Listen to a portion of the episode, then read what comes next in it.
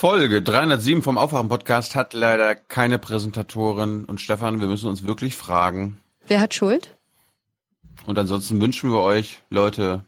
Moin. Hello. Good evening. Bonsoir und guten Abend.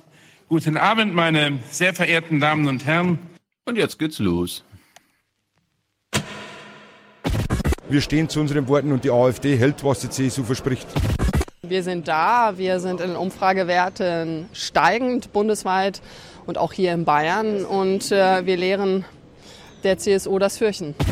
Also man sieht ja, dass äh, die AfD im Moment äh, die ganze Republik bewegt. Da ist Panik in CDU, CSU.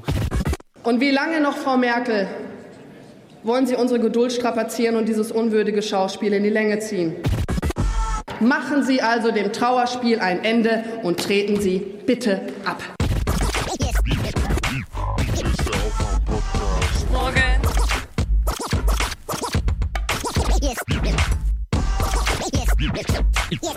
Ist der Aufwach-Podcast. Wake Eine Koalition mit der AfD in Bayern. Ausgeschlossen. An Alexander Gauland schätze ich. Seine Ruhe. Wake up and clear your brain. Time to listen to what people are saying. Government is lying again, and the media is acting insane. It's good to stay in bed. And I know they're talking heads, but you can sleep when you are dead, so up. Merkel fällt, egal wie lange sie noch mit den Armen rudert. Mit Frau Kramp-Karrenbauer hat sie ihren Egon Grenz schon in Stellung gebracht.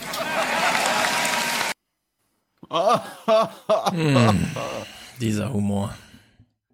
Äh, das war Hallo. Lustig. Du hast, du hast aber den falschen Humor. Ja, das stimmt wahrscheinlich. Ich klebe mir jedenfalls keine Penisse an die Wand. Hä? Was macht denn der Stefan schon wieder? Mich Thilo darauf hingewiesen. Wenn die AfD ihre Hintergrundwand aufstellt, vor der sie Interviews führt, sind da lauter, Nee, vor der sie reden hält. vor der sie reden hält, sind da lauter halbschlaffe rote Phallusse im Hintergrund. Hätte ich mir auch nochmal überlegt, liebe AfD. Aber gut. Naja, gibt's noch was zur AfD zu sagen? Ach ja, erklären wir ja alles nachher mit äh, Melanie Ammann. Ye are many, they are few.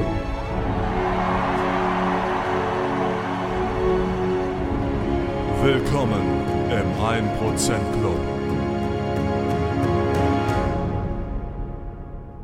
Ich werde jetzt nicht Haushaltsverhandlungen in der Regierungspressekonferenz führen. Und nicht mit Ihnen. Nein. So, 100 das war auch lustig. Ich, ich frag, ich frag so, also Seibert so, ja, wir haben heute über den Bundeshaushalt geredet. Ich so, mhm. ja, was hat denn das BPA angemeldet? So, brauchen Sie mehr Geld nächstes Jahr? Und, und er so, ich führe da hier mit Ihnen die Verhandlung. Herr Seibert, ich will nur wissen, ob Sie als Leiter des BPA mehr Geld angefordert haben. Ich führe ja keine Verhandlung mit Ihnen. Nicht mit dir. Das Ja. macht er mit Olaf. Nee. Ja. 100 Euro Tobias. Dankeschön, bitteschön, schreibt er. Und wir sagen auch Dankeschön, bitteschön. Prima, Dankeschön. 70 Euro von Paul. Und er schreibt Mr. Klein, E, Mr. Pfitzner und Mr. Glatzer konnten, könnten auch mal in die Puschen kommen. Gruß Kurli P. Ich glaube, das war noch Deutsch. Aber die Übersetzungsleistung müssen die Empfänger jetzt äh, erbringen. Sehr gut. Sehr gut, ja, ihr drei waren wahrscheinlich Namen, die ich gerade vorgelesen habe, aufgehorcht und mitgemacht. 59 Euro Daniel, 50 Euro Hendrik. Oft gehört, selten gezahlt. Äh, gutes Talkradio in A306. Und da sage ich, Grüße nach Bielefeld. Dem muss ich, dem muss ich zustimmen. Ich habe mich übrigens letztes, ich habe mich letztes Mal nur geärgert, Ja. damit ich bei sowas, ich wäre ja bei sowas gerne dabei. Ach so, er muss ja leider eine BBK absagen am Freitag, wenn, äh, wenn wir das noch unterkriegen wollen. Dann. Nee, nee, nee, das, es war es wert, nicht dabei gewesen zu sein, Ach so. weil ich ja bei Olaf Schäuble, äh, Olaf Scholz war. Wie heißt er jetzt? Heißt er, hat er einen Namen, der ist Olaf Schäuble. ja, er hat jetzt quasi, das werden wir gleich sehen. Er hat bestätigt. Mhm. Er heißt Olaf, äh, er heißt Olaf Schäuble. Gut. Manche Sachen sind von Bestand, das ist auch wichtig, wenn man Kanzler werden will. 50 Euro Simon, Grüße zurück an meine Schwester Veronika. Ich bin der Propaganda, ach, Propagandaverbreiter. Also ich habe immer Vorleseschwierigkeiten, da ich nicht alle Leerzeichen, die die CSV-Datei reinmacht, die mir die Commerzbank zur Verfügung stellt und so. Ne, wir sind hier 1998, was diese Technologie angeht. Also, ich bin der Propagandaverbreiter, schreibt Simon. Hm. Schäfers Ich Macron für schlimm. Europa. Ne? Er wünscht sich Schäfers Macron für Europa. Also hier, warte mal, Schäfers Macron für Europa? Also Macron für Europa. Wahrscheinlich meint er hier Volker Schwenk. Nee, oder Uni. Jetzt haben wir eine Ah, Situation, genau. in der ein reformorientierter, proeuropäischer Politiker am Firmament des politischen Himmels Frankreichs erschienen ist. Ich finde das schlimm, was du für eine Propaganda verbreitest. Bei dem Gesang, ich hätte es fast vergessen, dass es ja auch noch ihn gibt. Mhm. Fabian, für mehr Transparenz, Terrorismus und Deutschland. Äh, Dann gibt es ähm, einen Terror von Transparenz und Öffentlichkeit. Für Deutschland. Sehr gut. Danny, wenn nicht bald eine neue äh, Westworld-Ausgabe kommt, drehe ich noch durch. Ja, ist alles geplant, alles getimed. Müssen wir dann abwarten. Die zweite Staffel war chaotisch. Bevor wir da nicht drüber gesprochen haben, kann ich nichts darüber sagen. Und wir reden erst darüber einen Tag, bevor ich in Urlaub fahre. Also, wir sind jetzt einfach alle gespannt und drehen dann hoffentlich nicht durch. Philipp. Leider ohne mich. Leider ohne dich, aber du hast mir auch geschrieben, du hast eh keine Lust gehabt, das alles jetzt nochmal zu gucken. Du auch nicht. Das habe ich nicht Und dann, geschrieben. dann, und dann hast du auf einmal wieder dieselben Leute wie letztes Mal. Ja. Never change a running system oder wie es heißt, a running team. Ja, aber dann kannst du es ja für einen Sozialterrorist machen. Das sind ja, das ist ja dein Team. Ja, das überlegen wir ja auch noch. Ich, deswegen sage ich ja, ihr kriegt's auf jeden Fall mit. Ähm, Aufwachen, Twitter, mindestens, aber mal gucken. Es ist halt Chaos angesagt in der zweiten Staffel. Und Chaos wurde Bringt mir- geliefert. Und das, Mir bringt's halt nichts, mit drei Soziologen zu reden. äh, ja, wenn du beim letzten Mal zugehört hast, weißt du, dass wir nicht nur Soziologen waren. Philipp, 50 Euro. Tim, 45. Text kommt per Mail. Ups. Den suche ich noch raus für, für Freitag. Ich mache mir eine Notiz. Tim. Also jetzt raus so. Mail. Ja, es, es ist jetzt, ich habe hier tausend Fenster offen und so. Und Carsten. jetzt wollen wir alle mal duschen, denn wir haben lang und äh, hart die letzten Stunden verhandelt. Genau. Carsten nehmen wir hier auf. Ronja, äh, von Ronja an Daniel als Geburtstagsgeschenk. Lieber Daniel, alles Gute zum Geburtstag von Ronja und von uns. Herzlichen Dank und äh, Deutschland alles Gute. Ja, vielleicht brauchen wir einen Geburtstagsjingle. Irgendwas, was wir gesondert spielen. Philipp danken wir Julius. Entschädigung für 9 Minuten China-Kommentar in Folge 269. Und dann schreibt er, Tilo war Torwart beim FC Schnappes aus Nordberlin. Immer willkommen. Grüße, Julius. Also wenn du deine Tormann-Karriere fortführen willst beim FC Schnappes in Nordberlin. Tilo schüttelt den Kopf. Nö. Nö. Ingo, Igor, Alexander, Severin, äh, Grüße an Fabian und danke fürs Aufwecken. Sehr gut, Severin, Fabian, ihr habt äh, die gute Aufwachenpropaganda betrieben, das ist sehr gut. Jonathan, ich möchte äh, bitte einmal den Aufwachen UGO-Jingle, Dankeschön.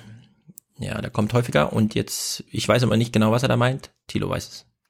Den hier. Zeit für ein Du- Du- Du- Du- Du- Du- Duell. Okay, sehr gut. Daniel. Der ist schon drei Jahre alt und du, äh, wer? Wer? Ja, ich, ich kann mir nicht alle merken. Alexa und Daniel, meine Alexa ist noch aus, das ist gut, sind hier auch wieder herzlich aufgenommen im Monats 1% Club. Christoph, Hanna, endlich den Dauerauftrag für euch von der To-Do-Liste abgehakt. Sehr gut. David, Grüße an den lieben Chris und die liebe Lena, die kleine Freiburger Hörgemeinschaft für Deutschland. Das war ich glaube woanders, aber ja. Für Deutschland! Für Deutschland. Für Deutschland! Ja, das unterscheidet den Aufwachen vom AfD-Podcast. Die haben ihren ba Finger immer auf dem Button für Deutschland. Es gibt, es gibt einen AfD-Podcast? Keine Ahnung. Die sind doch medial, die, die machen doch hier gerade eigenes Mediending und so. Achso, Da das es heißt übrigens, nee, das heißt, das heißt übrigens. AfDP. AfDP. Ist das Schäuble? Ja. Uh, der echte Schäuble auch noch. AfDP. Sehr gut. Sebastian, Das ist, Anne-Sophie. das, ist, das ist die Fraktionsgemeinschaft. Hm, ja, die sitzen ja auch nebeneinander, haben sich zwar gewehrt, aber jetzt verstehen sich, glaube ich, ganz gut. Ja. Felix, der schickt uns ja seine monatliche Spende aus dem Erasmus-Topf aus Spanien. Das ist wirklich sehr gut. Marc.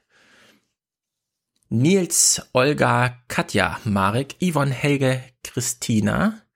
Vielen Dank für eure tolle Arbeit, schreibt sie. Tobias, Marc, Frankfurt, Main, Rules. Das stimmt. Felix, Betual, Katja, äh, Kerstin, also auch sehr viele weibliche Unterstützerinnen, die dann schreiben, mein Lieblingspodcast, sehr gut. Und Katja, es ist ja monatliche Sinninvestition. Das ist auch sehr, sehr gut, das freut mich sehr.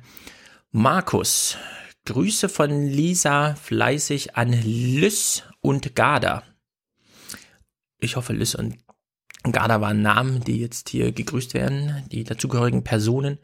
Äh, der das nicht hört, Garda hört das gar nicht, weil er den Unterstützerdank überspringt. Was? Was ist denn da los? Müssen wir jetzt den Also- Unterstützerdank einbauen in die äh, Hochphasen dieses Podcasts in zwei Stunden 30 oder was? Unglaublich, unglaublich. Ich finde das wirklich völlig unglaublich und in keiner Weise akzeptabel. Aber wir wissen ja, wie das alles funktioniert in Medien. Garda ist ja hiermit angesprochen und wir wissen genau, heute springt er zurück und hört sich den ganzen Unterstützerdank an, weil er dann wissen will, wo komme ich denn da vor? Hier kommst du vor, Garda. Naja, Aber, dafür muss er erstmal wissen, dass er vorkommt. das wird man ihnen schon sagen, glaube ich. Die, die Netze sind ja eng gezogen heutzutage. Der kriegt bestimmt drei WhatsApp-Nachrichten. Johannes, auch herzlich aufgenommen. Alicia, 1% vom Elterngeld für den 1% Club. Ihr seid mein Alternativprogramm zum Haichi Bombaichi. Danke, danke, schreibt sie. Und wir sagen auch danke, danke. Peter, André, Ole, Bastian, Axel, David, Martin, Raphael, Lennart. Hm? Die sind, die, die sind jetzt alle Teil des 1%-Clubs. Ihr dürft skandieren. I mean, who are we? We're the 1%. We're the 1%. We're the 1%. We're the 1%. Genau. We're the 1%. Das ist doch ganz offensichtlich. Ist doch ganz offensichtlich. Lennart schreibt längst überfällig. Teile vor allem für äh, was? Teile vor allem für A305. Gern mein Geburtstagsgeld mit euch. Sehr gut. PS zum Thema Frontex und Außengrenzen Europas empfehle ich die Arte-Doku Türsteher Europas. Die EU verkauft ihre Werte und bezahlt auch noch dafür. Hm. Ach. Das hat mit der Wahrheit so viel zu tun wie eine Schildkröte mit dem Stabhochsprung. Ja, Horst, das sagst du. Aber Das ich glaube, wir sollten alle diese Arte-Doku gucken. Für die Begrenzung und äh, für die Ordnung. Ja. Hans, die Hans-Jessen-Show wäre ja heute gerne dabei gewesen, ne? Mhm. Aber du weißt ja. Äh, mein Masterplan ist fertig. Na, der hört sich ihn gerade an, oder was? Der wird gerade vorgestellt im BMI. Liest er den Punkt für Punkt durch oder sagt er, ach, das können Ihnen meine acht Staatssekretäre erklären? Naja, das, also das Lustige ist, sonst sind ja PKs im Ministerium immer sehr knapp getaktet. Mhm. Aber gestern hörten wir so aus Regierungskreisen, der Seehofer nimmt sich zwei Stunden Zeit. Zwei Stunden ist ja bescheuert. Zwei Stunden PK. Armer Hans. Oh Gott. Da, darum geht er dahin. Ich sag dir, Horst weiß einfach nicht, wie es geht. Der weiß einfach nicht, wie es geht. Der macht nur dumm Scheiße. Naja, Henry. Äh, das ist nicht nur so ein äh, inhaltsloses, leeres Bekenntnis. Jetzt hör Ja, auf hier mit deinen Horst. diffamierenden Aussagen. Ja, Horst. Henry. Für mich als Pflegekraft aus MV war Folge 306 ja quasi wie zugeschnitten. Ich habe übrigens noch eine kleine musikalische Ode an unsere Heimat gemacht, falls es Thilo interessiert. Ich schicke sie ihm mal. oh, dann sind wir alle gespannt. Ja, Ja. auf Pflege und so kommen wir ja Freitag zurück. Also ich zumindest. Ich habe viel vorbereitet, viel Radio gehört dazu. Robert, hi zusammen. Danke für eure Arbeit. Regierungspopcorn ist super. Wünsche mir zukünftig jedoch noch mehr Berichterstattung und Expertengespräche zum Pflege- und Gesundheitsthema. Klammer auf, Finanzierung, Qualität, Ethik, Klammer zu. Macht doch mal was zu sinnvollen Investitionen im Gesundheitsbetrieb. E-Health. Besten Dank, Grüße Robert. Tja, Ich will noch mal eins sagen, weil hier steht sinnvolle Investitionen und so. Ich habe ja diesen Spruch gemacht, in der Pflege gibt's keine Investitionen und ich sage euch jetzt schon mal, dabei bleibe ich und die Hausaufgabe ist, überlegt doch mal, für was kriegt man alles so Kredite in Deutschland und für was nicht. Andere kannst- Rätselfrage. Das, du kannst aber trotzdem nicht von Investitionen sprechen. Das ist. Ja, ich weiß, du bist wieder auf dieser Schiene, aber ich kläre es ja Freitag auf. Jetzt mal eine andere Frage. Nee, äh, äh, Der jetzt. Was, was meinst du mit dieser? Okay, ich also erzähl's jetzt. Der Schufa Basic Score, Basic Score oder wie auch immer er heißt, den kennt ihr bestimmt. Man, die Schufa bewertet ein Jahr von 1, äh, von 0 bis 100 Kreditfähigkeit. So, 100. 100 heißt also absolute Kreditfähigkeit. Niemand hat 100. Der reichste Mensch Deutschland hat nicht den Wert 100. Warum? Weil der Tod immer eine Rolle spielt. So, jetzt gibt's ja, also ihr wisst ja, was Investition bedeutet. Jemand gibt dir Geld und will dafür mehr zurück. Irgendwo muss dieser Mehrwert herkommen. Man verspricht sich aus diesem, du musst es uns zurückgeben, sonst kommst du ins Gefängnis oder wir brechen dir die Knochen oder wie auch immer man das regelt, ja. Man verspricht sich die Erschaffung eines Mehrwerts und wir wissen von Marx, wo kommt der Mehrwert her? Aus der menschlichen Arbeit. So, jetzt gibt's für alles mögliche Kreditformen. Bildung. Ja, wir geben dir jetzt BAföG, dafür zahlst du uns das später zurück und wir wissen ja, es ist eine Investition in deine Zukunft. Konsum, alles mögliche. Kannst quasi alles per Kredit, ja. Brauchst nur einen guten Basic Score.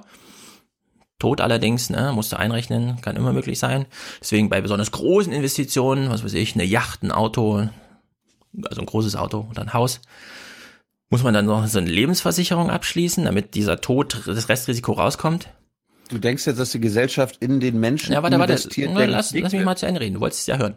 So, für was, für welche auf einen selbst bezogene, wie soll man sagen, Daseinsvorsorgeform gibt es keinen Kredit? Pflege. Pflege, also in Pflege steckt kein durch Menschen erwirtschafteter Mehrwert für den Pflegenden. Ja, ja, irgendwelche Leute bekommen natürlich Gehälter und so weiter. Nur die Frage ist, derjenige, der gepflegt wird, wie finanziert er seine Pflege? Wenn alle Institutionen, die ansonsten Kredite einräumen, weil sie sich einen durch Menschen, menschliche Arbeit hervorgebrachten Mehrwert versprechen, einen Zinsaufschlag berechnen können, den man dann auch gerne annimmt, weil man weiß, ich kann das leisten. Für Pflege gibt's das nicht. So, jetzt steckt darin aber eine krasse Pointe, die für unseren Podcast besonders interessant ist. Wenn wir jetzt sagen, wir pusten das Pflegesystem auf, dann haben wir auch ein äh, entscheidendes Problem gelöst, nämlich Erbschaft. Weil dadurch, dass den Betrag, den man für seine eigene Pflege braucht, also sein eigenes Sterben, wo auch die Schufa sagt, nee, also selbst der reichste Mensch der Welt, oben zwei Prozent sind für den Tod reserviert, da geben wir dir keinen Kredit. Wo kommt das Geld also her? Man muss es verzehren. Es gibt keine Investition. Man muss es verkonsumieren. In dem Fall, man muss es schon haben vorher. Also derzeit können sich ja nur reiche Menschen Pflege leisten. Thilo sagt ja immer, das größte Problem ist, dass es private Pflegeeinrichtungen gibt. Ich sage, nee. Das größte Problem ist, dass 80 Prozent der Pflegefälle in Deutschland zu Hause privat gepflegt werden, parallel, abseits des Pflegesystems. Da wird einfach ich Vermögen aufgezehrt. Ich habe übrigens nicht gesagt, dass das Problem die privaten Le äh, äh, Pflegeeinrichtungen sind. Da gibt's auf jeden Fall äh, bestimmt vorbildliche und gute für Deutschland. Ich Ja. habe von den von den Heuschrecken gesprochen. Ich wollte nur den Fokus private- drauf legen. Ähm, es gibt Wir, wir haben ja auch Feedback bekommen von von Leuten, deren Mutter eine private Pflegeeinrichtung hat. Gegen Ja. die habe ich gar nicht. Gegen die habe ich doch gar nichts. Ich rede von den Heuschrecken, die renditeorientiert und profitorientiert die ganzen, äh, die das wie, die wie die das wie ein Geschäft betreiben. Ja, aber das betrifft materiell fünf Prozent aller Pflegefälle in Deutschland. Jetzt kann man natürlich daraus eine Systemfrage ableiten, aber problematisch ist, dass 80 Prozent zu Hause gepflegt werden und Leute ihre eigene Biografie zurückstellen, um da eine 24-Stunden-Betreuung zu machen.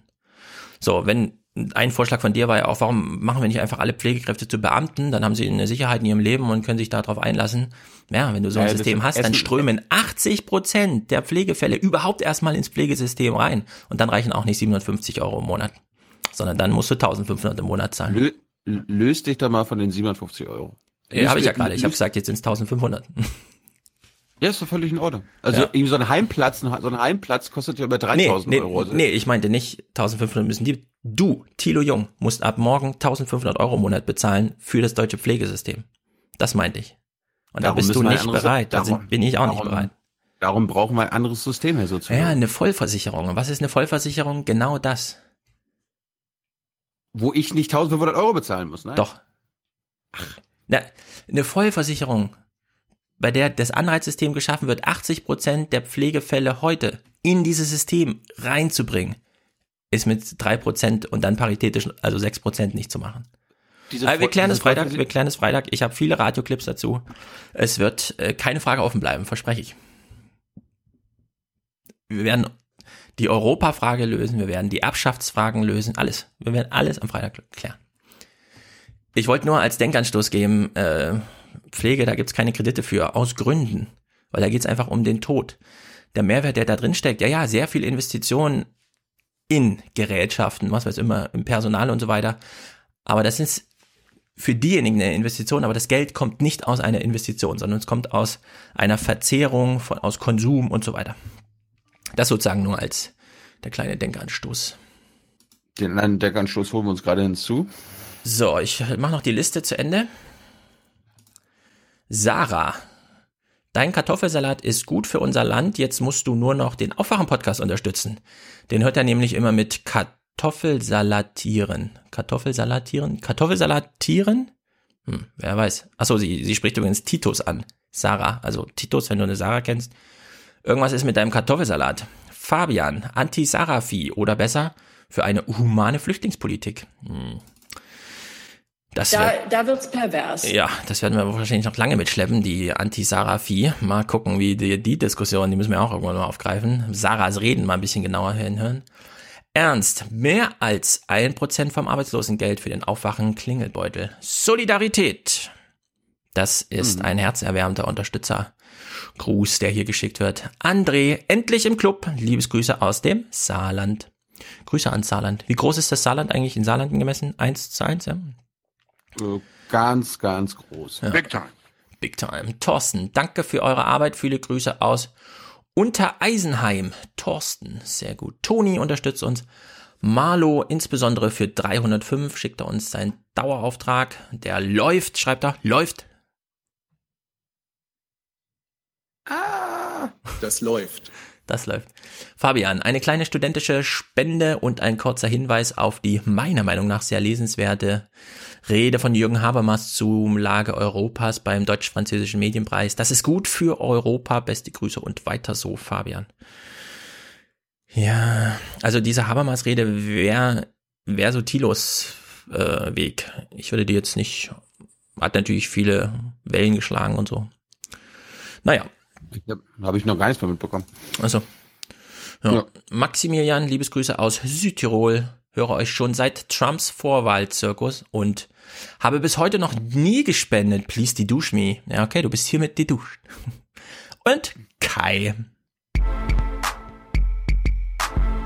For the many. For the many, not, not the few. The few.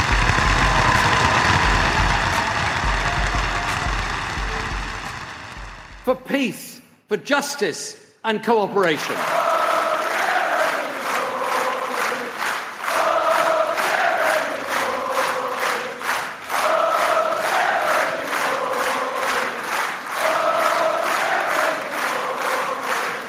Wir werden es ja wahrscheinlich erst Ende der Woche oder nach, dem- nach dem Sommer sehen, was Gro in Großbritannien so gerade abgeht.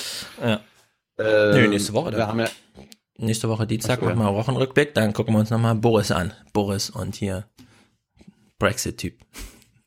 wir haben einen Brexit-Minister weniger. Wir haben Boris Johnson nicht mehr als Außenminister. Und es könnte passieren, dass äh, Theresa Mays Regierung schon im Herbst zusammenbricht, beziehungsweise äh, Neuwahlen anstehen. Ich würde, ich habe dir doch gestern sogar schon einen Text gesch äh, geschickt von Paul Mason, den sollten wir heute mal verlinken.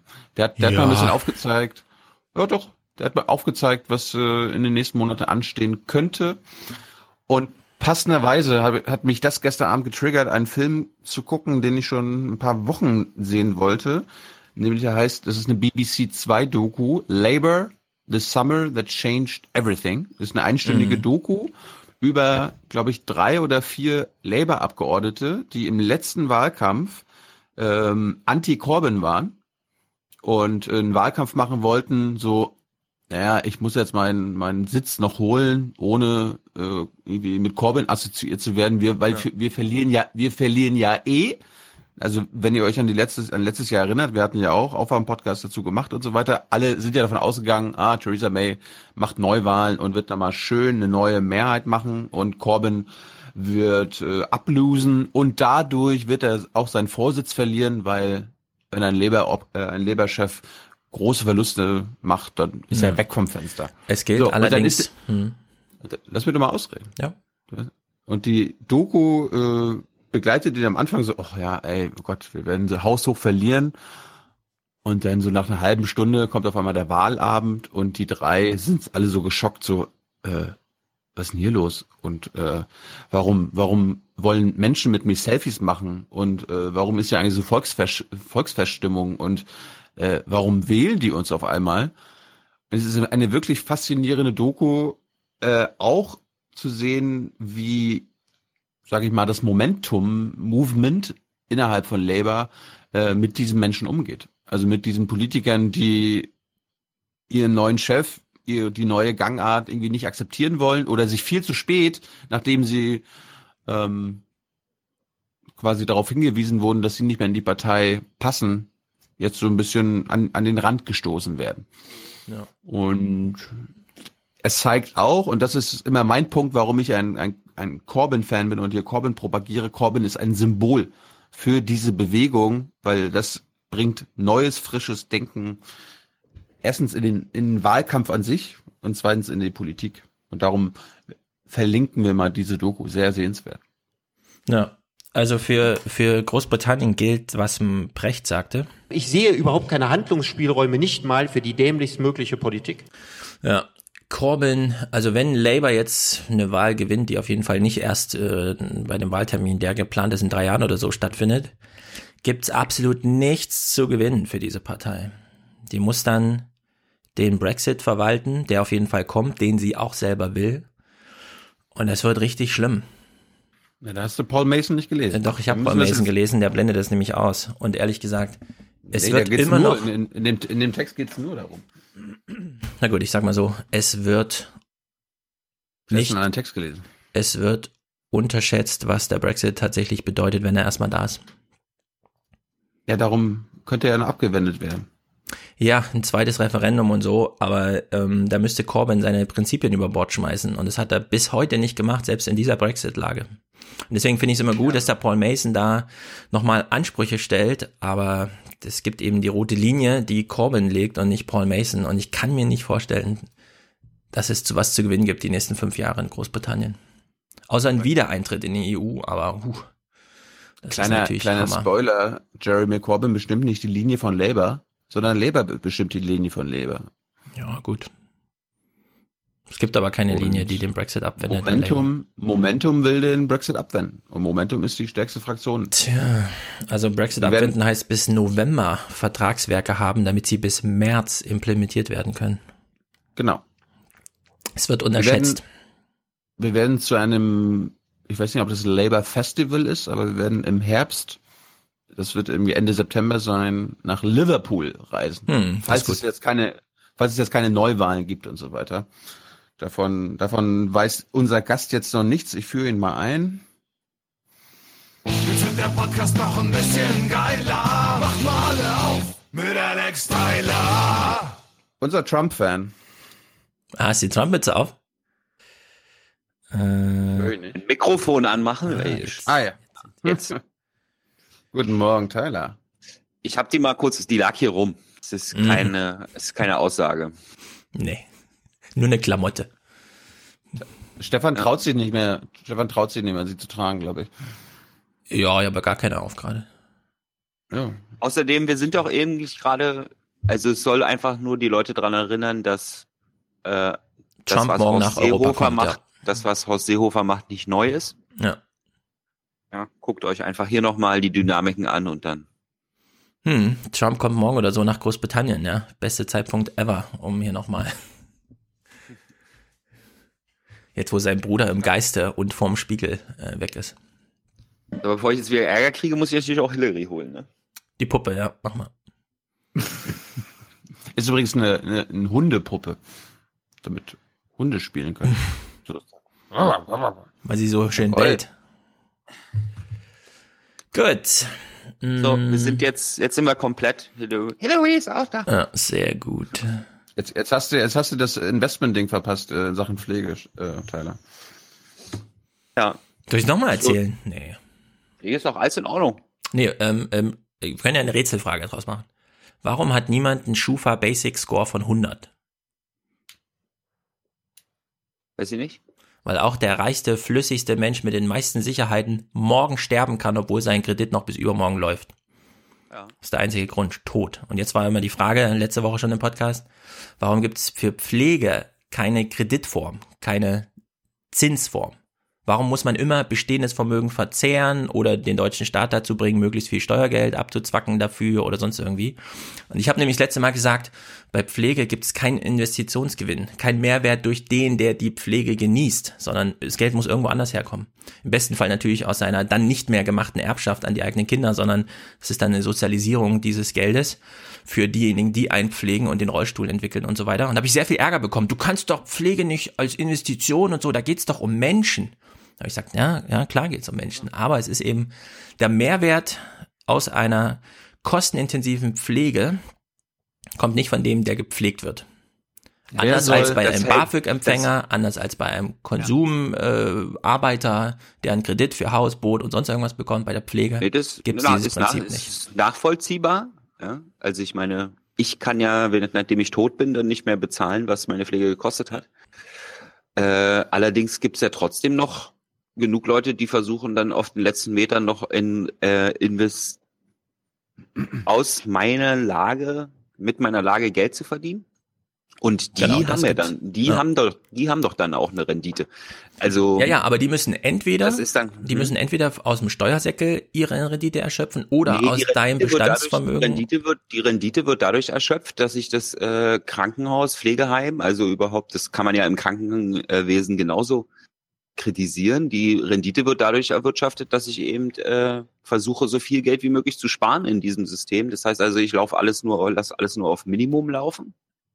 Und Oder- oder- nicht, oder- nicht obwohl die Menschen, obwohl Menschen in dem Bereich eigentlich wahrscheinlich eher wollen, dass äh, die Firmen, die das dann organisieren, wahrscheinlich eher so organisiert sind, dass da eben nicht maximal Rendite Ja. Auf Kapitalseite rausgeholt wird. Du hast Ja, also- absolut recht, aber ich will nur ein Missverständnis aufklären. Ja. Da reden wir über Geld, das schon in dem System ist. Und ich habe ja gerade über den Ursprung dieses Geldes gesprochen und das kann nicht aus Ja, verzinsten du redest dann eigentlich, kommen. du redest dann eigentlich über die über die individuelle Finanzierung meiner eigenen Pflege.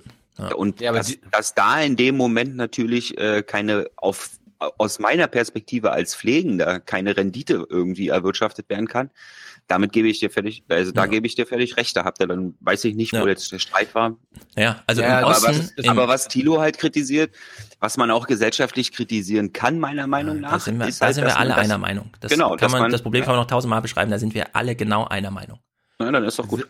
Nee, ich will einfach nur verstehen.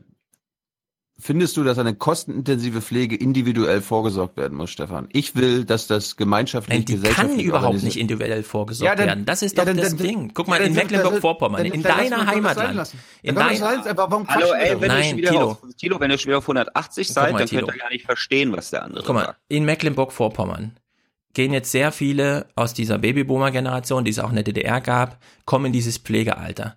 Diese Menschen haben keine Vermögen, deswegen gibt's in Ostdeutschland auch keine Erben. Die können gar nicht für ihre eigene Pflege vorsorgen. Die brauchen den Staat, der über eine Pflegeversicherung, da gibt's doch gar keinen Streit. Ich weiß nicht, warum du mich da immer in die Ecke stellst, dass ich da irgendwie irgendwas verteidigen muss. Keine Ahnung. Das ist mir Hör völlig hör, schleierhaft. dir, hör dir doch mal selbst zu. Wie du, wie du gegen eine Vollversicherung und so weiter bist. Ich sag Also, doch das- nur, das- einfach so. Ja, Die- Nein, die Vollversicherung, das habe ich eben schon gesagt. 80 Prozent der Pflegefälle heute werden noch abseits dieses Pflegesystems privat versorgt. So, wenn du jetzt eine Pflegevollversicherung machst, so wie bei der Krankenkasse, alle bezahlen für alle, ja, wir lassen mal die drei Euro, die man in der Apotheke noch abdrücken muss, weg, sondern eine Vollversicherung, kein Teilkasko, alle bezahlen für alle und alle sind in dieser Versicherung drin. Hast du von heute auf morgen einen fünfmal so großen Patientenbestand, den du versorgen musst mit Pflege. Die sind so froh in der Bundesregierung, dass irgendwelche polnischen Omas nochmal rüberkommen und fünf Jahre Haushaltsdienst machen, der eigentlich Pflege ist und das abseits des Pflegesystems ist. dein Vorschlag war jetzt, alle Pflegekräfte zu verbeamten. Du bräuchtest dann fünfmal so viele, die sich dann wirklich um alle kümmern. Da ist einfach ein riesiges, unbezahlbares Problem. Und jetzt ist die Frage, wie übersteht Deutschland die nächsten 30 Jahre, in der mehr Pfle zu Pflegende da sind als Kindergartenkinder, Studenten. Es gibt, es gibt wirklich kein Personal dafür. Egal wie du es finanzierst. Wenn du alle, also auch die 80 Prozent, die derzeit privat gepflegt werden, in dieses System reinhaust, äh, ich sehe da einfach keine, es kann auch gerne mal jemand durchrechnen. Es haben Menschen Ahnung davon. Aber klar, man kann es jetzt ewig, warum bist du dagegen und so. Ich bin da gar nicht dagegen. Ich will das auch. Nur ich sehe, es ist nicht zu leisten. Es ist einfach nicht zu leisten. Ja, Ich glaube, aber es ist- es ist, ich glaube mal, erstmal- ich warte glaube, mal, Tilo, Tilo, bevor ihr euch jetzt wieder echauffiert gegenseitig, Nee, ja, also die, die Frage ist ja trotzdem, was heißt denn die Vollversicherung? Die Vollversicherung heißt, dass ich einen Teil von meinem Einkommen, ja, genau. genau, ich gebe einen Teil von meinem Einkommen ab und dafür brauche ich man dann, da brauche ich mir dann für den Fall, dass was passiert, eben keine Sorgen mehr machen. Ja, brauche nicht noch extra irgendwie, obwohl ich schon einen Teil von meinem Gehalt weglege, auch noch extra vorsorgen für die Lücke, die es dann immer noch gibt. Ja. Das ist das System hinter der Vollversicherung. Genau. Und das ist extrem begrüßenswert. Das ist dann natürlich in Ich dem begrüße Moment, das absolut. In dem, in dem Ich Moment, gar ja, ich gegen. will jetzt auch nur moderieren zwischen euch beiden. Es ist keine, keine Ansage an irgendeinen von euch beiden gerade, ja, sondern einfach nur der Versuch, einen Mittelweg dort reinzubringen. Stefan hat natürlich völlig recht, dass wenn man dieses System jetzt von einem Tag auf den anderen einführen würde, dann würden in dem Moment sämtliche Fehler, die im alten System äh, führen, die äh, bestehen, die natürlich durch die Bevölkerung einfach in dem Moment, wenn meine Familie, wenn mein Familienmitglied äh, krank ist, dann mache ich mir und ich kann mir das nicht leisten, ich habe keine Zusatzversicherung oder so, natürlich Genau. dann investiere ich meine Arbeitskraft. Ja, also das heißt, ich gehe wahrscheinlich nur noch halbtags arbeiten und pflege meine Eltern oder was weiß ich nicht wen. Und diese, äh, der ganze Sozialstaat funktioniert ja nur noch, weil die Leute eben sowas machen. Ja, wenn wenn die Leute in dem Moment eiskalt einfach sagen würden, äh, Böhm kann ich mir nicht leisten, ja, Entschuldigung, tut mir leid, landest du auf dem Friedhof, ja, dann also sozial ist ja nicht nur Sozialstaat, sondern auch die Bürger sind sozial zueinander. Und trotzdem kann man doch als politische Forderung haben, äh, dass, äh, dass das eigentlich gar nicht nötig ist. Das ist ja genauso wie bei der, bei der, äh, bei der, bei der Verwaltungskrise im Folge der äh, Geflüchteten aus Syrien. Da war es ja genauso, ja. Wurde alle haben Flüchtlingskrise geschrien, ja. Die Bürger haben sich aber hingestellt, haben einfach gemacht und haben quasi die Fehler der Verwaltung ausgeglichen. Da kann man sich auch trotzdem hinstellen und sagen, dass die Verwaltung nicht vorbereitet war und dass es eine Verwaltungskrise war. Mhm. Genauso wie man dem Pflegesystem attestieren kann, dass es halt nicht funktioniert. Ja, also äh, diese Flüchtlingsverwaltungskrise ist, ist vielleicht genau das Richtige. Wir hatten bis 2015 ja, ein, äh, was weiß ich, Ankommensbestand von 150.000, die ins Asylsystem reinkamen. Plötzlich von einem Jahr aufs nächste Jahr fünfmal so viele. Und genauso wäre das bei der Pflege auch. Wir hatten von einem Jahr aufs andere einen fünfmal so hohen Anspruch, der völlig berechtigt ist. Ich bin auch völlig dagegen, ja. Wir werden das Freitag auch hören. Wie ist es eigentlich, wie geht's in Polen so zu, ja? Wenn da alle 60-Jährigen sich entscheiden, ich gehe jetzt nochmal fünf Jahre nach Deutschland, weil da kann ich 1000 Euro im Monat verdienen, mehr als mein ganzes Leben und ich muss im Grunde nur jeden Mittag eine Suppe kochen und abends einen Arsch abwischen. Ja, es ist ein völlig perverses System. Ja, und Nur- unser System berichtet, ach so, nee, Ja. du hast, erzähl erst mal. Ja, mach nur der Mach- Vorschlag, der jetzt auf dem Tisch liegt, weil Verdi 2012 eine Studie gemacht hat, in der rauskam, eine Vollversicherung ginge mit drei Prozent paritätisch, weil dann kommt nochmal drei Prozent vom Arbeitgeber drauf, dann sind wir schon bei sechs Prozent. Dann sage ich, naja, für 2012, okay, geile Rechnung. Für 2022, und diesem Jahr liegen wir viel näher als 2012, sechs Prozent never.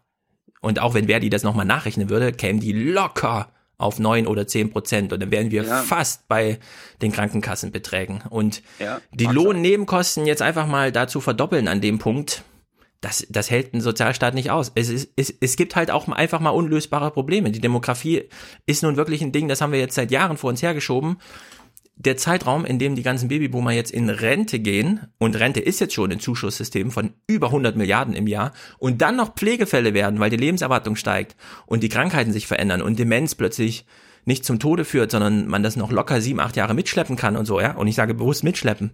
Das ist einfach, das kann man sich heute nicht vorstellen, weil Deutschland ist doch so geil und allen geht's so gut und so. Aber es gibt, es gibt einfach unlösbare Probleme. Unlösbare Probleme. Gut, warte mal kurz, Tilo, bevor jetzt wieder eine Emo also Unlösbar. Du hast gerade, du hast gerade die, die Verdi-Studie angesprochen. Die Verdi-Studie bezieht sich natürlich auf Also das Ziel der Ver- Verdi-Studie ist, die Leute, die gegen eine Vollversicherung sind, weil sie halt sagen, das ist nicht bezahlbar, davon zu überzeugen, indem man ihnen vorrechnet, dass es bezahlbar ist. Ja, da kann man jetzt natürlich dann immer noch die Kritikpunkte ansetzen, dass wenn das umgesetzt werden würde, das System ganz anders aussieht, also deswegen die Zahlen nicht stimmen. Da, da, da würde ich dann aber sagen, okay, wenn man aber einfach jahrzehntelang verschlafen hat, obwohl man wusste, die demografische genau. Entwicklung, die ist nicht erst seit gestern bekannt, ja, sondern das ist also keine Ahnung seit wann bekannt. Wenn man also dieses Problem verschlafen hat in der Politik, weil man Geld immer erst ausgeben kann, wenn das Problem vor der Tür steht, weil man sich nicht traut, das vorher anzusprechen, weil man ja die Wahl gewinnen will, dann muss man dann halt in dem Moment querfinanzieren. Dann muss man in dem Moment dann halt das Geld woanders hernehmen. Ja? Wenn man, wenn man, wenn man das System nicht altersfit gemacht hat, ja, oder wie in Österreich sagen sie immer enkelfit die ganze Zeit, ja. Ja. ja damit meinen sie natürlich was komplett anderes, ja. Aber in, ich, ich nenne es jetzt einfach mal äh, Seniorenfit.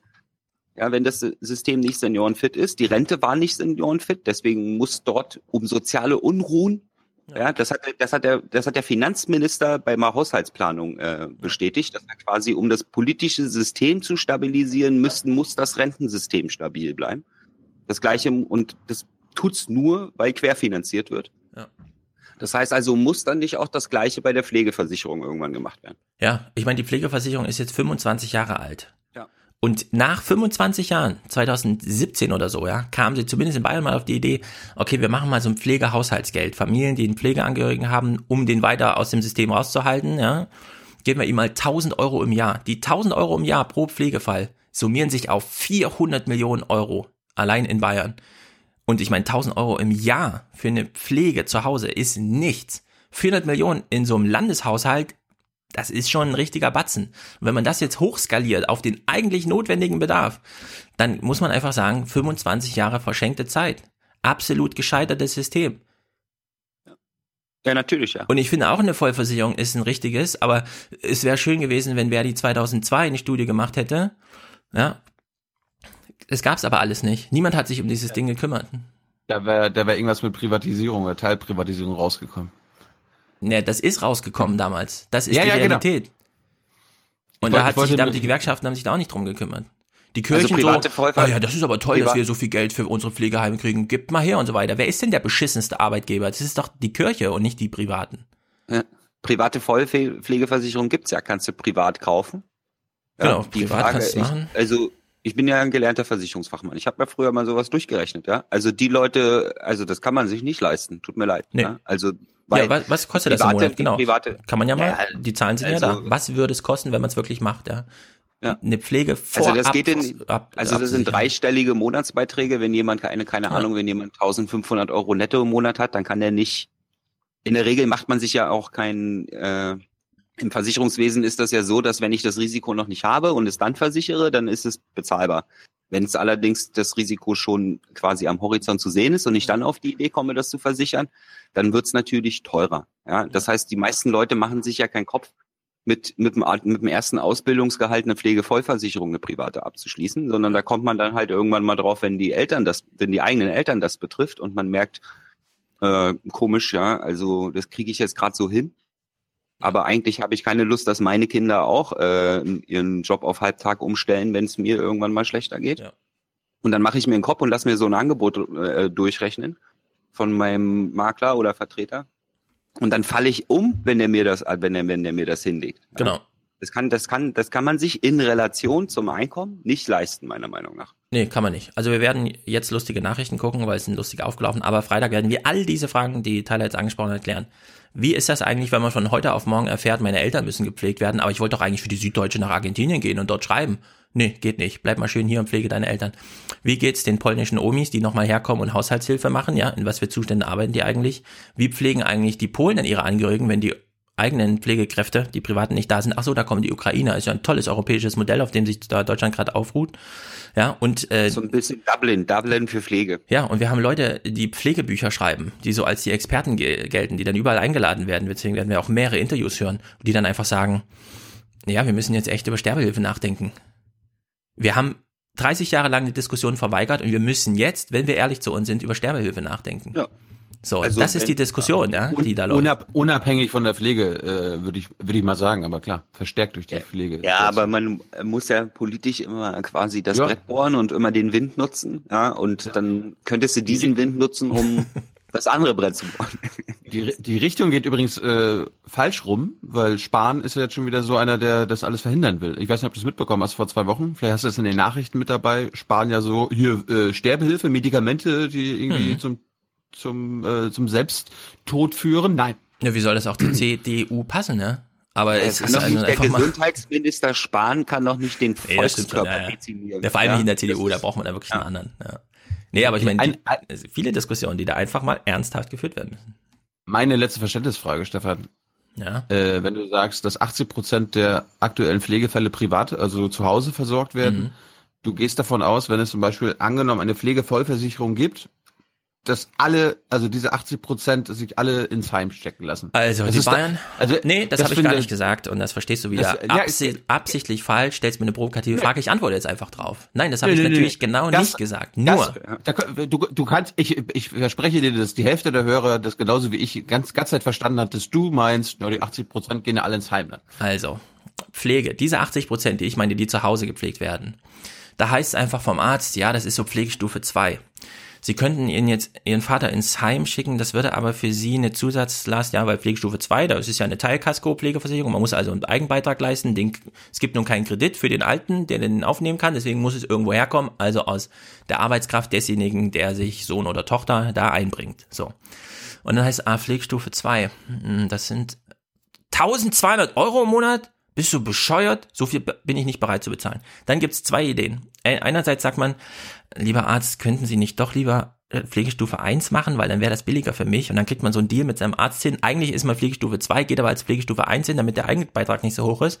Plötzlich heißt es, also in diesem Pflegeheim sind irgendwie alle Pfleger belastet. Ist doch ganz komisch, sind doch alles Pflegestufe 1. Die müssten doch eigentlich nur eine Suppe kochen, aber die müssen die ganze Zeit den Arsch abwischen und so. Was ist denn da los, ja? Und das ist das eine Problem. Und das andere ist, 1200 Euro im Monat für Pflegestufe 2 im Heim. Also diese polnische Oma, die kostet nur 900 und die ist dann noch richtig froh drüber. Dann lassen wir Und doch lieber die herkommen. Kinder sind aus dem Haus, da oben ist doch noch ein Zimmer frei für die. Ja, so. Und das sind diese 80 Prozent. Wenn man jetzt sagt, wir machen ein Pflegevollsystem, könnte man ja genauso sagen, wir wollen gar nicht, dass sie ins Heim kommen, sondern die könnten ja genauso gut zu Hause, da in ihrer eigenen Umgebung und vielleicht sogar im eigenen Haus und so, ja. So, wer bezahlt das? Und dann sagt natürlich der Sohn oder die Tochter, ne, aber doch nicht von meinem Arbeitslohn, oder? Wir haben doch jetzt ein Pflegesystem. Ich hätte gern mal nicht 1000 Euro im Jahr dafür, sondern 1200 im Monat. Damit ich hier eine sozialversicherungspflichtig, ordentlich, durch Freizügigkeit, ist immer noch eine Polin, die damit zufrieden ist und so weiter, ja. So, und dann hast du eben nicht mehr 1000 Euro im Jahr, die sich auf 400 Millionen in Bayern zusammensummieren, sondern dann hast du plötzlich 15.000 im Jahr. Jetzt mal überlegen, 400 Millionen mal 15, wie viel ist denn das eigentlich für so einen Landeshaushalt, ja? Das ist die Rechnung. Das hat mit im Pflege, im Pflegeheim gar nicht so viel zu tun, sondern einfach mit grundsätzlichem, wer bezahlt für Pflege. Und ich sag's nochmal, der Alte wird dafür keinen Kredit kriegen, ja, irgendwann zu sterben, sondern das Geld muss, es ist kein Fiat Money da zur Verfügung, sondern es muss Bestandskohle sein. Es muss Bestandskohle sein. Im besten Fall, deswegen auch dieser gute Witz, der in den Kommentaren mehrfach auflief bei uns. Im besten Fall ist es so ein alter südwestdeutscher Arbeiter am Autobahn, der sich immer sein Leben für 100.000 gespart hat und der dann eben sagt, okay, dann vererbe ich das halt nicht, sondern ich verteile es an diejenigen, die mich pflegen. Und dann hat er zwei Pfleger, die sich urlaubsweise da abwechseln und so weiter. Ja, der Rollstuhlhersteller kriegt noch ein bisschen und da die Firma kriegt noch ein bisschen. Ja, die machen alle Rendite, das weiß ich auch, das war nie mein Argument. Nur, das Geld kommt aus Bestandskohle. Im besten Falle aus dem dann nicht mehr zur Verfügung, sondern verzerrtem Erbe desjenigen, der da einfach sein Lebensabend vorbereitet. Nur, diese Bestandskohle ist erstens nicht da. Und wir haben keine politische Diskussion, wo das Geld sonst herkommt. Und wir haben auch keine Diskussion darüber, dass überhaupt mal Geld bei den Privatgepflegten ankommt, sondern das sind dann halt die Omas aus Polen, die für 1000 Euro im Monat äh, schwarz da irgendwie noch billiger dabei sind, als wenn wir jetzt Pflegestufe 2 Einweisung machen und so. Können, wir- können wir da nicht einfach den Hörerkommentar, glaube ich, von der letzten Folge, der ja vorgeschlagen hat, ein europäisches bedingungsloses Grundeinkommen einzuführen, was ich eine sehr gute Idee finde. Äh, also wie man quasi mit Europa äh, mal ein bisschen werben kann. Also Einnahmen durch die Finanztransaktionssteuer und jedem Europäer wird Geld gegeben. Äh, können wir das nicht auf die Pflege umsatteln? Also ein europäisches Pflegesystem und dann Keine Ahnung, ich bin kein Experte. Ich weiß nicht, ob das geht. Ja. Ich meine, der Vorschlag. Du, du, weißt, du, du weißt immer nur, dass kein Geld da ist oder wo das Geld herkommen soll. Ja, aber äh, Tilo, was ist das für ein Spielchen gerade? Also jetzt schmeißt du gerade Er bringt immer bedingungsloses wieder diese- Grundeinkommen über Bord und sagst, Nee, nein, nein, nein. dafür, dafür gibt's Pflegekohle für jeden. Pflegekohle für jeden. Ah. Das ist. Pflegekohle. Wer die rechnet das mal durch und dann sind wir alle überrascht. Ach so, die Rechnung war irgendwie, stimmte gar nicht. Okay, schade. Wollen wir mal Also ich, ich finde, wir sollten das einfach in unserer Gesellschaft, ja, also wir durch, durch privates Engagement wird die Situation ständig verbessert. Interessant wäre ja, wenn die Leute einfach alle mal damit aufhören würden, ja. Einfach kart eure Alten morgen vors Von Landtag. Von Landtag, ja. Ja. Und so eine konzertierte Aktion Pflege nenne ich das dann, ja. Aber dann sagt Das Jens ist Spahn, die nehmen ihre Tag Alten als Geisel, um uns zu erpressen. an- Ja, und? Das ist doch, Also mein Vorschlag, am Freitag klären wir mal nur die Probleme, nicht Lösungen. Und dann kann Thilo wieder ein moralisches, aber ich will eine bessere Lösung. Nur, wir klären das mal nur Probleme. Ja, wir machen das mal langfristig. Wir fragen nicht, was ist denn jetzt die Lösung, sondern wir klären erstmal nur die Probleme. Das ist übrigens äh, das, was ich letzte Woche probiert habe, einfach nur mal zu erklären, was es hier für Probleme gibt oder aufzuzeigen. Und Stefan dann so, ja, aber bringst du denn konstruktive Lösungen mit? Und jetzt auf einmal kommst du hier mit, wir reden hier nicht über Lösungen, sondern wir klären Ja, über Probleme auf. aber da waren wir also jetzt- Diese, diese Logik schon wieder. Da waren wir aber im Medizinsystem, wo auf jeden Fall konstruktive Ah. Lösungen, weil da ist genug Geld im System. Da ist genug Geld im System. Wenn du die Uni Rostock meinst, da ist genug Geld im System und da gibt's auch konstruktive Lösungen. In der Pflege kein Geld. Niemand ist bereit, 14 Prozent von seinem Lohn nochmal zusätzlich neben Kranken auch nochmal für Pflege zu bezahlen. Deswegen ist da kein Geld. In der Medizin ist genug Geld da. Apropos Geld, äh, wir kennen ja unseren aktuellen oder neuen Finanzminister. Heißt Olaf mit Vornamen, mit Nachnamen ist streitbar, wie er jetzt heißt. Der war am Sch, Olaf Sch. Olaf Sch. Und der war am Freitag in der BBK. Und bevor wir zu meinen Fragen kommen, äh, gab es von einem Kollegen auch eine gute Frage, die wir uns jetzt mal anhören. Und Stefan kann das immer dechiffrieren, wie Olaf Scholz äh, begründet, warum es eine Kindergelderhöhung jetzt in den nächsten Jahren gibt, außer für Hartz-IV-Empfänger. Weil wir merken uns, diese 10 Euro Kindergelderhöhung wird dem Hartz-IV-Empfänger angerechnet. Das heißt, der hat nichts davon. Und ein Kollege von uns wollte wissen, ist das nicht ungerecht? Und Stefan kann ja mal erklären, wie die Logik von Olaf Schäuble ist. Wenn ich es kann, ja. Ich wollte auch nochmal zu dem Sozialpaket fragen, Herr Scholz. Stichwort äh, Kindergeld. Ähm, es wird moniert, dass äh, gerade die, die es am nötigsten hätten, nämlich Hartz-IV-Empfänger, die 10 Euro mehr pro Kind angerechnet bekommen auf ihren Hartz-IV-Satz, sodass das also im Grunde für die linke Tasche rechte Tasche ist. Wäre es vor dem Hintergrund, dass Sie sagen, Zusammenhalt fördern, nicht gerade bei einem sozialdemokratischen Minister äh, wichtig, dass man denen in den ganz unteren Einkommensschichten auch wirklich auch netto 10 Euro pro Kind mehr gäbe? Bam. Wir müssen etwas dafür tun, dass diejenigen, die in besonders schwierigen wirtschaftlichen Verhältnissen leben, da herauskommen. Wir müssen alles dafür tun, dass die Kinderarmut äh, sich reduziert. Und deshalb gehört zu den großen Reformvorhaben dieser Regierung die Reform des Kinderzuschlages, der besser bemessen sein soll und der auch unbürokratischer zugänglich sein soll. Der Kinderzuschlag ist aus meiner Sicht die wichtigste sozialpolitische Maßnahme, um mit Kinderarmut umzugehen. Denn sie verstärkt die Möglichkeit für Eltern, berufstätig zu sein und gleichzeitig aber dann aus dem Bezug von Sozialhilfeleistungen herauszuwachsen, die sich im Zusammenhang mit ALG II zum Beispiel dann ergeben. Und ich glaube, dass das sehr attraktiv ist. Wir haben aber festgestellt, dass ganz viele davon nicht Gebrauch machen, obwohl sie könnten, weil es offenbar zu bürokratisch ist. Und wir haben auch festgestellt, dass das auch so organisiert ist, dass es ein ewiges Hin und Her gibt zwischen der einen und der anderen Leistung. Das würden wir gern vermeiden. Die Ministerin Franziska Giffey arbeitet ganz hart in enger Abstimmung mit meinem Ministerium daran, ein sehr kluges Konzept zu diesem Thema zu entwickeln. Und ich glaube, das ist die Antwort auf die Frage, wie man mit so etwas umgehen soll. Zusatz? Zusatz. Das ist eine Schieflage, erklären Sie darin nicht, dass äh, Hartz-IV-Empfänger als einzige nicht 10 Euro Kindergeld mehr bekommen. Ich bin dafür, dass die Regelsätze im Bereich der ALG-II-Leistung so bemessen sind, dass sie Vollsätze sind. Und mancher, der aus dieser Perspektive fragt, wie Sie fragen, plädiert in Wahrheit um die Ecke dafür, dass es keine auf die volle Bedarfshöhe bemessenen Sätze sind. Da bin ich strikt gegen. Ich bin dafür, dass wir hohe Sätze haben. Und dann muss man aber auch akzeptieren, dass das eine Konsequenz hat, weil es ja eine Vollanrechnung, eine voll alles zusammengerechnet wird. Frage an Tyler. Ja. Kann man die ganzen Fotografen nicht einfach ersetzen durch einen Bewegungsmelder, der registriert, oh, er bewegt seine Hände, klick, klick, klick, klick. Ja, ich weiß auch nicht. Was machen die da? Oder Sollen sie einfach eine Kamera aufstellen, die, keine Ahnung. Eine Poolkamera für alle und zack, fertig, Ja. ey. Das Problem ist ja immer, wenn man filmt, dass man da immer eine bestimmte Belichtungszeit hat, die äh, halt auf die Framerate eingestellt ist. Und das Fotografen natürlich, wenn der seine Hand so schwenkt, natürlich eine kürzere Belichtungszeit brauchen, damit die Hand dann auch scharf ist in der Bewegung. Deswegen sollten sie vielleicht eine Kamera aufstellen, die quasi zwar auch filmt, aber mit einer anderen Belichtungszeit, sodass die Fotografen dann die einzelnen Frames benutzen können. Danach. Ja. Vorschlag. Hast du jetzt verstanden, Stefan, warum Also ich- Nee, ich habe mal keine wieder nicht Kinder- verstanden, warum der Journalist einfach nicht mitdenkt, wenn er fragt Hartz IV und Olaf sagt Kinderzuschuss. Kinderzuschuss ist an Lohnzahlung gebunden, so verstehe ich das jedenfalls. So, da ging's, es geht aber um Hartz IV. Ja klar, die Hälfte davon ist Aufstocker, also wieder Lohnempfänger und so. Aber warum bleibt er nicht einfach dabei und sagt, Herr Schäuble, ich habe Sie gar nicht nach Kinderzuschuss für Lohnempfänger gefragt, sondern nach Hartz IV. Aber Ja. so deutlich Weil hat die er sich da Frage, nicht weil die getraut. Frage oder was? ist ja, die Frage ist ja auch immer nicht, äh, sind Sie dafür oder dagegen, sondern finden Sie das so, wie es fair ist oder nicht? Ja, das ist ja immer die Frage der Journalisten. Und die Antwort ist dann immer, ja, das System ist halt so, wie es ist. Und dann beschreiben sie halt immer nochmal das System. Ja. Das fängt dann auch immer lustigerweise immer, bei Scholz war gleich im ersten Satz das Wort herauskommen drin.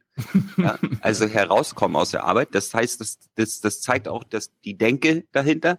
Es soll sich ja niemand wohlfühlen dabei, ja, sondern äh, sie sollen ja dann, sie sollen ja quasi die Energie, also das ist ja dann negative Energie, ich will weg von irgendwas, aufbringen, um da herauszukommen. Und Ja. das funktioniert ja nicht, wenn wir ihnen jetzt 10 Euro mehr geben. Ja? Ja. Dann sind sie ja 10 Euro weniger motiviert. Also die Frage ist inhaltlich gut, aber man kann Olaf Schäuble nicht so einen Elfmeter hinlegen und sich dann aufregen, dass er den verwandelt, ja. Der muss die Frage halt besser formuliert werden. Inhaltlich war sie gut, aber formuliert nicht so gut. Gut. Ich habe, ich habe dann, wenn du sagst schon elf Meter, dann habe ich einen indirekt, nee, einen Freistoß im Fünf-Meter-Raum äh, Olaf Schäuble gegeben. Mhm. Das ist das was ja, wenn- Gutes? Freistoß im 5-Meter-Raum? So, ich Ja, Nee, da steht da noch ja eine Mauer auf den fünf Metern. Das ist also nicht ganz so Ach gut. so. Okay. Ja. Wenn du hart genug schießt, fallen die Spieler halt mit. Ja, okay. Also wenn ich so Bevor hart wir- schießen kann wie Lothar Matthäus, dann funktioniert das. Oh, oh, oh Lothar Matthäus hat gestern geil geschossen. Habt ihr das gesehen? Habt ihr das Der war gesehen? geil. Nee, es war dämlich. das war- Sensationell. Nee, also wir, wir rekap rekati- rekapitulieren kurz. Okay. Die Bild hat sich darüber aufgeregt, dass äh, Matthäus Putin blutigen Händen äh, ein Grußwort spricht, nämlich, das war eine Super WM, Herr Präsident. So, und dann hat Lothar Matthäus geantwortet mit einem Bild, in dem Blome, Bl Nikolaus Blome, wie heißt er, Blume, Blume, Ja. Blome. Putin die Hand gibt und Diekmann noch daneben steht. Sensationell. Also wirklich, für Lothar Matthäus Verhältnisse war das sogar übermenschliche, eine übermenschliche Leistung. Ja, für Lothar Matthäus Verhältnisse vielleicht, ja. Wenn man, wenn man nämlich, ja, also das hat, spricht jetzt auch nicht positiv für Lothar Matthäus, weil Nee. Blome ist natürlich äh, damals der Chefredakteur von Bild gewesen, ja. Und dass man als, dass man dem Journalisten vorwirft, dass er seinem Interviewpartner die Hand gibt, das ist, glaube ich, ein bisschen was anderes, als was, Me als was äh, Matthäus mit Özil Ja. und die Leute mit Matthäus gemacht Matthäus hat nicht mein Präsident Putin gesagt, sondern nur Herr Präsident. So, es ist halt nur mal ein Präsident. haben. Ja. Naja. Naja, ich fand's halt auch geil, dass also Matthäus hat ja den den Rant an Özil hat er ja wo geschrieben in der Bild Das ich die nicht. Bild. Ja. Doch, doch, oder Ja. Tilo? Das hat er in der Bild sein. geschrieben, ne? Also wenn, wenn Lothar Matthäus irgendwo schreibt, dann Ja. wahrscheinlich in der Bild. Genau. Ja, und lieber Lothar, ja, vielleicht hast du was draus gelernt über die Bildzeitung, ja? Naja, ihm kann es ja egal sein, aber den Tweet gestern fand ich einfach sensationell. Ja. Ja, auf der Unterhaltungsebene war der ganz gut, aber sagte ich halt schwachsinnig. Es ja. ist Twitter, da geht's nur um Unterhaltung. Ja. Deswegen Es hat ja halt auch es das Zentrum für politische Schönheit drunter geschrieben, Golden Goal. Ich habe übrigens auch schon Alexander Gauland die Hand gegeben. Den blutigen Händen von Alexander Gauland. Okay, jetzt kommt deine Frage an Olaf. Ja, also bevor wir, bevor wir Mhm. zu den fachlichen Fragen kommen, die uns so. Tyler gleich mal ein bisschen ein, einführen kann, habe ich natürlich erstmal die Frage dieses Podcasts gestellt, die musste ich stellen. Ja, zwei Themen. Herr Scholz, äh, ist Ihnen mittlerweile eingefallen, was Sie vom Finanzminister Wolfgang Schäuble unterscheidet? Ihnen ja vor einer Weile schwer gefallen. Herr Gatzer, können Sie uns die Frage vielleicht beantworten, wenn Herr Scholz es wieder nicht weiß? Sie haben ja mit beiden zusammengearbeitet. Ich habe meine Entscheidung getroffen, diese kluge Erkenntnis Ihnen zuzulassen. Ich glaube, wenn Sie sich Mühe geben, können Sie schon was aufschreiben. Dito. Ah. Also es kommt, kommt ja erstmal devot rüber, ne? So dieses, ich habe entschieden, diese kluge Entsch äh, Erkenntnis Ihnen zu überlassen. Das, das, das, war, ein- das war ein Entscheidungsprozess, ja. Ja, da könnte man ja meinen, ja. das, aber direkt danach kommt das, so dieses. Das war, das war ein SPD-Vorstandsbeschluss. Wir, wir lassen die Deutschen im Unklaren, was Ja. uns von Wolfgang Schäuble unterscheidet. Ja, dann, das hat er beschlossen. Er ist die Partei. Er ist der Mhm. Vorsitzende, oder? Oder ist Andrea die Partei? Ich weiß es nicht genau. Äh, nee, Andrea ist die. Vorsitzende. ja. Also zumindest wollte er erst devot wirken und danach hat er gesagt, du sollst dir was aufschreiben. Ja, das Ja. ist ja dann schon wieder, das ist ja so Oberlehrermäßig, ne? Schreiben Sie sich doch was auf. Zu Ja. einem Online-Journalisten. Mhm. Ja, dann nur sagen, äh, twittern Sie doch, was Sie wollen. Stefan, we- weißt du, wer, weißt du, wer der Herr Gatzer war oder ist, der da neben ihm gesessen hat? Ach, na, einer von seinen beiden Staatssekretären. Ent- Es ist, es der von Goldman Sachs oder der andere? Der andere. Der, andere. Der, der sogenannte Architekt der schwarzen Null. ja. Und ich kann es ja schon mal vorwegnehmen. Der sieht aus wie so ein Pilot. Hm. Okay, Der hat mich, äh, im Nachhinein hat er mich angetroffen und meinte dann so, oh, gute Fragen von Ihnen. Und dann habe ich so gesagt, na, können wir das nicht mal mit Ihnen mit Jung Naiv klären? Ich, also, wa- was wollen Sie denn klären? Ich so, na, Sie können den jungen Leuten ja mal erklären, warum die schwarze Null eine gute Sache ist. Super. Und jetzt bekommen wir einen Interviewtermin Na mit dann. dem Architekten der schwarzen Null. Der, der ist gerne bereit, 90 Minuten darüber zu reden. Ich bin gespannt. So, äh, Tyler, willst du mal einführen? Wir haben das ja gemeinschaftlich entschieden, was wir denn mal wieder den Finanzminister bei der Bundeshaushalts-BBK fragen. Ja, dann die Bundeshaushalts-BPKs, die laufen ja seit nachdem, seit, seit wir die Euro-Krise überwunden haben, eilen wir ja von Rekord zu Rekord. Mhm. Das ist ja die Erzählung. Und Außer äh, die Bundesbank, die hat eine Billion Miese. Meinst du jetzt Target, hier Target hier und so. Ja, ja. Die, die, äh, Bald die, explodiert alles. die sachgrundlose Target-Diskussion? Ja, genau, die meine ich. Mark Schieritz Wer hat, hat sehr gut dazu geschrieben. Ja gut, also ähm, also das ist ja immer die Erzählung, ne? Es läuft, Kassen sind voll und dann wird ja immer auf diesen Haus, wenn dann die Haushaltsdiskussionen sind, dann wird ja immer darüber diskutiert, wo geht das jetzt hin, das Geld? Ja? Also Mhm. dieses, das was was extra da ist, was letztes Jahr nicht da ist. Und da erinnern wir uns halt immer daran, dass bei 2005 von dem Vor Vorgänger, aber äh, glaube ich auch SPD-Finanzminister, damals, als die Mehrwertsteuer erhöht wurde um drei Prozentpunkte von 16 auf 19 versprochen wurde, dass Erste also GroKo, ne? Hm? Genau. Erste Gro die, die Maßnahme der ersten GroKo war, damals, um was anderes zu finanzieren, bei dem nicht genug Geld da war, also so ähnlich wie bei der Pflege, äh, hat man dann einfach die Mehrwertsteuer erhöht um drei Prozentpunkte und hat gesagt, ja, das brauchen wir jetzt für die aktuelle Lage. Dann hat man so eine konjunkturelle äh, Begründung gehabt, dass quasi, wenn die Konjunktur wieder läuft, ja, wenn, wenn wieder Überschüsse da sind, dann äh, nehmen wir, dann machen wir das rückgängig. Und wenn wir die Maastricht-Kriterien eingehalten haben. Genau. Mhm. Und wenn wir die tollen Maastricht-Kriterien eingehalten haben, damit wir keine blauen Briefe mehr aus Brüssel bekommen. So, und diese beiden Situationen sind jetzt eingetreten.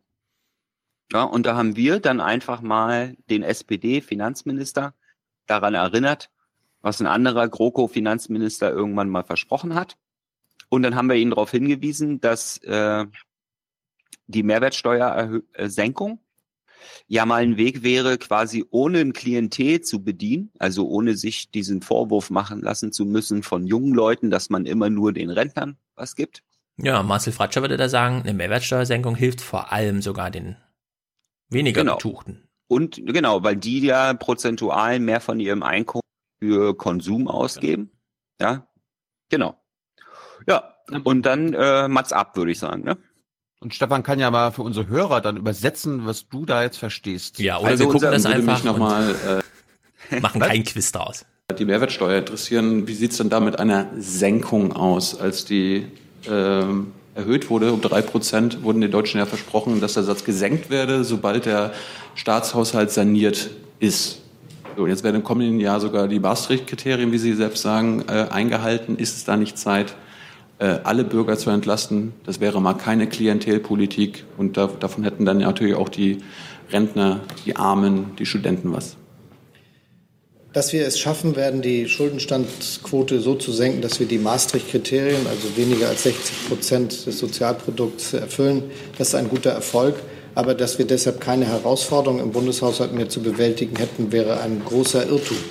Ich will zum Beispiel darauf hinweisen, dass viele Skeptiker sagen, das ist zwar eine gute Lage im Haushalt, aber bedenkt zum Beispiel, dass ihr gegenwärtig wegen der Politik der Zentralbanken in der Welt sehr geringe Zinsen aufzuwenden. Kann Was ist eigentlich, wenn die Zinsen steigen? Den kann ich antworten. Auch dafür haben wir Vorsorge getroffen. Aber so ganz einfach ist das natürlich nicht. Und eben haben wir schon die Frage diskutiert, wie können wir die Voraussetzungen dafür schaffen, dass wir in einer Zeit, die mit großer Veränderung und auch mit vielen Sorgen der Bürgerinnen und Bürger vor diesen Veränderungen verbunden ist, sicherstellen können, dass das Rentenniveau stabil bleibt. Ich halte das für eine ganz wichtige Herausforderung, übrigens auch nicht nur bis 2025, sondern bis in die 30er, 40er Jahre hinein. Und das wird bedeuten, dass es einen fortschreitenden Anteil von Steuermitteln geben wird, den wir dafür aufwenden müssen. Darüber sollte dann auch offen gesprochen werden. Und deshalb haben wir noch große Aufgaben vor uns. Der letzte? Satz, der letzte Satz war der entscheidende.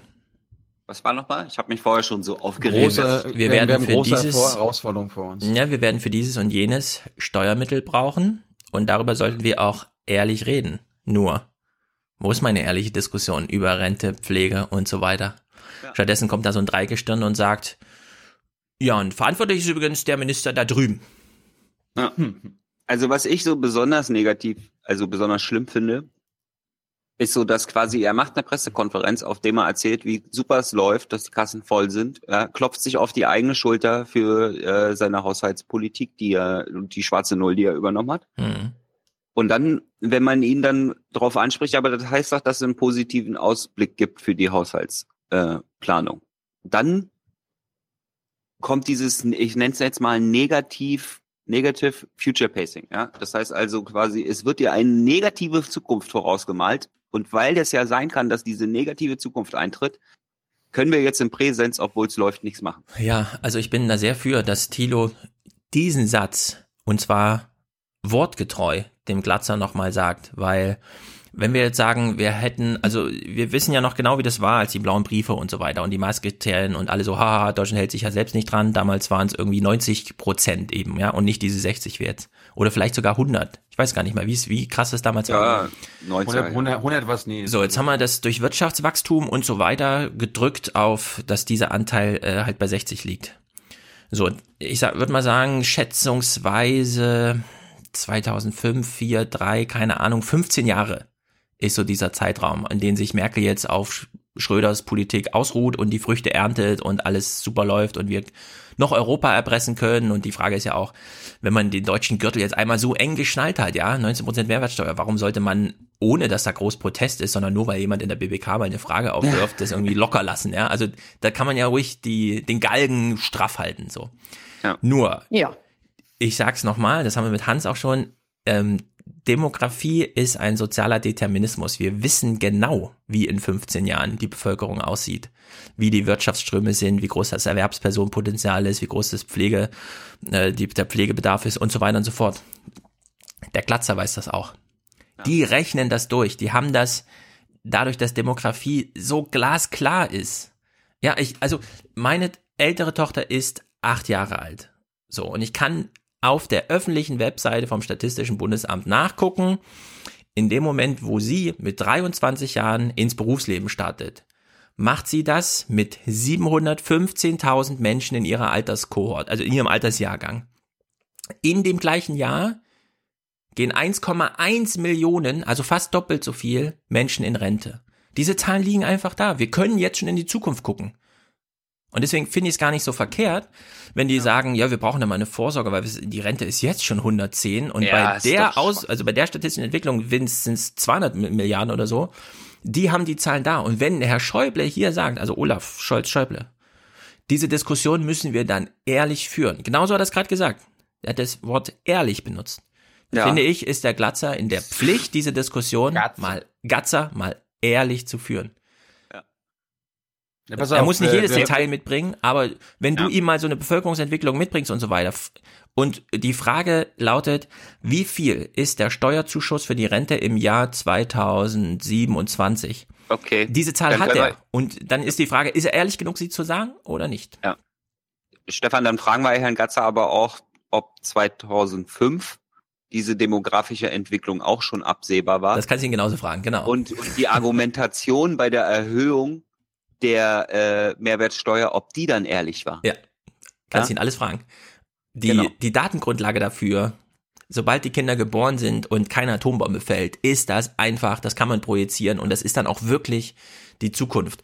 Vor allem, das ist auch witzig, in der statistischen, beim Statistischen Bundesamt kann man ja diesen Graphen ziehen, ne, auf die nächsten 50 Jahre. Und dann muss man vorher aber anklicken, wollen Sie die Kalkulation mit eher weniger oder eher mehr Zuwanderung?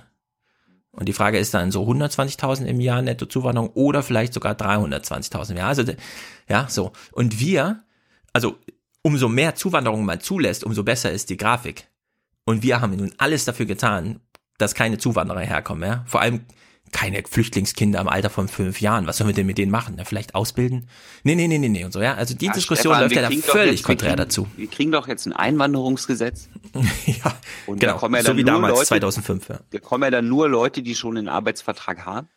Ja, das ist, das ist der große Fehler da drin, dass man die Kinder wir da brauchen. ausblendet, ja. Und dann, das, das rettet das ganze System, Stefan.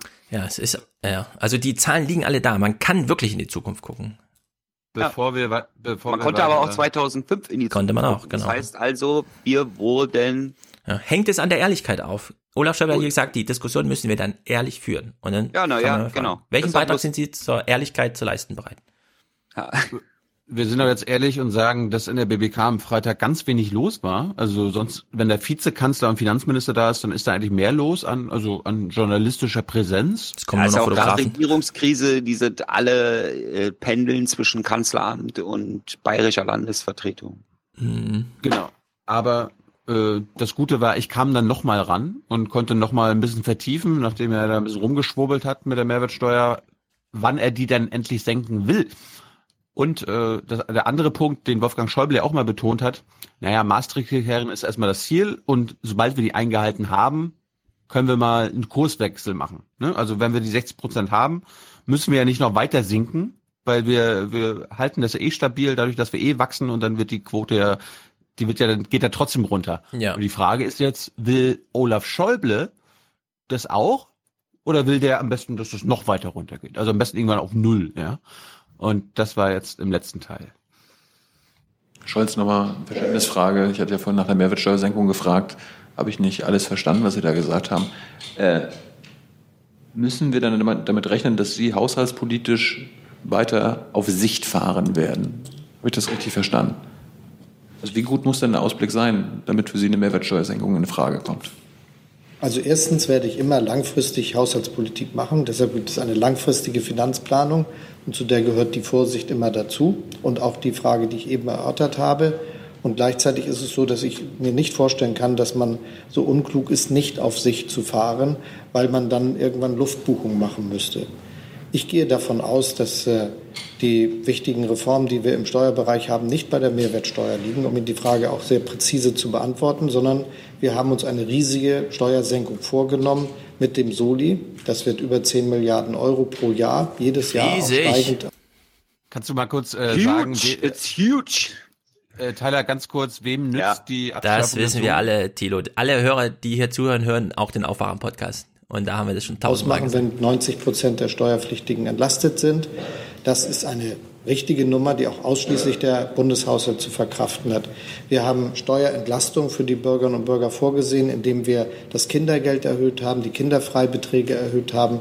Das Gesetz ist jetzt in der Beratung, indem wir dafür Sorge tragen, dass äh, dass wir auf die kalte Progression reagieren und gewissermaßen die zusätzlichen Steuern, die man durch gestiegenes Einkommen und das Eintauchen in eine höhere Progressionszone zahlen muss, äh, gewiss gesenkt haben und indem wir das Existenzminimum berücksichtigt haben. Lauter Maßnahmen, die jetzt alle zusammen nochmal 10 Milliarden Euro ausmachen und eine Steuerentlastung sind. Und wenn man sich für diese Prioritäten entschieden hat, hat man für viele andere keinen Spielraum mehr. Kein, Ein Zusatz? Spielraum Kurze Verständnisfrage. für Äh, Habe ich Sie richtig verstanden, dass Sie wollen, dass die Staatsschuldenquote Deutschlands noch weiter sinkt? Wie weit, wie weit soll sie sinken? Auf Ich Null? kein- Ich habe jetzt keine konkrete Zielsetzung, was die Größe der Staatsschuldenquote betrifft, aber Sie können an dem Schaubild, das wir Ihnen verteilt haben, sehen, welche Entwicklung sie nehmen wird. Und sie wird 2022, das ist der Finanzplanungszeitraum, den wir gegenwärtig betrachten, etwa bei 52 Prozent liegen. Wir Wow. sind mal losmarschiert bei fast 80 Prozent, was auch durch die Wirtschaftskrise zustande gekommen ist, indem wir Also nämlich 78. das Richtige getan haben und äh, investiert haben in der Krise und äh, stabilisiert haben in der Krise. Und das wird jetzt eben wieder abgebaut, damit wir in einer best anderen Situation in der Lage sind, mit dem, äh, mit der Kraft, die wir dann haben, auch noch zu reagieren. Die große Gefahr ist ja, wenn man in guten Zeiten vergisst, dass es auch mal wieder schlechte Zeiten gibt. Und dann kann man, wenn die eintreten, nichts mehr machen. Das darf uns nicht passieren. Und deshalb bin ich dafür, dass diese Linie, diese Tendenz richtig ist. Und äh, halte ich das für richtig. Und ich hätte auch nichts dagegen, wenn es noch ein bisschen weitergeht. Ja, ich, ich sag mal so. Man muss immer nachdenken, immer denken. Denken hilft ungeheuer. Lesen ist auch gut, aber denken ist noch viel wichtiger als lesen. Ja. Flassbecks Urteil hierzu wäre, also 52% Schuldenquote ist ja pervers, weil, na klar kommen dann schlechte Zeiten, irgendwer muss sich verschulden, um irgendwas anzuschieben, denn, jetzt sind wir wieder am Anfang, Mehrwert wird durch wie auch immer geschöpft, aber es wird ein Zinsversprechen gegeben, jemand muss sich verschulden und sagen, ich gebe dir aber mehr zurück und dann wird alles besser. Wenn aber jeder sagt, nee, wir geben dir mal kein Geld und so, weil wir müssen ja vorsorgen für die schlechten Zeiten, die dann auf jeden Fall kommen, wenn wir niemanden einen Antrieb geben, über eine ja, Zinslast äh, sozusagen Mehrwert zu erwirtschaften. Und das ist hier genau das Problem.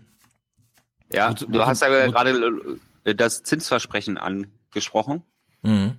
Und viele argumentieren ja, dass im Moment Deutschland quasi investieren könnte und mit einem nur sehr kleinen oder gar nicht vorhandenen Das kommt noch dazu als Perversion, ja. Wenn Deutschland jetzt Ja. ein riesen Infrastrukturprojekt anschieben würde mit 100 Und das Milliarden, ist würde halt- das auch wirklich nur 100 Milliarden kosten statt Das- 100 Milliarden plus 80, was weiß Ja, ich. das, Zins. das ist halt das, was mich ständig nervt, ja. Immer dieses Hin- und Hergespringe in der Ja. ökonomischen Grundmeinung eigentlich, ja. Weil entweder hast du diesen Keyn- keynesianischen Anspruch, dass du sagst, wenn Konjunktur runtergeht, dann wird investiert und dann muss man dann dafür sich auch verschulden als Staat, ja, um eben durch diese, ja, aber er sagt ja jetzt, wenn es runtergeht, müssen wir dann schon das Geld, also das ist halt, Das ist halt schwäbische Hausfrau in Hamburg. Ja, da kommt, es da kommt, das, pervers. das, das kommt halt immer, das kommt halt immer ständig durcheinander, ja. Also wie sie es gerade brauchen, an, äh, argumentieren sie entweder konjunkturell oder eben oder eben aus einer betriebswirtschaftlichen Sicht.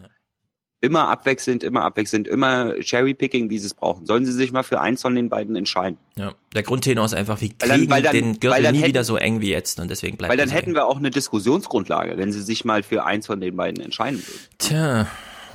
Ich find's gut, dass sich äh, auf die nächste Finanzkrise vorbereitet wird und eine deutsche Bank gerettet werden kann. Ja, also was ich auch schlimm finde, ist dieses äh, dieses auf Sicht fahren haben wir natürlich nur eingebracht, weil er so ein nordischer Typ ist, ne? Und weil er das so mag mit äh, so Sch Schiffanalogien und so. Auf Sicht Also dieses ja. auf Sicht fahren hat er selber vorher gebracht, deswegen haben wir es in die Frage reingepackt, um ihn ein bisschen zu triggern, hat auch funktioniert. Ich fand es lustig, dass wir halt langfristig auf Sicht fahren. Mhm. Ja. Das, Man kann ihn ja mal fragen. Glauben Sie, Ja. man kann mit einem Riesentanker durch den Hamburger Hafen fahren, indem man einfach nur auf Sicht fährt? Ja, das, das Nur- wäre dann wieder das, die Schulz. nächste Frage, ob in der, ob in der, im maritimen Verkehr denn wirklich auf Sicht fahren optimal ist, ja. Gut, wir beenden dieses Thema mit Sie entscheiden per Applaus. Äh, Olaf Scholz, Liebling des Monats. Wir kommen aber, bevor Stefan mit den Nachrichten anfängt, eine kurze Sache, die wir abspielen müssen, weil in Österreich wurde das gar nicht gesendet. Im ORF zum Beispiel eine Szene zwischen äh, unserem Jean-Claude Juncker und Sebastian Kurz. Der eine ist der Kanzler Europas und der andere ist der Kommissionspräsident in Österreich. Die haben eine gemeinsame PK gegeben. Warum? Weil äh, der Kommissionspräsident Österreichs jetzt den Ratsvorsitz der EU übernimmt. Und äh, nachdem auf die Frage von einem ORF-Journalisten, ja, was ist denn mit dem deutschen Asylstreit? Was hat das für Auswirkungen? Kurz antwortet mal kurz und dann achtet Stefan mal ganz besonders auf die Reaktion von Herrn Juncker am Ende seiner Aussagen.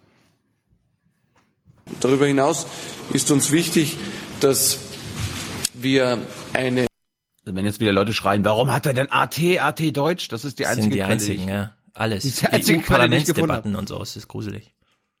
Gesamteuropäische Lösung zustande bringen. Das ist unser Ziel. Wir werden hier während unseres Ratsvorsitzes uns äh, anstrengen, mit allen anderen Mitgliedstaaten gemeinsam, mit der Kommission gemeinsam alles zu tun, um auch die Schlussfolgerungen umzusetzen. Also die Veränderung, die in den Köpfen stattgefunden hat, muss jetzt auch auf den Boden gebracht werden, insbesondere was den Außengrenzschutz betrifft, was die Verhandlungen mit Drittstaaten betrifft. Aber natürlich werden auch äh, die Verhandlungen zur Dublin-Reform fortgesetzt, so wie das die Ratschlussfolgerungen auch ausdrücklich auf den Punkt bringen.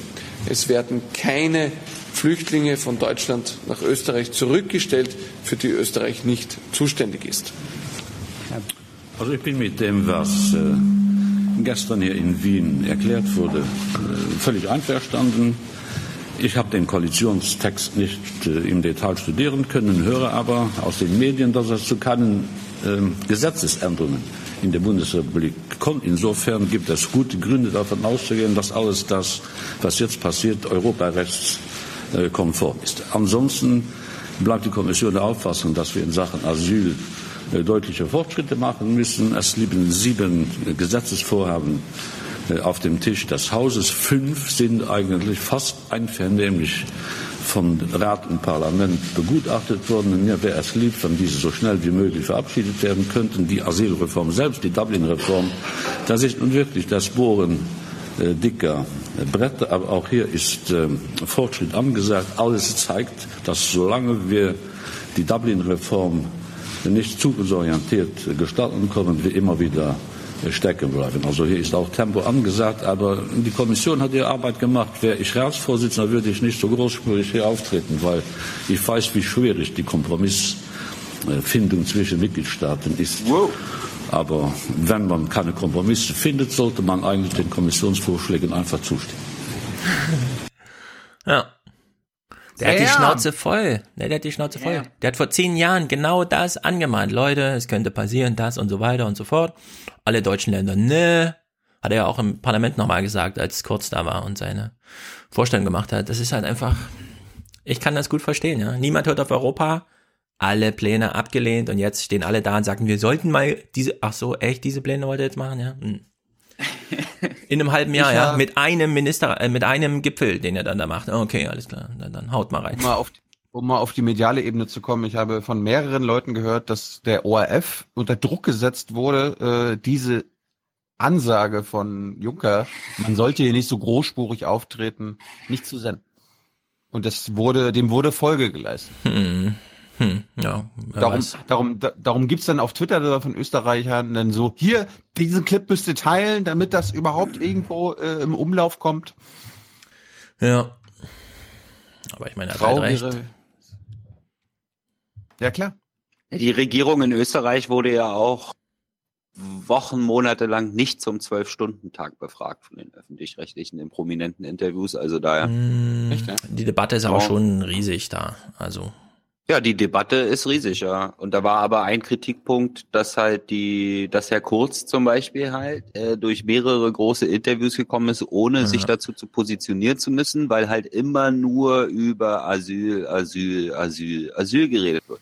Ja, das bringt uns auch zu den deutschen Nachrichten. Asyl, Asyl, Ja. Asyl, Asyl. Also wir steigen mal ein in die letzte Woche. Ich habe noch mal Seehofers Worte vom Anfang, weil zum einen, wir hören sie uns noch mal an, weil die Tagesthemen sich wieder entschieden haben, komm, wir machen, bevor Ingo irgendwas dazu sagt, bringen wir das Zitat. Und ich habe vorher was un überhört. Hm? Das nennt man übrigens Cold Open. Cold Open. Ja. Mhm. Also, Nee, wenn es mit einem Logo anfängt, ist kein Cold Opener. ja, aber es beginnt quasi mit damit alle Leute wissen, okay, das ist eure Sendung, die Musik spendieren wir euch noch und dann kommt sozusagen. Wir nehmen das mal als Cold Opening hin, weil das auch schön klingt, so als das andere Es war auf Cold jeden Fall Opening. kalt, sagen wir es mal so, es ist kalt angerichtet. Ob es jetzt ein Cold Genau. Opener ist, wissen wir nicht genau. Cold Opener kennen wir ansonsten ja nur von CSI und so, ne? Wenn im Grunde alles zu spät ist, dann macht man nochmal ein Cold Opening, um zu gucken, woran lag's. So, also, ich, ich- ich hatte im Hinterkopf eine klare Übereinkunft und so weiter. Aber jetzt liegt mein Fokus noch mal ein bisschen anders. Wir achten mal, was er nach der klaren Übereinkunft hinsichtlich der Zukunftsfähigkeit der Vereinbarung mit Merkel, wohl wissend, sie hat ungefähr drei Tage gehalten. Gib uns, gib uns doch Ja. mal, äh, an welchem Tag war das jetzt? Montag. Es ist dieser Highlight-Tag, wo er kommt und sagt, ich kann Minister bleiben. Also wir hören noch mal genau hin. Äh, es ist wirklich eigentlich lustig. Achtung, Oma, stramm sitzen. Die Sendung beginnt. Ich bin äh, froh, dass diese Einigung gelungen ist. Aha. Es hat sich wieder einmal gezeigt, es lohnt sich, für eine Überzeugung zu kämpfen. Jawohl. Und das, was jetzt vereinbart ist, ist wirklich eine klare, okay. für die Zukunft äh, sehr, sehr haltbare Übereinkunft. Haltbar.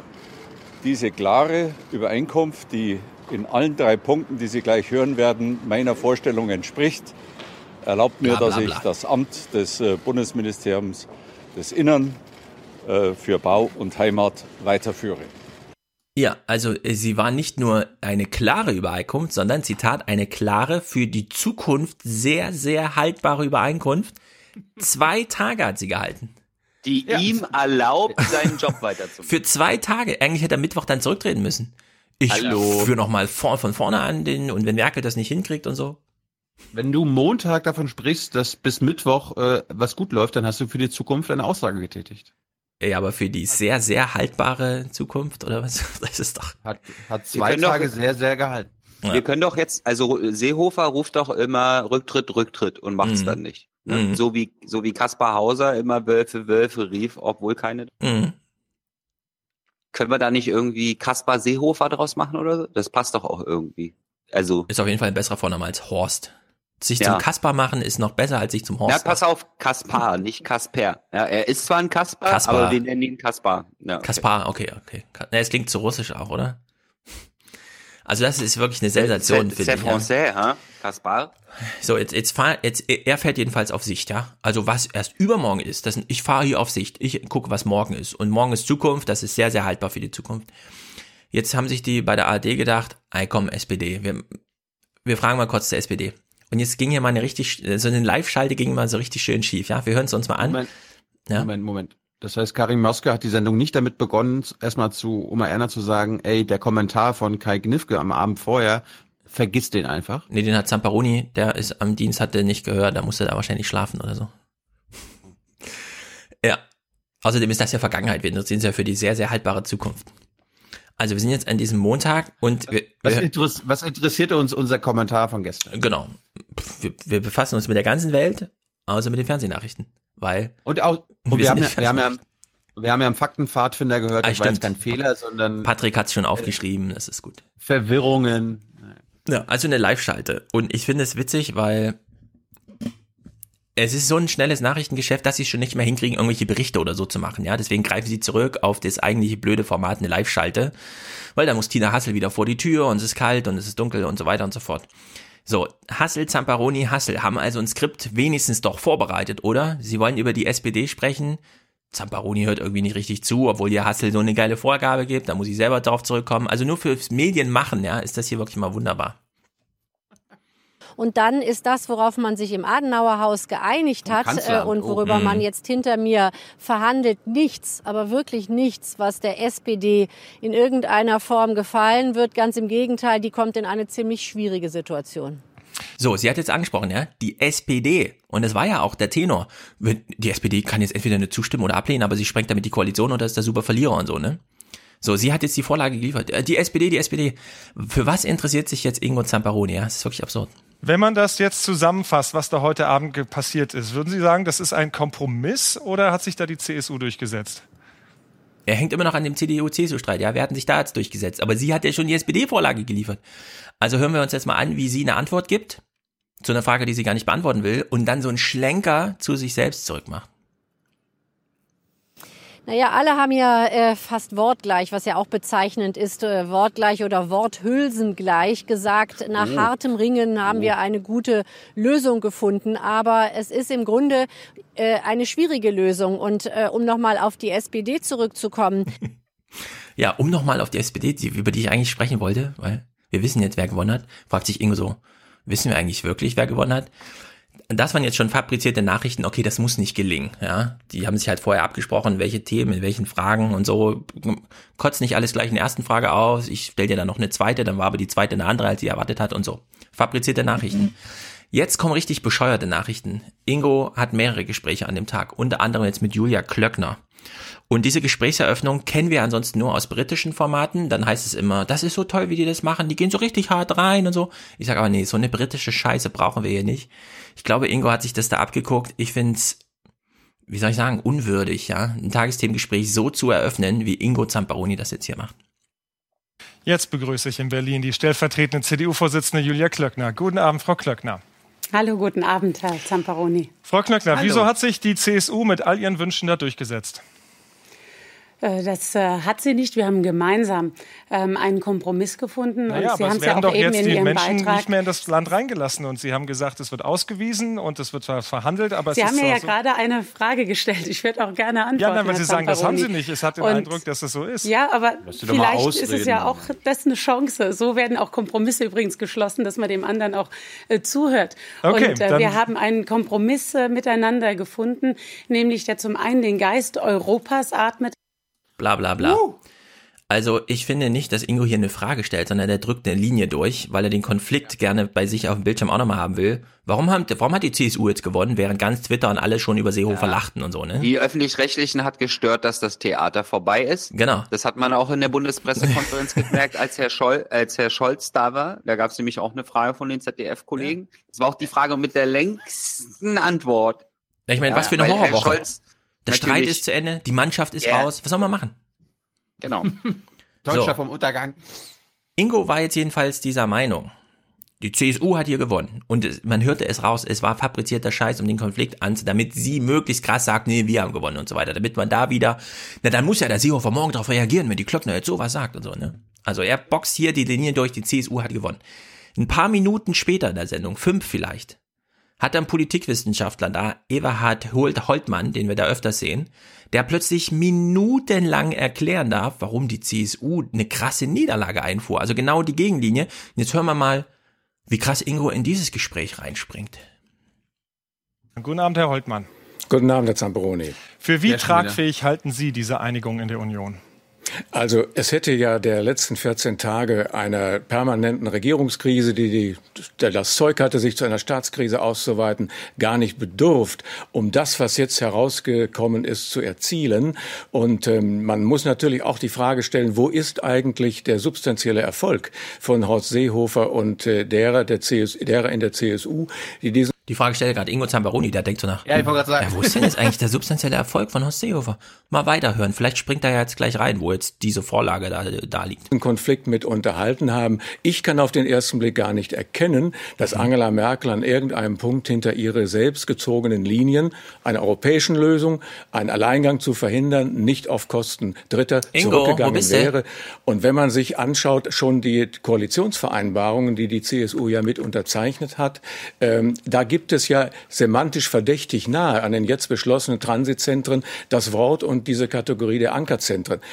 Von daher auf der einen Seite, weil es ja um nur eigentlich auch letztlich nur um eine Umsetzung des Koalitionsvertrages geht, kann das schon Bestand haben, wenngleich der Teufel immer im Detail steckt. Aber man fragt sich in der Tat, was hat das Theater eigentlich sollen? Ja, fragen wir uns auch. Und vor allem, was hat das Theater mit Julia Klöckner eigentlich sollen, wenn er da die CSU-Linie durchdrückt und sich hier minutenlang erklären lässt in der gleichen Sendung, ohne da plötzlich Widerspruch zu haben, weil was, was lohnt denn ein Konflikt mit Herrn Holtmann? Nee, ein Konflikt mit Klöckner braucht man. Und das ist jetzt besonders interessant, weil diese Konstellation, die hier auch rein fabriziert wurde, wäre fast schief gegangen aus diesem Grund. In Berlin begrüße ich jetzt die stellvertretende CDU-Vorsitzende Julia Klöckner. Nein, ich höre gerade, die sprechen wir gleich. Ja, was wäre eigentlich gewesen, wenn Julia Klöckner nicht fünf Minuten, sondern erst zehn Minuten später da gewesen wäre? Dann wäre nämlich das Gespräch mit dem Holtmann in der Sendung schon abgefrühstückt gewesen. Und dann hätte Ingo Zamparoni plötzlich nicht seine Linie, weil sie dann hätte sagen können, äh, Herr Zamparoni, haben Sie nicht gerade Herr Holtmann zugehört? Die CSU hat hier auf voller Linie verloren. Ja, und das wäre ein ganz anderes Gespräch mit Klöckner gewesen. So konnte er vorher noch seine CSU-Linie da durchboxen. Und ehrlich gesagt, lieber Ingo Zamparoni, Ingo- so geht's irgendwie nicht.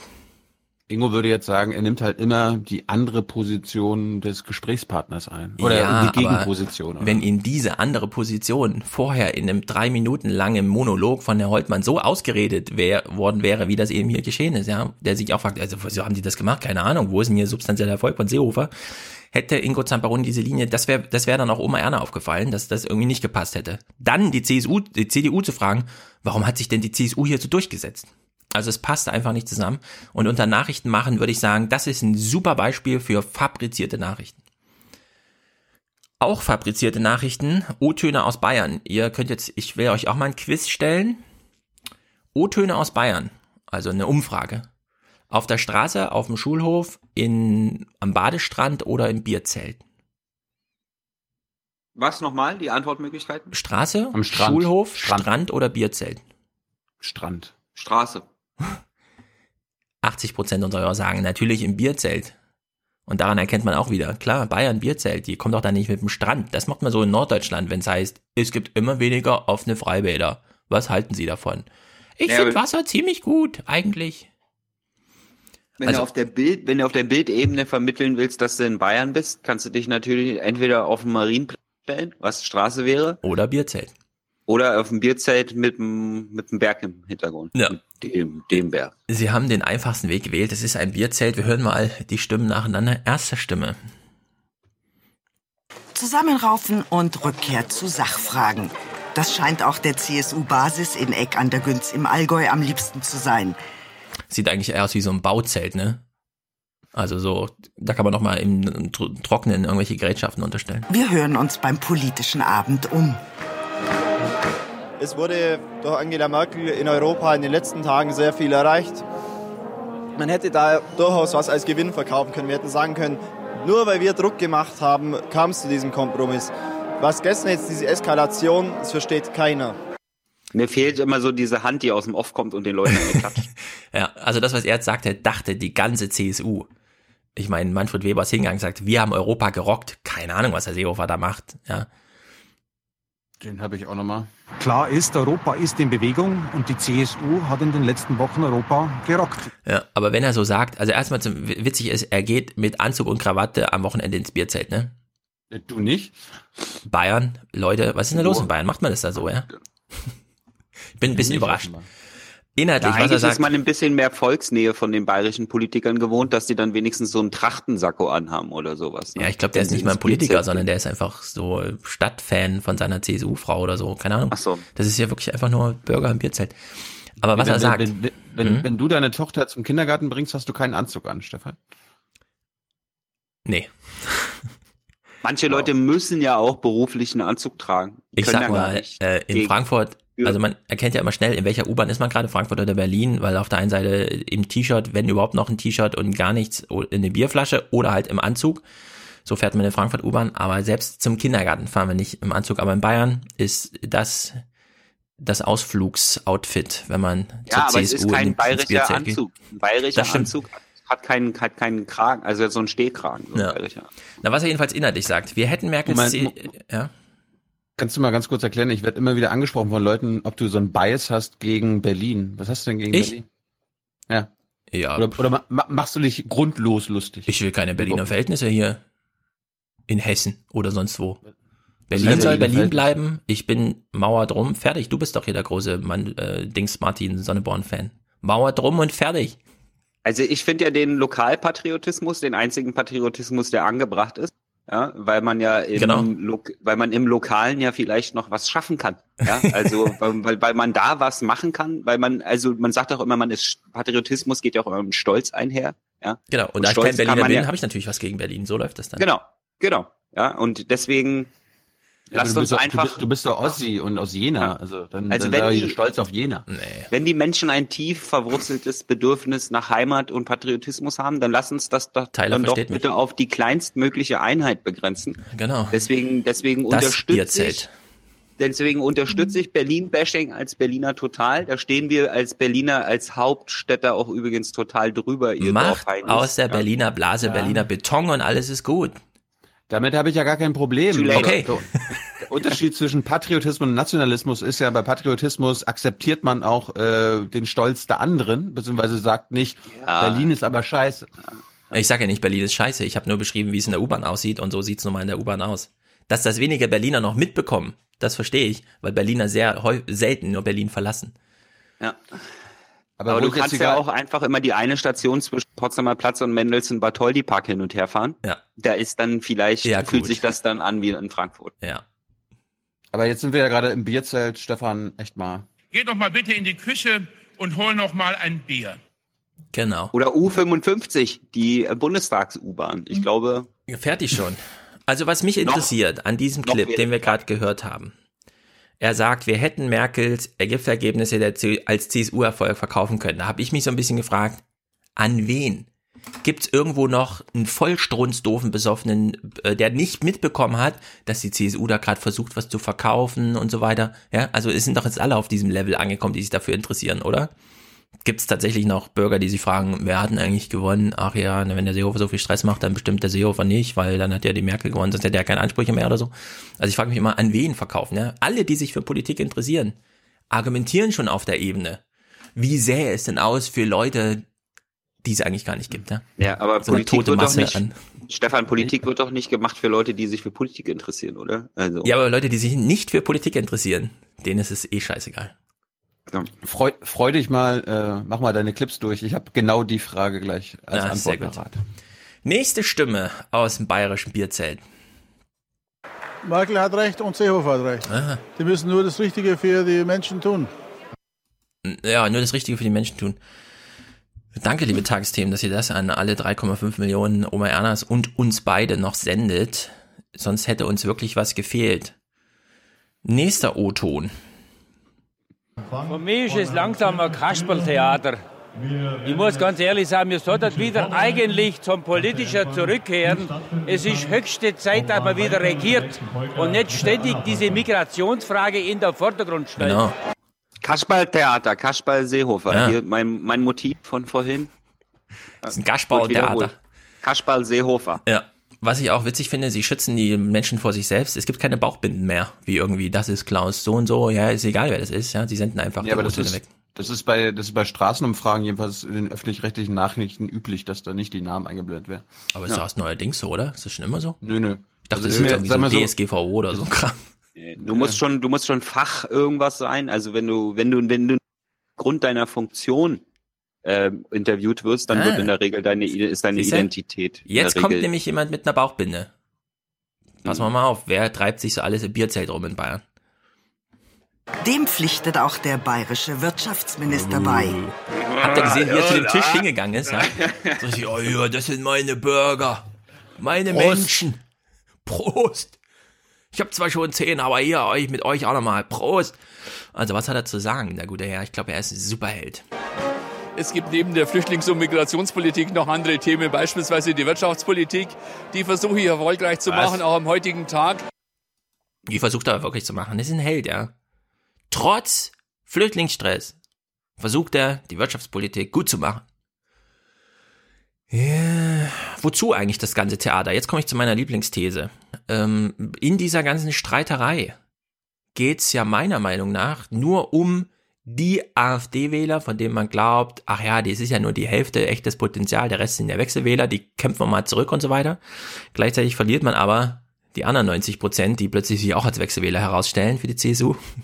Stefan, bevor du, das brauchst du nicht als Glauben oder als Theorie formulieren, wenn das ist die klare Ansage der Unionspolitiker nach der Bundestagswahl gewesen. Genau. Sowohl CSU-Parteivorsitzender als auch CDU-Parteivorsitzender haben im Statement nach der Bundestagswahl als allererstes gesagt, wir holen uns die AfD wieder zurück. Genau. Wir Und wollen die Wählerinnen und Wähler der AfD zurückgewinnen. Ja, Merkel macht das halt aber mit einer anderen Strategie als Seehofer wieder da sehen. Seehofer auch ein bisschen unabgestimmt mit seiner Partei. Jedenfalls, ich hätte mir das gewünscht, wenn man das noch ein bisschen ausbaut. Wir hören noch mal kurz, wie das hier kurz formuliert wird. Hier in der Grenzregion schnitt die AfD bei der Bundestagswahl besonders gut ab. Und hier will die CSU jetzt Vertrauen zurückgewinnen. Ja, man be be befasst sich noch mal kurz mit der Grenzregion. Ich würde gerne mal, dass da jemand hinfährt, journalistisch, und mal eine Reportage macht über die Wechselwähler, also die imaginären Wechselwähler der CSU.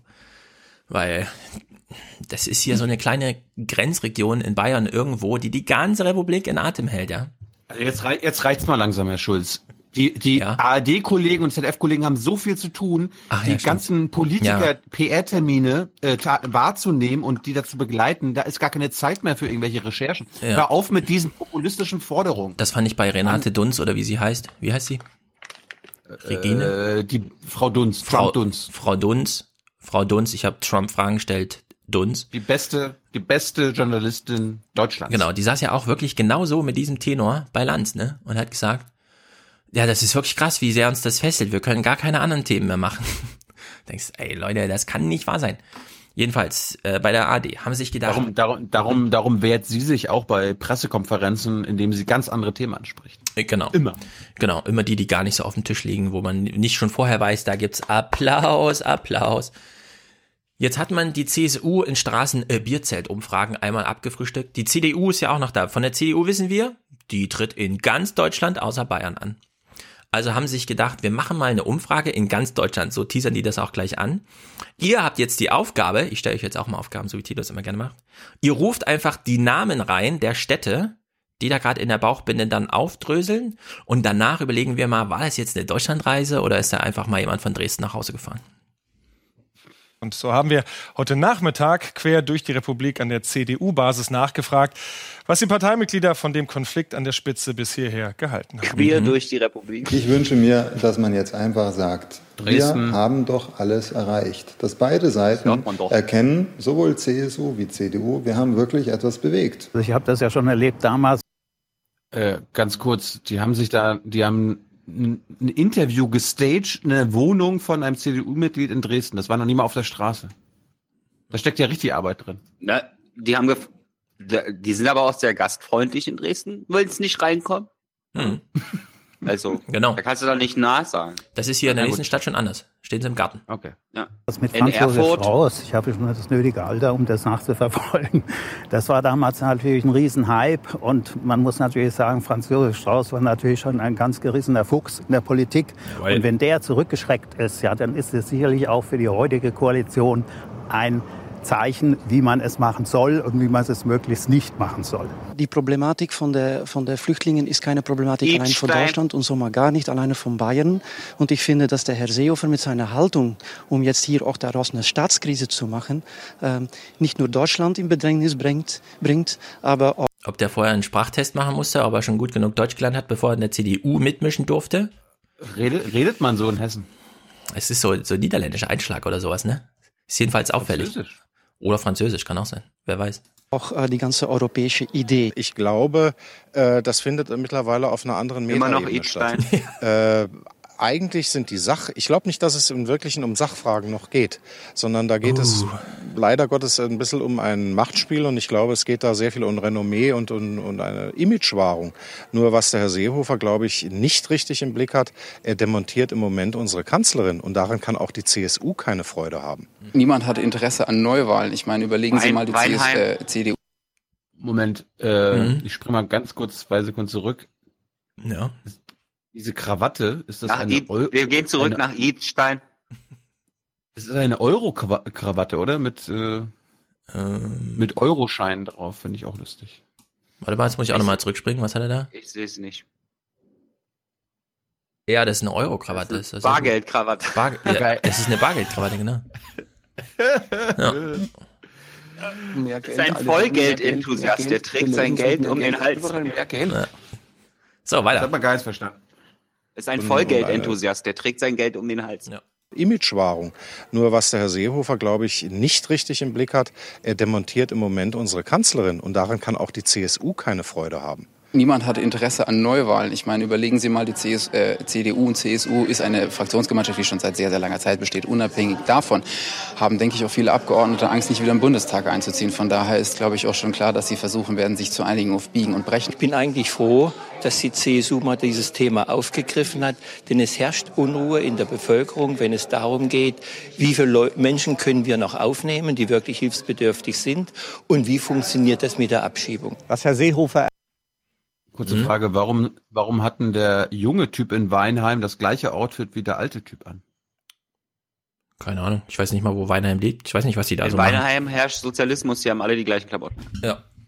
Okay. Erreicht hat, halte ich Hamburg. für sehr gut. Aber die Art und Weise. Ja, vor allem, wenn man das Bild so sieht, hätte ihr gedacht, dass das Hamburg ist? Ja, klar. also, das ist schon. Das sieht aus wie Bayern. Das könnte Bayern sein. Das ist so ja, das Hamburg ist vor Ort, wenn du fünf Millionen geerbt hast. Und ist doch Red, ja, so ein Fachwerkhaus, so ein altes mit einem Reddach. Ja. ja das ist, das ist 300 mit 300 Quadratmetern Grundfläche. Das ist derjenige, für den Olaf Schäuble in Hamburg Politik gemacht hat. Ja. Wie er es Frau Merkel verkauft, ist grenzwertig. Und ich glaube, dass wir in der Unionsfamilie jetzt zueinander finden müssen und oh. das dann auch mit der SPD in einen vernünftigen Kompromiss gießen müssen. Ja, also das ist natürlich ein Doppelfail. Äh, es ist natürlich keine Rundreise durch die Republik. Er hat Dresden, Erfurt, Idstein, Idstein, Weinheim, Weinheim, Hamburg. Wo ist denn da bitte die Republik? Da sind ja in Bayern weiter rumgekommen, ja, wenn sie nochmal in der Grenzregion waren, wo wenigstens die also AfD-Wähler wohnen. Zweimal Dresden, zweimal Bayern, einmal Hamburg. Ja. Hessen und Baden-Württemberg. Hessen, Idstein, genau. Ist hier um die Ecke. Es ist jedenfalls ein bisschen. Aber er hat gesagt, queer durch die Republik. Du ja, weißt gut. ja jetzt nicht, Quer. du okay. weißt ja jetzt nichts über die Queer. sexuelle Orientierung von den Interviewten. Also vielleicht hat er ja recht gehabt. Das kann sein. Inhaltlich fand ich es auch ziemlich Banane, weil die haben ja alle so einen Tenor, ja, ja, die sind schon lange zusammen und die müssen sich zusammenraufen, weil ansonsten gehen ja die mit dem äh, Parlamentssitze weg. Das war Seehofer alles egal. Wenn einer im Stich gelassen wurde, ja, dann war das jetzt gerade der normale CDU-Abgeordnete im Parlament die mussten sich ja nicht zusammenraufen oder so, sondern wie Beckstein sagte, die saßen halt da und haben gedacht, die Kanzlerin knickt ein, dann ist sie es nicht und plötzlich alle in Panik und so. Aber da hatte keiner ein Wörtchen mitzureden, ja. Seehofer hat halt sein Theater da abgezogen. Naja. Das Kasperle heißt Kasperle. Ja. Wir nähern uns jetzt einem kleinen Finale. Christian Nietzsche hat das kommentiert, das Ganze am Montag. Aber wir, hoffentlich mit Einblendung, äh, dass er CSU-Mitglied ist. Äh, das hören wir jetzt inhaltlich raus. Wir, also wir hören mal das Finale. Wir wissen noch, wie der Stress am Montag war. Wir hören mal das Finale von ihm. Insgesamt also ein guter Tag. Oh. Insgesamt also ein guter Tag. Man fragt sich so ein bisschen, wie das? Wie kann ein das bitte jetzt äh, insgesamt ein guter Tag sein? Und jetzt gehen wir mal seine Argumentation rückwärts durch. Ah, da, ja, darf ich raten? Das Gesicht am Ende. Das Gesicht am Ende nach. Also ja. wir haben jetzt gerade, wir sehen gerade ein Standbild. was kommt nach insgesamt ein guter Tag? Genau. Aber darf, darf ich raten? Er ist ja. aber froh, dass Horst Seehofer noch da ist. Äh, andersrum. Seehofer ist ihm schon egal. Er hat einen Weg gefunden, Merkel muss wegzuschreien. Der akzeptiert es, selbst in dem Tagesthemen-Kommentar. Also wir hören uns das mal an. Es braucht wohl ein neues Führungsduo, das die Familienbande der Schwesterparteien wieder festigt. Merkel und Seehofer haben sich in der Asylthematik verkämpft und gegenseitig verbraucht. Ja, die haben sich gegenseitig verbraucht. Also Seehofer geben sie schon verloren. Wäre doch schade, wenn nicht Merkel auch noch geht, oder? Die hat doch da auch ein bisschen mit und so. Die ist doch auch mit Schuld.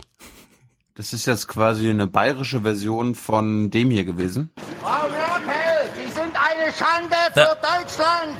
Treten Sie zurück. Ja. Ja, Sio war auch eine Schande, aber das ist jetzt nebensächlich, weil Merkel auch. Ja, genau. Merkel auch. Jetzt hören wir nochmal seine kleine Pointe. Es ist auch interessant, das nochmal rückblickend, weil das ist jetzt eine Woche her. Wir haben alle die Wahlrechts.de Umfragen gesehen, wie es gerade so steht für die AfD und so weiter.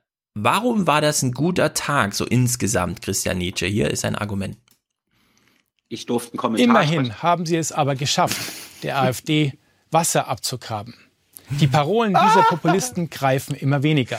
Aha. Insgesamt also ein guter Tag.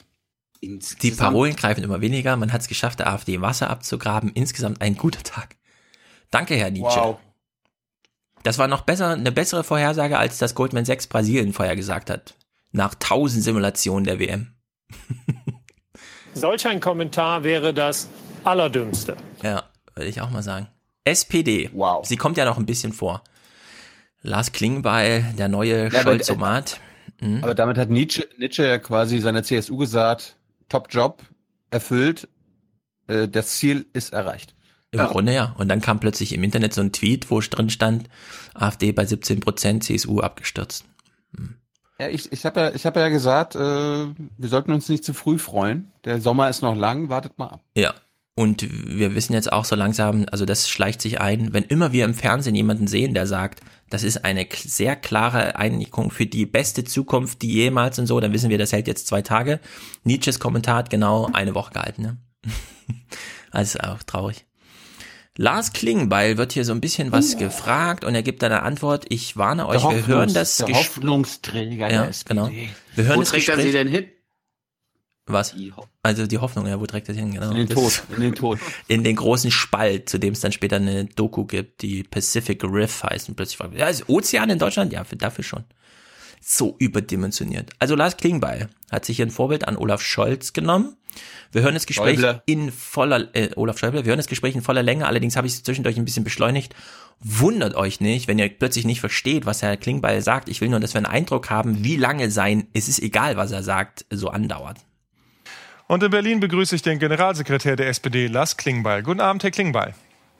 Er kriegt jetzt die geilste Vorlage überhaupt von äh, Ingo Zambaroli. Das muss man sagen. Die Frage war so ein bisschen, man hätte da eine richtig geile Antwort geben können und dann, ja. Schönen guten Abend. Wird die SPD dem Unionskompromiss zustimmen, ja oder nein? Also uh. erstmal sind wir froh, dass die Union jetzt nach drei Wochen Dauerstreit, nach drei Wochen Machtkämpfen. talking Points, Talking Points, Talking Points. Äh, sag mal leise, hör zu. So, das war jetzt die erste, ja. Also, das finde ich so geil. Werden Sie zustimmen, ja oder nein? Da muss er doch in dem Moment sagen, nein.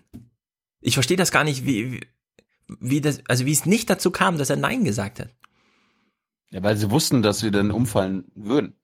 Und ja, den Vorwurf wollten sie einfach. Aber selbst das Nein kann man doch abfedern, indem man dann, ja, das ist doch Verhandlungsmasse in dem Moment. An ja, er hätte sagen können, diesem er, Montag er hätte sagen können, er hätte sagen können, das glaube ich nicht. Oder das sieht, das sieht nicht gut ich aus. Ich hätte da knallhart Nein gesagt und dann mal geguckt, ja, was am nächsten Tag plötzlich für Spielräume da sind und so, weil das ist doch hier eine Ansage.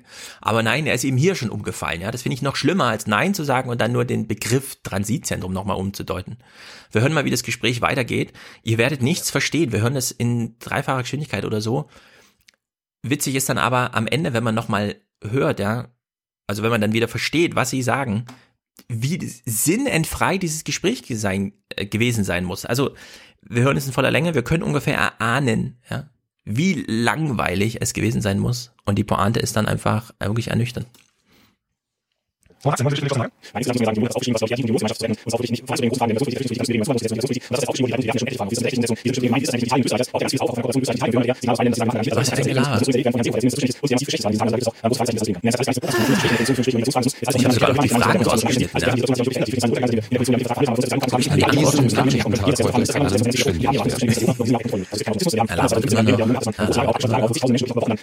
Jetzt kommt gleich die Auflösung.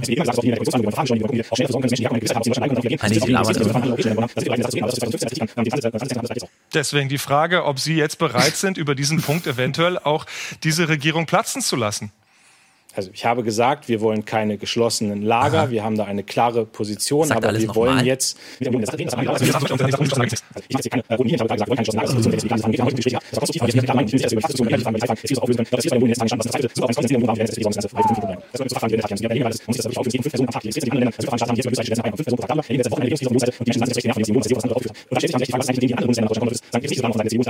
Wir sind froh, dass wir jetzt in der Sache endlich mal reden können, aber es gibt keinen Automatismus, dass die SPD SPD-Dinge mitmacht.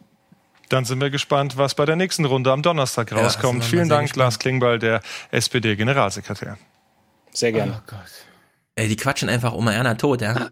ja. Da kommt nichts aber das ist, Aber das ist ja quasi, je, ich sag mal, wenn du halt der Meinung bist, dass deine Antwort nicht so gut ankommt, wenn du sie kurz, machen, und, genau. kurz und klar formulierst, dann gehst du halt zu dieser Taktik über, dass du halt so Fachchinesisch redest, ja, ja? Genau. dass du halt einfach, einfach fünf Minuten lang Sachen erzählst, die auf jeden Fall nicht falsch sind. Ja, aber sind die dumm? Keiner, das geht doch einfach nicht. So dass die Leute, so dass die Leute abschalten und dann ganz am Ende, wenn auf einmal die Stimme so eine kurze Pause macht und deswegen Ja. Oh, scheiße, ich habe die letzten drei Minuten nicht zugehört, deswegen ja. kann ich das jetzt nicht kritisieren. Was nach dem deswegen? Ja, also Oma Erna hat von dem Gespräch nicht mehr mitbekommen als wir. Da war einfach nichts, genau. nichts. Und dadurch, dadurch, dass das Ziel der Politiker sowieso das immer ist, ne? Also quasi, es ist ja eigentlich fast scheißegal, was du für eine Frage stellst. Ja, sie haben mhm. ja ihre Sprachregelung, das haben wir ja ganz am Anfang gehört, oder Phrasenregelung ja schon vorliegen. Und du meintest ja quasi, dass es die beste Vorlage ist, die du jemals gehört hast. Ich ja. glaube, es, die, eigentlich, warum machen sie nicht eine Sendung, die einfach nur WhatsApp heißt? Ja. ja? Also nicht WhatsApp, sondern WhatsApp. Ja. ja. Und dann quasi als Vorlage nur noch WhatsApp. Mhm. Ja. Weil dann braucht der Politiker gar nicht mehr so tun, als wenn er auf irgendwas. Ja, man kann das Gespräch geht, auch einfach so beginnen, dass Ingo dasteht ja. und sagt, Mikrofon ist jetzt scharf, es geht los. Zack. Ja, und dann Lars, kann er halt geht. erklären, was, ja, was nee, Sachlage ist. Nee, immer so. Wir begrüßen jetzt Lars Klingbeil in Berlin. Herr Klingbeil, erstmal Ihre Talking Points, bitte. Ja, nee, einfach wie beim Fußball. Herr Klingbeil, wie fühlen Sie sich? Und dann zack. Apropos, wie fühlen Sie sich, ne? Wir hören mal kurz äh, Andrea Nahles. Hallo. so viel zu meiner Stimmungslage. Genau. So. Ähm, Hallo. Mach nochmal. Ich kann's noch echt. Okay, nochmal. Noch Hallo. so viel zu meiner Stimmungslage. Ja, so viel zu meiner Stimmungslage. Von ja wem hat Lars Klingbeil eigentlich gelernt? Natürlich vom Scholzomat bei diesem Gespräch habe ich mal nicht alles rausgeschnitten, sondern wir hören nur das Wichtigste. Gemeinsam wollen Österreich und Deutschland jetzt, auch mit Italien, die Mittelmeerroute schließen. Mhm. Was genau soll das denn heißen? Werden dann alle Häfen für Flüchtlingsboote dicht gemacht? Ganz sicher nicht. Nochmal die Frage, was heißt das, die soll geschlossen werden? Sie können ja keinen Zaun durchs Mittelmeer ziehen. Nö. Na doch, klar. Wie zuversichtlich sind Sie, dass jetzt Ruhe im Karton ist erstmal? Tja, da fragen Sie mich was. Ja, so kann man auch Gespräche führen. Wenn man das, sie entsprechend das, kürzt, redaktionell, ne? Ja, super. Das, aber das reicht ja aber auch. Völlig. Das, und das, auch. Das, könnt, das könnte die Tagesthemenredaktion machen. Nee, ich meine, ich sag mal, Tagesthemen, ja. Tagesthemen ist mir egal. Quasi an die Politiker, ja. Hm. Also ja. Die, Leute, die Leute wollen, die sind euer Gelaber satt. Ja, diese fünf Minuten Antworten, wo keiner hinterherkommt, ja, der nicht hauptberuflich damit beschäftigt ist, solche Satzmonster auseinanderzunehmen. Ja, ja klar, Klingbeil wollte halt so. Kompetenz, so. Darstellungskompetenz machen. Stimmt, wir sind kompetent, stimmt. auch wenn Sie ja. es nicht nachvollziehen können. Wir genau. sind kompetent. Und werden Sie dem zustimmen? Wahrscheinlich. Da fragen Sie mich was. Ja, nee, so wahrscheinlich. Ja. ja. Kennen, kennen uns doch, wir sind die SPD. Ja. Wahrscheinlich stimmen wir zu. In dem Bericht der Tagesthemen wurde dann mal eine sehr witzige und wichtige Frage, witzig und wichtig, äh, geklärt. Wo sind Einfach eigentlich die machen. anderen Themen hin, mit Blick auf auch Merkels kleine Regierungserklärung, die sie da abgegeben hat und so? Emotionale Debatten müssten geführt werden, so Merkel. Wohl auch deswegen kommen soziale Themen wie Rente oder Kindergeld in ihrer Rede heute nur am Rande vor. Stattdessen die Dublin-Rücküberstellungsverfahren, Rückkehrmechanismen, Fachkräfte-Einwanderungsgesetz, der sogenannten Sekundärmigration, Verwaltungsvereinbarungen und regionalen Ausschiffungsplattformen. Man möchte das gar nicht in den Mund nehmen. Nee, möchte man auch nicht, aber irgendwie macht man es trotzdem. Aber. Genau, hast du aber. Kon aber kontrollierte Zentren hat sie nicht in den Mund genommen.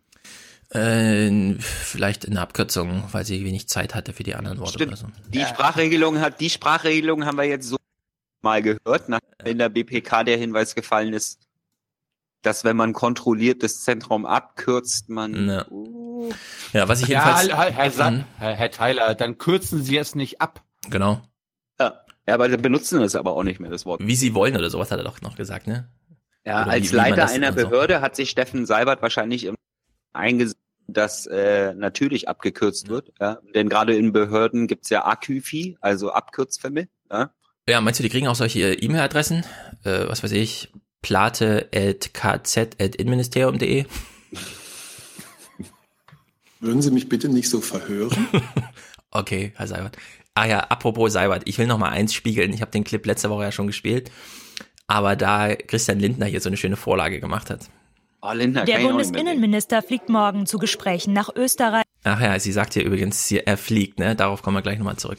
Doch nicht nur die Regierung in Wien ist gelinde gesagt skeptisch. Jetzt soll abgewiesen werden aus Transitzonen und dafür werden genau die Abkommen jetzt benötigt, die Frau Merkel schon nicht bekommen hat. Seehofer muss also jetzt das leisten, was Frau Merkel nicht vermocht hat. Ich glaube, im Bundeskanzleramt biegen die sich vor Lachen, Herr Seehofer. Ja, und da ich das auch glaube, spiegeln wir jetzt direkt nochmal, wie klingt das eigentlich so, wenn die im Kanzleramt und den angegliederten Behörden so mal richtig lachen? Ähm, und dass es Kontakte mit zahlreichen weiteren europäischen Regierungen gab, die ihre politische Bereitschaft ausgedrückt haben, Verwaltungsabkommen zum Rücküberstellungsverfahren zu schließen. Das heißt, diese Rolle wird die Bundeskanzlerin und das Kanzleramt auch weiterhin mhm. Ähm, äh, auch weiterhin wahrnehmen, natürlich völlig unbeschadet der Zuständigkeit des Innenministers äh, für die Aushandlung solcher äh, Abkommen. Ja, da fasst er sich nochmal die Nase und denkt, geil, den haben wir es gezeigt. Sing. Darf ich, ja. darf, ich, darf ich kurz was reinschmeißen, bevor du mit deinem Politbüro kommst? Äh, ja, ich will auch nochmal was reinschmeißen jetzt, weil wegen Fliegen. Achso, jetzt hier. Seehofer fliegt ja nach Brüssel oder Wien oder was weiß ich, hat sie gesagt, ne? Wir haben ja eine anonyme Zuschrift, Zuschrift aus einem der zahlreichen Behörden aus dem Geschäftsbereich des BMI bekommen. Punkt Nummer eins, wir belassen es halt mal bei Punkt Nummer eins, die anderen heben wir uns auf. Den Masterplan gibt's dann, wenn der Masterplan da ist. Punkt Nummer eins, Stefan, du hast gesagt, Seehofer habe sich beschwert, dass er extra nach Berlin fliegen musste, um ein Gespräch mit der Kanzlerin und dann keine Fortschritte erzielt hat, ne? Da steckt eine kleine, aber entscheidende Fehlinformation drin. Seehofer fliegt nicht. Seehofer hat Flugangst. Seehofer fährt natürlich auch kein Zug. Seehofer lässt sich im Dienstwagen fahren. Das heißt, er hat zehn Stunden auf der A9 verbracht, um nichts zu erreichen. Ihr fordert, Ihr fordert, er solle Termine in Brüssel wahrnehmen, aber wie mit Flugangst? Deswegen war er noch nie in Brüssel, weißt du? Für ihn ist das nicht morgens hin, mittags zurück oder so, sondern nach Brüssel? Wie weit ist das von München? Was? ist völlig ja. absurd, ja? Ich lese mal weiter. Äh, um es weiterzutreiben. Äh, ja, aber warte mal, das zum Weltbild von Horst Seehofer passende Fluggerät wäre ja auch ein Heißluftballon. Oder Doroberts Flugtaxi. der Heißluftballon, genau. Den kann er selber daher, steuern. Daher ja. weiß ich nicht, wann, wann, wie lange so ein Heißluftballon nach Brüssel braucht. Ja. Okay, den Rest lese ich mal später vor, wenn wir dann Seehofer nächste Woche ordentlich bei seinem Masterplan, den er heute zwei Stunden lang vorstellt, wie Tilo gerade sagte. Ja, aber, ich bin da sehr gespannt. Es, es, kann ja schon was Relevantes dabei sein, was wir morgen in der BBK brauchen. Okay, ich lese mal weiter. Und jetzt zu dem Punkt, äh, den ich eigentlich in diesem Bericht machen möchte, die Wirkung von Seehofer auf die Beschäftigten der nachgeordneten Behörden. Als CSU-Chef und BMI hat er sich äh, auf einen Job mit extremer Reisetätigkeit beworben, ohne diesem Anspruch gerecht werden zu können. Ein Detail, bei dem man das Gefühl bekommen kann, an den einfachen Mitarbeiter werden höhere Anforderungen gestellt als an die Hausführung des BMI. Das ist übrigens ein sehr wichtiger Punkt, was die Moral des Hauses angeht, wenn der Minister so eine Flachpfeife ist, die man die ganze Zeit im Fernsehen als Loser sieht. Mir persönlich ist eine, also das war jetzt meine Worte, jetzt zurück zum Text. Mir persönlich ist bewusst, dass man das nicht gleichsetzen kann, aber so wirkt es auf die Belegschaft, äh, bei der Belegschaft, obwohl man eher darüber lacht, das ist dann noch schlimmer, wenn sich Zynismus aufbaut. Ja, ich dachte immer bisher, die öffentlich-rechtlichen sind die Häuser, in denen Zynismus angespart wird, aber das Innenministerium scheint gerade noch ein krasseres Haus zu sein. Personalentscheidung, Punkt zwei. Viel wichtiger sind Entscheidungen wie bei der Prüfführung äh, des, B, äh, des BAMF. Seehofer hat äh, hier ja eigentlich zwei Optionen. Entweder er besetzt neu, in dem Moment, äh, dem der Skandal publik wird, oder steht hinter der damaligen Leitung und wartet auf die Aufklärung und entscheidet dann. Stattdessen handelt Seehofer in den Tagen, in denen klar wird, dass der Skandal gar keiner ist. Das bringt so ein Haus natürlich auch durcheinander, ne? Wenn dann plötzlich ein Tag nachdem äh, der Hausputz stattfand, plötzlich heißt, oh ja, war gar nicht so ein großer Skandal. Er besetzt opportunistisch die Spitze des BAMF mit einer seiner Buddies. Äh, es ist wichtig und richtig, dass die politische Führung des Ministeriums die Führungsposition der nachgeordneten Behörden besetzen kann, aber die Art und Weise hat den Eindruck hinterlassen, dass man bei Schwierigkeiten nicht viel erwarten kann und dass bei Gelegenheit dann eben mit extremen, äh, mit externen Bayern besetzt wird. Ja, Behörden stellen ihr Handeln auf solche Reize ein. Ja, wenn du so eine Behörde wie das BAMF hast, ne, das äh, von heute auf morgen irgendwelche Sonderleistungen ähm, Wunder verbringen soll, wenn dann die Moral nicht stimmt, machen die Dienst nach Vorschrift und dann ist der Laden ja. tot. und wenn du so jemand wie Seehofer hast, machen die Dienst nach Vorschrift. Der zivile Widerstand im Deep State ist das. Ja. Den Rest, ich schick's Tilo auch zur Vorbereitung für und den Rest ja. lesen wir dann nächste Woche auch nochmal.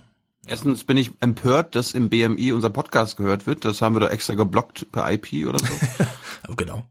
Und auf der anderen Seite, warum lieber BMI-Informant schickst du das Stefan und nicht mindestens auch mir. Äh, weil ich ihn persönlich kenne statt äh, und wir haben auch vorher überlegt, soll er es ah. einsprechen mit verzerrter Stimme oder nicht und so. Ich habe gesagt, mach einen Text, ich lese vor und kann ich dir schicken. Gut, Politbüro, äh, ich meine Politbarometer. Ja, da, darf ja. ich es kurz ja. einleiten? Mach mal. Äh, mit einem Mann, über den ansonsten ja gesagt wird, ich bin dann abends auch gegen halb acht schon ein bisschen müde. Da nicke ich dann so langsam weg und dann wache ich wieder auf, wenn ich Klaus Kleber mit der hängenden Schulter rauskommen sehe. Und dann sage ich, äh, ach, Kenners, bin ich froh, dass es diesen Qualitätsjournalismus noch bei uns in Deutschland gibt. Mal sehen, was unser Qualitätsjournalist zu berichten hat. Und hier kommen jetzt die Stimmen der Bürger, gesammelt in einem Politbarometer extra. 930 Menschen wurden telefonisch befragt, allesamt heute. 59 Prozent finden die. Das muss man sich nochmal kurz, bevor die Zahlen kommen, vergegenwärtigen. Heute telefonisch befragt. Wenn euer Telefon klingelt und es eine unbekannte Nummer, geht ihr dann ran? Wer geht da eigentlich ran? Ja, also wie ist, wie groß ist eigentlich die Zufälligkeit in dieser Zufallsprobe und von wo wissen wir, also da gehen die Leute bestimmt ran, weil es könnte ja die Enkelin sein. Es war ja eh schon raus, als er gesagt hat 930 so äh, gedacht, ja, 70 zu wenig, ne? Also. Ja, du weißt auch, das, das sähe blöd aus, wenn die statistischen Ergebnisse am Ende eine runde Stelle werden. Das muss Komma so und so sein, damit das, und das kriegst du nur hin, wenn es nicht ganz auf, wenn die Stichprobe nicht ganz auf Null gerundet ist. Ja, aber ist sie nicht erst repräsentativ ab mindestens 1000? Nee, die repräsentieren, nee. also repräsentativ okay, würde ich sagen, just, ab just 50 Prozent aller. Ja, aber hier, du ja, weißt doch, wie die, ihr habt doch mit Herr Hilmer gesprochen, wie die Gewichtungen so sind. Ich meinte ja diese Ansprüche, die Demoskopen Ach, an Ansprüche. sich selbst haben. Mein Anspruch ist irgendwann auch nur noch, dass die Schultern nicht ganz so sehr hängen von den Nachrichtensprechern, ja. Dann ist man schon zufrieden. Na, hören wir mal die Ergebnisse. Kann man ja mit Kleiderbügeln regeln. Stimmt. Diese getroffene Vereinbarung gut, 35 Prozent schlecht. Aber die meisten sind wohl hauptsächlich froh, dass es vorbei ist. Denn nur 26 Prozent glauben, dass dadurch wesentlich weniger Asylbewerber kommen. Am Ende denken kaum mehr Menschen, dass Angela Merkel sich durchgesetzt hat, 41 Prozent, als Horst Seehofer, 40 Prozent. Aber viele sehen beide durch diesen Streit geschwächt. 39 Prozent Angela Merkel, 46 Prozent Horst Seehofer. Das sind nun erste Eindrücke am Tag danach. Wer am Ende wirklich politisch Sieger und Verlierer ist, weiß Sieger. man meist erst sehr viel später.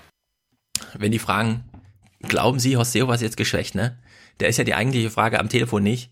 Finden Sie, dass der Seehofer jetzt geschwächt ist, sondern glaubten Sie, dass Ihre Nachbarin glaubt, dass der Seehofer jetzt geschwächt ist? Das ist wieder, da sind wir wieder bei diesen Bayern. Politik, höre Politik. Ja. Da glaube ich, steige ich nicht durch. Da sind wir wieder bei Doch. den Bayern, der glaubt, es gibt irgendwo noch Leute, die Fernsehnachrichten gucken und noch nicht das Argument ja, auf der Metaebene der Schwächung, sondern die dann wirklich äh, sozusagen einen Zugriff auf, ah ja, hm, ist, ist geschwächt. Ich bin der blöde Wähler, der nicht mitdenkt. So, Politbüro wir bleiben noch mal kurz bei diesem anonymen Brief, ne? Wenn der Chef nicht gut dasteht, ist das irgendwie, man will für einen coolen Chef arbeiten. Und leider hat man hier Pech mit Seehofer. Wie zufrieden sind die Bürger mit ihrer politischen Arbeit? Mit der Arbeit von Angela Merkel im Moment 48 Prozent der Bürger zufrieden, minus zwei Punkte im Vergleich zu Mitte Juni. Man kann sagen, das ist relativ stabil im Vergleich zu Horst Seehofer, der nur, nur noch 27 Prozent Zustimmung erfährt, minus 16 Punkte im Vergleich zu Mitte Juni. Da muss man tatsächlich von einem richtigen Absturz sprechen.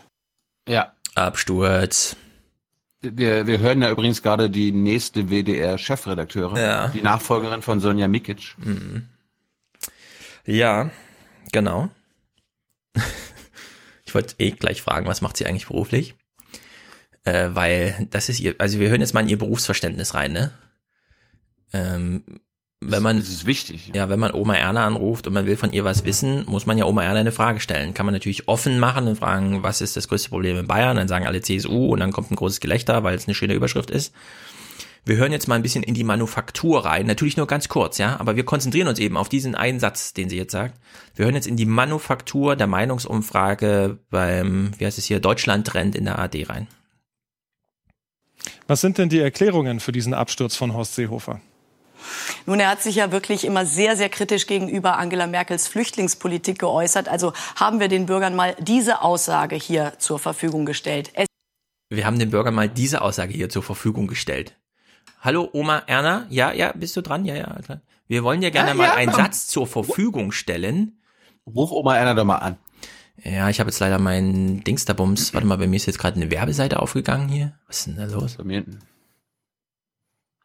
Hallo? Hallo? Ist da jemand dran? Hallo, hallo? Oma Erna, bist du's? Ja, hallo. Äh, ich würde dir gerne mal eine Frage stellen. Bist du bereit für eine Frage? Äh, aber nur politische, okay? Ja, ich stelle dir jetzt folgenden Satz zur Verfügung. Bist du froh darüber, dass ich dir was zur Verfügung stelle? Ist auch kostenlos. Da muss ich nicht nachdenken. Okay, hör genau zu. Der hm? Satz lautet so, den ich dir jetzt zur Verfügung stelle. Es ist gut, dass mit Horst Seehofer jemand offene, mehr, was? Das, offene Grenzen? Äh, was? Offene es Grenzen? ist gut, Nein. jetzt habe ich mich verhaspelt, jetzt ist es schon nicht mehr möglich, deine, ja, sozusagen, ich muss jetzt eine andere Oma Erna rufen. Mach's gut, ciao, ich hab's leider versemmelt. Nächste Oma Erna. Hallo, hallo, ja. Hallo, Oma Erna, äh, bist du Oma Irmgard? Okay. Oma Erngard, ich will dir jetzt gerne einen Satz zur Verfügung stellen und dann deine Reaktion abfragen. Weißt du, was eine Reaktion ist? Bitte äußer danach, bitte äußer dich danach so, dass ich es verstehe. Es ist gut, dass mit Horst Seehofer jemand offenen Merkels. Hä, was steht denn da? Es ist Lies gut. aber so vor, wie es ist. Es ist gut, dass mit Horst Seehofer jemand offen, ach so, offen Merkels Kurs in der Asyl- und Flüchtlingspolitik kritisiert. Das ist, das ist, dem stimme ich zu. Dem stimmst du zu. Na dann kommt jetzt ja. hier mal die Auswertung. Wer stimmt da noch alles zu? Es ist gut, dass mit Horst Seehofer jemand offen Merkels Kurs in der Asyl- und Flüchtlingspolitik kritisiert. Das sagen 55 Prozent der Deutschen. Von den Unionsanhängern sind es 50 Prozent. Gleichzeitig aber gab es diese Aussage. Horst Seehofer hat mit seinem Verhalten gegenüber Angela Merkel die Union geschwächt. 73 Prozent der Deutschen finden das, 75 Prozent der Unionsanhänger. Ja, man kann also fragen, was man will. So rum gibt's halt 55 Prozent und so rum gibt's halt auch 73 Prozent. Ist im Grunde egal. Äh, warum, warum haben Sie mir nicht die, die Gegen, mhm. das Gegenbeispiel zur Verfügung gestellt, Herr Schulz? Was ist denn das jetzt für eine Schlaumerei, Erna? Also hätten Sie mich nicht fragen müssen, es ist schlecht, wenn Horst Seehofer sich offen gegen Angela Ja, das hätten Politik wir verklausulieren müssen, damit du es nicht mitbekommst in dem Moment, dass wir eine Kontrollfrage stellen und es wäre kompliziert gewesen, weil dann hätten wir mehr als drei Fragen an dich stellen müssen und die Zeit haben wir jetzt auch nicht. Wir wollen nur im Grunde kurz wissen, worüber, worüber wir wollen, dass am nächsten Tag der Bundestag redet. Und zwar nicht im Plenum, sondern im Flurfunk. Okay. Naja. Schönen Tag noch. Ciao. Äh, Flüchtlingsthema. Äh, reden wir eigentlich zu viel über Flüchtlinge? Also eine Mehrheit sagt, eigentlich reden wir viel zu viel über das Thema Asyl- und Flüchtlingspolitik. Mhm. Wir wollten nämlich wissen, welchen Raum nimmt das in der politischen Auseinandersetzung für Sie ein. 56 Prozent der Bürger sagen, es nimmt zu viel Raum ein. Den angemessenen Raum, das finden 33 Prozent. 9 Prozent sagen, es nimmt sogar zu wenig Raum ein, dieses Dauerbrenner-Thema Nummer eins. Ja, ich will das nochmal kurz kontrastieren. Äh, 33 sagen, es ist angemessen und 9 zu wenig. Also 42 Prozent der Deutschen sagen, wir reden entweder genau richtig über Flüchtlinge oder zu wenig. Liebe ARD, wenn ihr solche Zahlen rausfindet, vielleicht einfach mal ein bisschen mehr thematisieren, als das kurz wegmoderieren oder so. 42 Prozent finden das gerade okay. Uns. Was ist denn da los? Das ist ja unglaublich. Man hat jedenfalls nochmal gefragt, andere Themen, was wären so andere Themen? Was interessiert die Deutschen eigentlich? Jetzt sind wir wieder bei unserem Thema bedeutet das natürlich aber auch, dass andere Themen hinten überfallen, weil wir eben fast nur noch darüber reden. Und die anderen Themen, die hinten überfallen, das sind diese hier. Die Situation in der Pflege, davon sagen 79 Prozent der Bürger, das wird nicht ausreichend politisch diskutiert im Moment. Ähnlich Schul- und Bildungspolitik, 73 Prozent sagen, das kommt nicht ausreichend vor. Auch die Schaffung bezahlbaren Wohnraums, 70 Prozent vermissen, dass darüber angemessen politisch diskutiert wird. Bleibt also zu hoffen, dass mit einer möglichen Befriedung an der Flüchtlingspolitikfront tatsächlich diese Themen jetzt mal wieder in den politischen Fokus rücken könnten. Ja, wenn wir das mal problematisieren, heißt das, die Politik redet gerade vor allem über ein Thema, das es eigentlich gar nicht gibt, um zu vermeiden, über Themen zu sprechen, die es auch wirklich als Problem gibt. Das bestätigt übrigens auch die Umfrage aus Mecklenburg, ne? Ja, und die AD macht fleißig mit. Und Dunst sitzt dann bei Lanz und sagt, das ist aber krass, dass wir so viel darüber reden müssen. Und es trotzdem machen. Ja, und Ellen Eni sieht da jetzt auch keinen Zusammenhang. Ja. Nee, die hat jetzt eine ganz neue Aufgabe, die muss jetzt Chefredaktion, also ja, die, die hat jetzt keine Zeit für, sich mit Themen zu beschäftigen, die nicht aus dem Mund eines Politikers purzeln. Ja, ich wollte gerade sagen, also muss sie, das heißt, sie ist nicht als WDR-Chefredakteurin verantwortlich äh, über man mal über die, mhm. die Situation in der Pflege redet, die Bildungspolitik. Du willst eine Themensetzung von ihr haben? Pff. Werteorientierter Journalismus? Oh ja. Apropos werteorientierter Journalismus, äh, wir haben ja Ausweich, ne? Also Fußball als Stellvertreterkrieg. Leider kommt es ja nicht zu Russland gegen England. Vier Monate nach dem Giftanschlag auf den ehemaligen russischen Doppelagenten Skripal sind in der englischen Kleinstadt Salisbury erneut zwei Menschen lebensgefährlich erkrankt.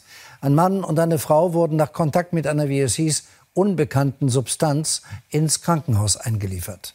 Die Polizei bewertet den Vorfall als schwerwiegend, schließt aber ein Verbrechen ebenso wenig aus wie Drogenmissbrauch. Auch die britische Terrorabwehr nahm die Ermittlungen auf. Ja, das habe ich nicht verstanden. Wieso denn jetzt plötzlich Drogenmissbrauch? Wieso ist es bei Skripal kein Drogenmissbrauch gewesen? Ich meine, wollte er uns gerade sagen, äh, da lag vielleicht noch eine Spritze rum und dann sind halt Junkies dahin, haben sich aus Versehen mit der Spritze noch was reingedrückt. Und, aber er baut das einfach nur in so einem Satz ein. Ja, Drogenmissbrauch ja, halt. Auch nicht verstanden. Es könnte entweder großer Terrorismus sein, der zu einem Weltkrieg führt, oder Drogenmissbrauch. Okay. Den Rest würde ich sagen, machen wir dann Freitag. Ah, es sind nur noch drei kleine Clips. Nee, wir müssen die AfD noch durchbekommen. Hm. Ich habe noch zehn Minuten, dann muss ich mich fertig machen. Die AfD. Gut, dann, dann kann, dann, dann wird. Kann auch jetzt sein. Nö, kannst du noch ein bisschen in zehn Minuten dich mit der AfD befassen. Ich habe ja Neuigkeiten mitgebracht. Äh, und Neuigkeiten? wir reden jetzt über die AfD. Wir reden jetzt über die AfD, weil wir mit Melina, äh, nee, Melanie, Melanie Ammann, Ammann vom mhm. Spiegel äh, eine Stunde geredet haben. Das hört ihr jetzt gleich hier nach. Aber zuvor beschäftigen wir uns mal mit dem mit der AfD. Der hatten ja einen Parteitag vor äh, anderthalb Wochen. Mhm. Und äh, zuallererst machen wir mal was Neues. Ihr beide lernt jetzt mal die alternative Mitte kennen. Ja, das sind die Mittepolitiker in der AfD. Es sind die deftigen Parolen, die Provokationen mit Blick auf die deutsche Geschichte, die hier überzeugen. Und es sind oft diese Köpfe, wie vom Rechtsaußen Björn Höcke, die das Bild der Partei prägen. Doch es gibt auch sie, die gemäßigteren, die bei manchen Reden zucken. Ja, wo es eben um Geschichtsvergleiche geht. Ähm das muss jetzt nicht unbedingt sein. Diese Vergleiche mit der Zeit vor 70 Jahren halte ich für absolut äh, nicht zielführend. Sie nennen sich Alternative Mitte. Gründungsveranstaltung im Oktober vergangenen Jahres. Ein Gegenpol zu Höcke, zum rechten Flügel wollen sie sein. Wir haben diesen Igitt-Faktor, weil einige immer denken, sie müssten rote Linien überschreiten. Wir sind der zentrale Kern der AfD und die Ränder sollen bleiben, wo sie sind, Ränder. Doch in Gremien und Bundestag, die Gemäßigten sind nicht der Kern, geben selten den Ton an. Als Gemäßigter zu provozieren ist etwas schwierig. So versuchen sie Grenzen zu setzen, etwa zwischen AfD und Pegida. Doch ihr Erfolg mäßig. Vor vier Monaten weicht die Partei ein Unvereinbarkeitsgebot auf.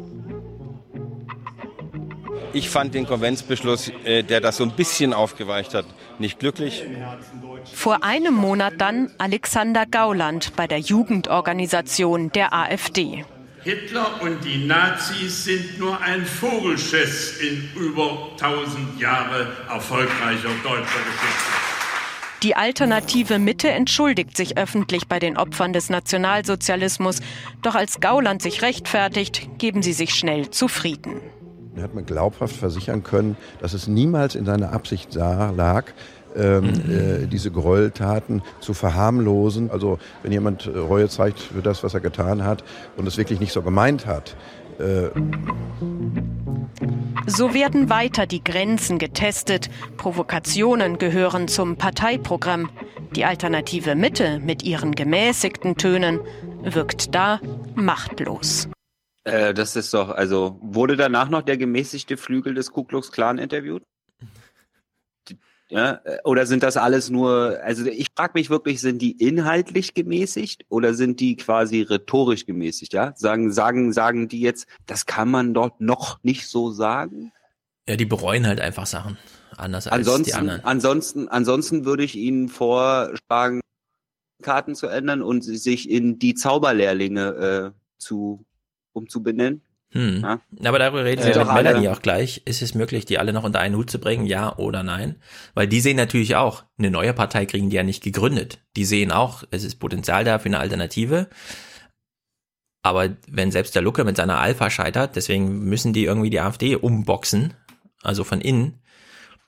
Viel Glück, würde ich auch sagen. Erinnert Aber- euch beiden, erinnert euch beiden äh, das Logo der alternativen Mitte an etwas? Ja, an den Cursor. Ja. Maus An Star gerutscht oder was? Ich, ich, ich, habe an Nee. Star Trek gedacht, das Star Trek Zeichen. Nee. Hast du Star Trek geguckt oder sagst du das jetzt? Nee, er hat schon, ja, aber. Aber bei Star Trek ist ja so ein Schwung drinne und so.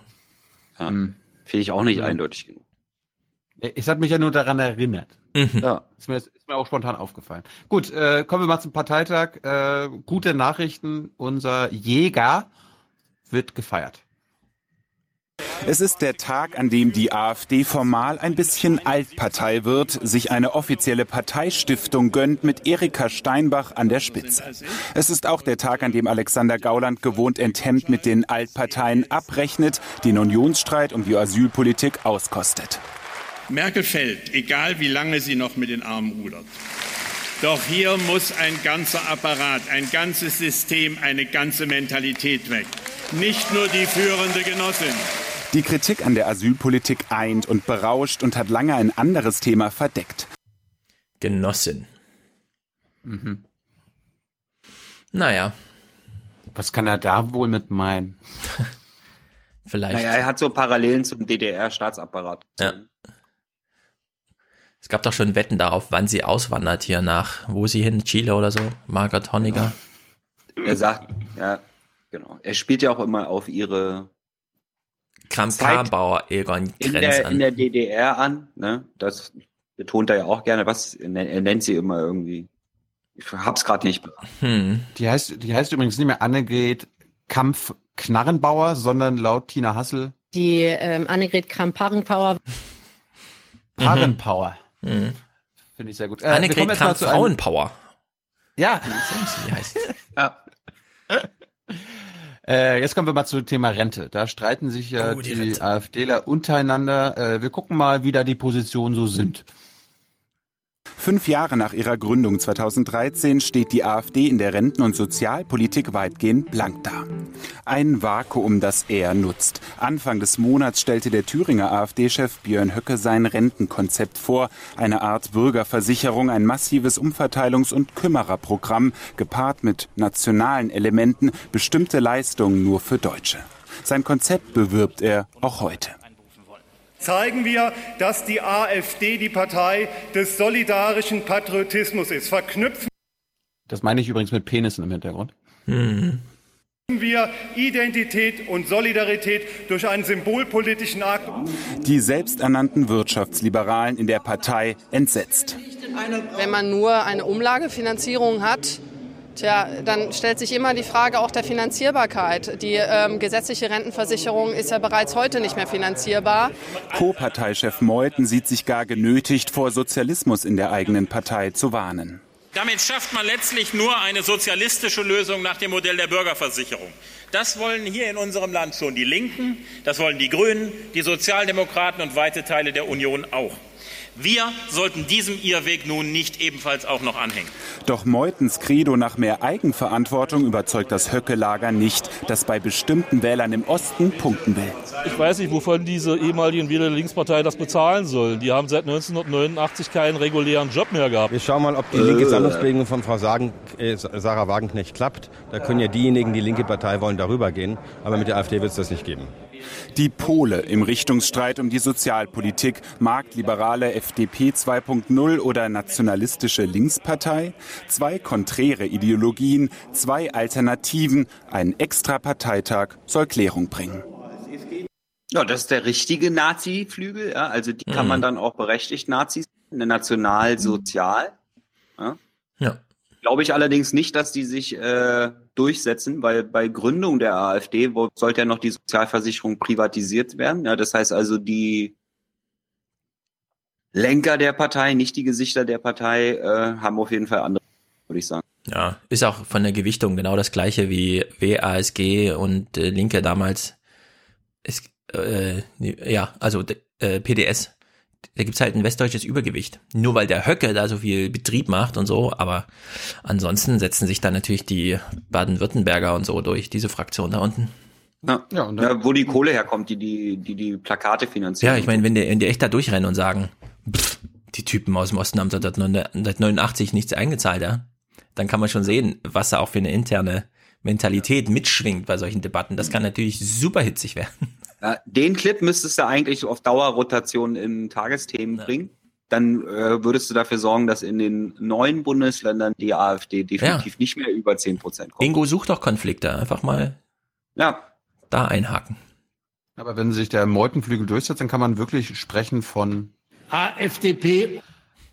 Ja. Wir, wir wechseln mal den Sender und in der ARD haben sie auch nochmal den Arbeitnehmerflügel vorgestellt, der quasi höckennah ist. Dicke Muskeln lässt die Gauland-Partei in der Sozialpolitik spielen. Sie hat der Linken und der SPD Arbeiterwähler ausgespannt. Immer mehr Einfluss gewinnt der Arbeitnehmerflügel. Linke Positionen von rechts.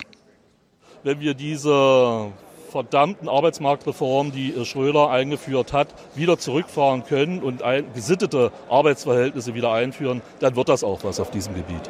Da liest sich einiges kämpferisch, aber schon sehr allgemein, etwa Sicherung und Ausbau der Renten. Man streitet sich. Der Co-Parteivorsitzende Meuthen will mehr Privat statt Staat, doch Arbeitnehmervertreter lehnen das ab.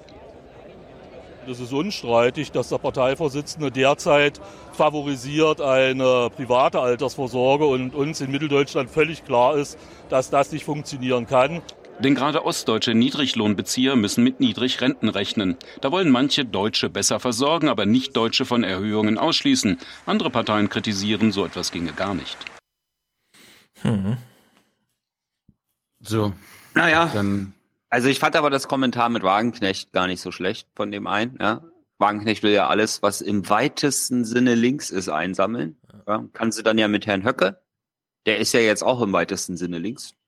Naja, aber er hat ja ausdrücklich gesagt, die können gerne dahin Scherz, gehen ja. und der Rest ist kommt ein dann Scherz. Okay. Ist ein Scherz, ja. Ist mir schon klar, dass das völlig verschieden ist. So, äh, wie, re wie reagieren denn führende AfDler, wenn sie auf ihr Renten Konzept angesprochen werden. Ich habe das mal zusammengefasst. Ich habe das im Morgenmagazin beim ZDF zwei Tage später gefunden. Da ist Bernd Baumann gewesen, der parlamentarische Geschäftsführer. Und äh, das geht dann immer wieder so. Das ist eines der schwierigsten Probleme, was uns die Parteien hinterlassen haben, die bisher im Bundestag sitzen. Äh, die haben ja alle kein Rentenkonzept. Äh, und äh, was für ein geiler Anspruch, oder? Das ist eines der schwierigsten, dass die uns hinterlassen haben, im Sinne von, die sind jetzt raus, wir sind jetzt drin. Ja. Fand ich schon, also, na gut. Das ist eines der schwierigsten Probleme, was uns die Parteien hinterlassen haben, die bisher im Bundestag sitzen. Äh, die haben ja alle kein Rentenkonzept. Äh, und äh, Sie sehen ja, SPD, CDU, CSU, die regieren ja und die haben kein vernünftiges Rentenkonzept. Uns gibt's ja erst gut fünf Jahre, wie Sie sagen. Die SPD gibt's 150 Jahre, die CDU 70 Jahre und die haben in ihrer Programmatik kein entsprechendes vernünftiges Rentenkonzept. Da werden wir noch die Ersten sein, die eins vorlegen. Ja, die haben kein Rentenkonzept wie er da Welpenschutz einfordert. Ja, ja wirklich. Beißen wie ein großer Rottweiler, die anderen jagen wollen und dann Welpenschutz ja, beantragen. Genau. Kommen wir mal zu einem, der jetzt in den nächsten Wochen und Monaten öfter im Rampenlicht stehen wird, der AfD-Vorsitzende in Bayern. Die versuchen da ja zweitstärkste Kraft zu werden. Wenn die CSU noch so weitermacht, vielleicht sogar stärkste Kraft, wer weiß.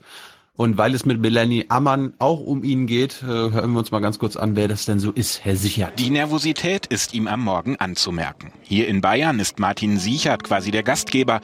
Gleich wird er als Landesvorsitzender zum Parteitag sprechen. Bayern, das heißt für die AfD insbesondere die CSU angreifen, das funktioniert in Zeiten des Unionsstreits ganz gut. Wir werden die Schaumschlägerei der CSU entlarven. Sie stellen im Bund und Sie stellen im Land den Innenminister. Sie könnten für Ordnung sorgen, aber Sie wollen nicht. Zusammenhänge schaffen zwischen Bayern, der CSU, dem Streit um die Flüchtlingspolitik. Das gefällt den AfD-Vorderen um Alexander Gauland. In Augsburg wird klar, ein Ende des Unionsstreits ist nicht im Interesse der AfD. Wir sind da, wir sind in Umfragewerten steigend bundesweit und auch hier in Bayern. Und äh, wir lehren der CSU das Fürchten. wir stehen zu unseren Worten und die AfD hält, was die CSU verspricht. Diejenigen, die gemeint sind, versammeln sich als CSU-Basis zum Beispiel hier. Königsbrunn, ein Vorort von Augsburg. Trotzig versuchen sie gegenüber der AfD aufzutreten und wirken doch auch wie getrieben von der Konkurrenz am rechten Rand. Ja, es ist schon so, dass die AfD die Themen der CSU nachsagt. Diese Art und Weise, wie hier Angst unter der Bevölkerung geschürt wird, ähm, ist aber nicht das, was die Bevölkerung eigentlich braucht, sondern sie braucht Lösungen für die Zukunft. Doch statt über Zukunft nachzudenken, legt die AfD lieber Hand an die Tradition der CSU. Im Bundestagswahlkampf war das eines ihrer Plakate. Und auch in der Parteitagshalle präsentieren sie sich gern als das neue Original im Freistaat. Gefährlich könnten der AfD allenfalls ihre verbalen Entgleisungen werden, etwa als Gauland die Situation der Kanzlerin mit dem Ende des Honecker-Regimes verglich. Ich persönlich bin eigentlich ein bisschen gemäßigter in der, in der Wahl meiner Worte, aber ich sehe die Notwendigkeit, dass man ein bisschen. Ähm, bisschen drastischer alles darstellen muss, ähm, um die Leute zu überzeugen. Legitim scheint zu sein, was Stimmen bringt. Martin Siechert und seinen AfD-Mitstreitern reicht derzeit allein das klare Feindbild. Ja, äh, der eigentliche Grund für die bayerischen Theaterfestspiele. Ich muss mich verabschieden, ich muss mich fertig machen fürs Interview. Jo, hau rein. Tschüss. Ciao, ciao. Ja, bis, bis, bis gleich. Wir Lad die Akkus gut auf. Ich, ich hoffe auf ein langes Gespräch. Immer. Immer Wechselakkus bei. Das ist jetzt übrigens ein Wortwitz gewesen von Stefan. Ach so. Wieso? Ja, wir reden das mit Simone Lange und du sagst, du hoffst auf ein langes. Ach so, ja, ja, auch. Nee, stimmt, für, stimmt. für Wortwitze sind ich und Hans zuständig. Ja, genau. Ich wollte wirklich einfach nur ein langes Gespräch mit Lange haben. ciao, ciao. Ein anderes Thema, was wir auch mit Melanie besprechen werden, ist äh, die Frage, sag mal, AfD, wie wär's denn eigentlich mit einer Koalition mit der CSU? Fragen wir mal den Parteivorsitzenden. Mal unabhängig davon, dass die CSU das strikt ablehnt und sagt, sie steht dazu nicht zur Verfügung. Wie ist das eigentlich? Ist Ihre Partei mittlerweile regierungswillig und regierungsfähig? Also ich glaube, das ist noch etwas zu früh. Ähm, da müsste sich sehr viel mehr noch ändern. Aber natürlich hat Frau Weidel recht, dass wir langfristig auch mal äh, Verantwortung übernehmen müssen, um Dinge durchzusetzen. Da hat sie schon recht. Ich glaube nicht, dass das schon äh, der Zeitpunkt ist. Herr Söder sagt kategorisch Nein zu einer Koalition mit der AfD. Wären Sie denn bereit, mit Herrn Söder eine Koalition einzugehen? Ich habe ja noch mal gesagt, es ist jetzt nicht der Zeitpunkt, über so etwas äh, nachzudenken. Ähm, Herr Söder hat uns ja irgendwie als braunen Dreck bezeichnet und mit äh, solchen Leuten. Wo hat er eigentlich seine Brille hängen?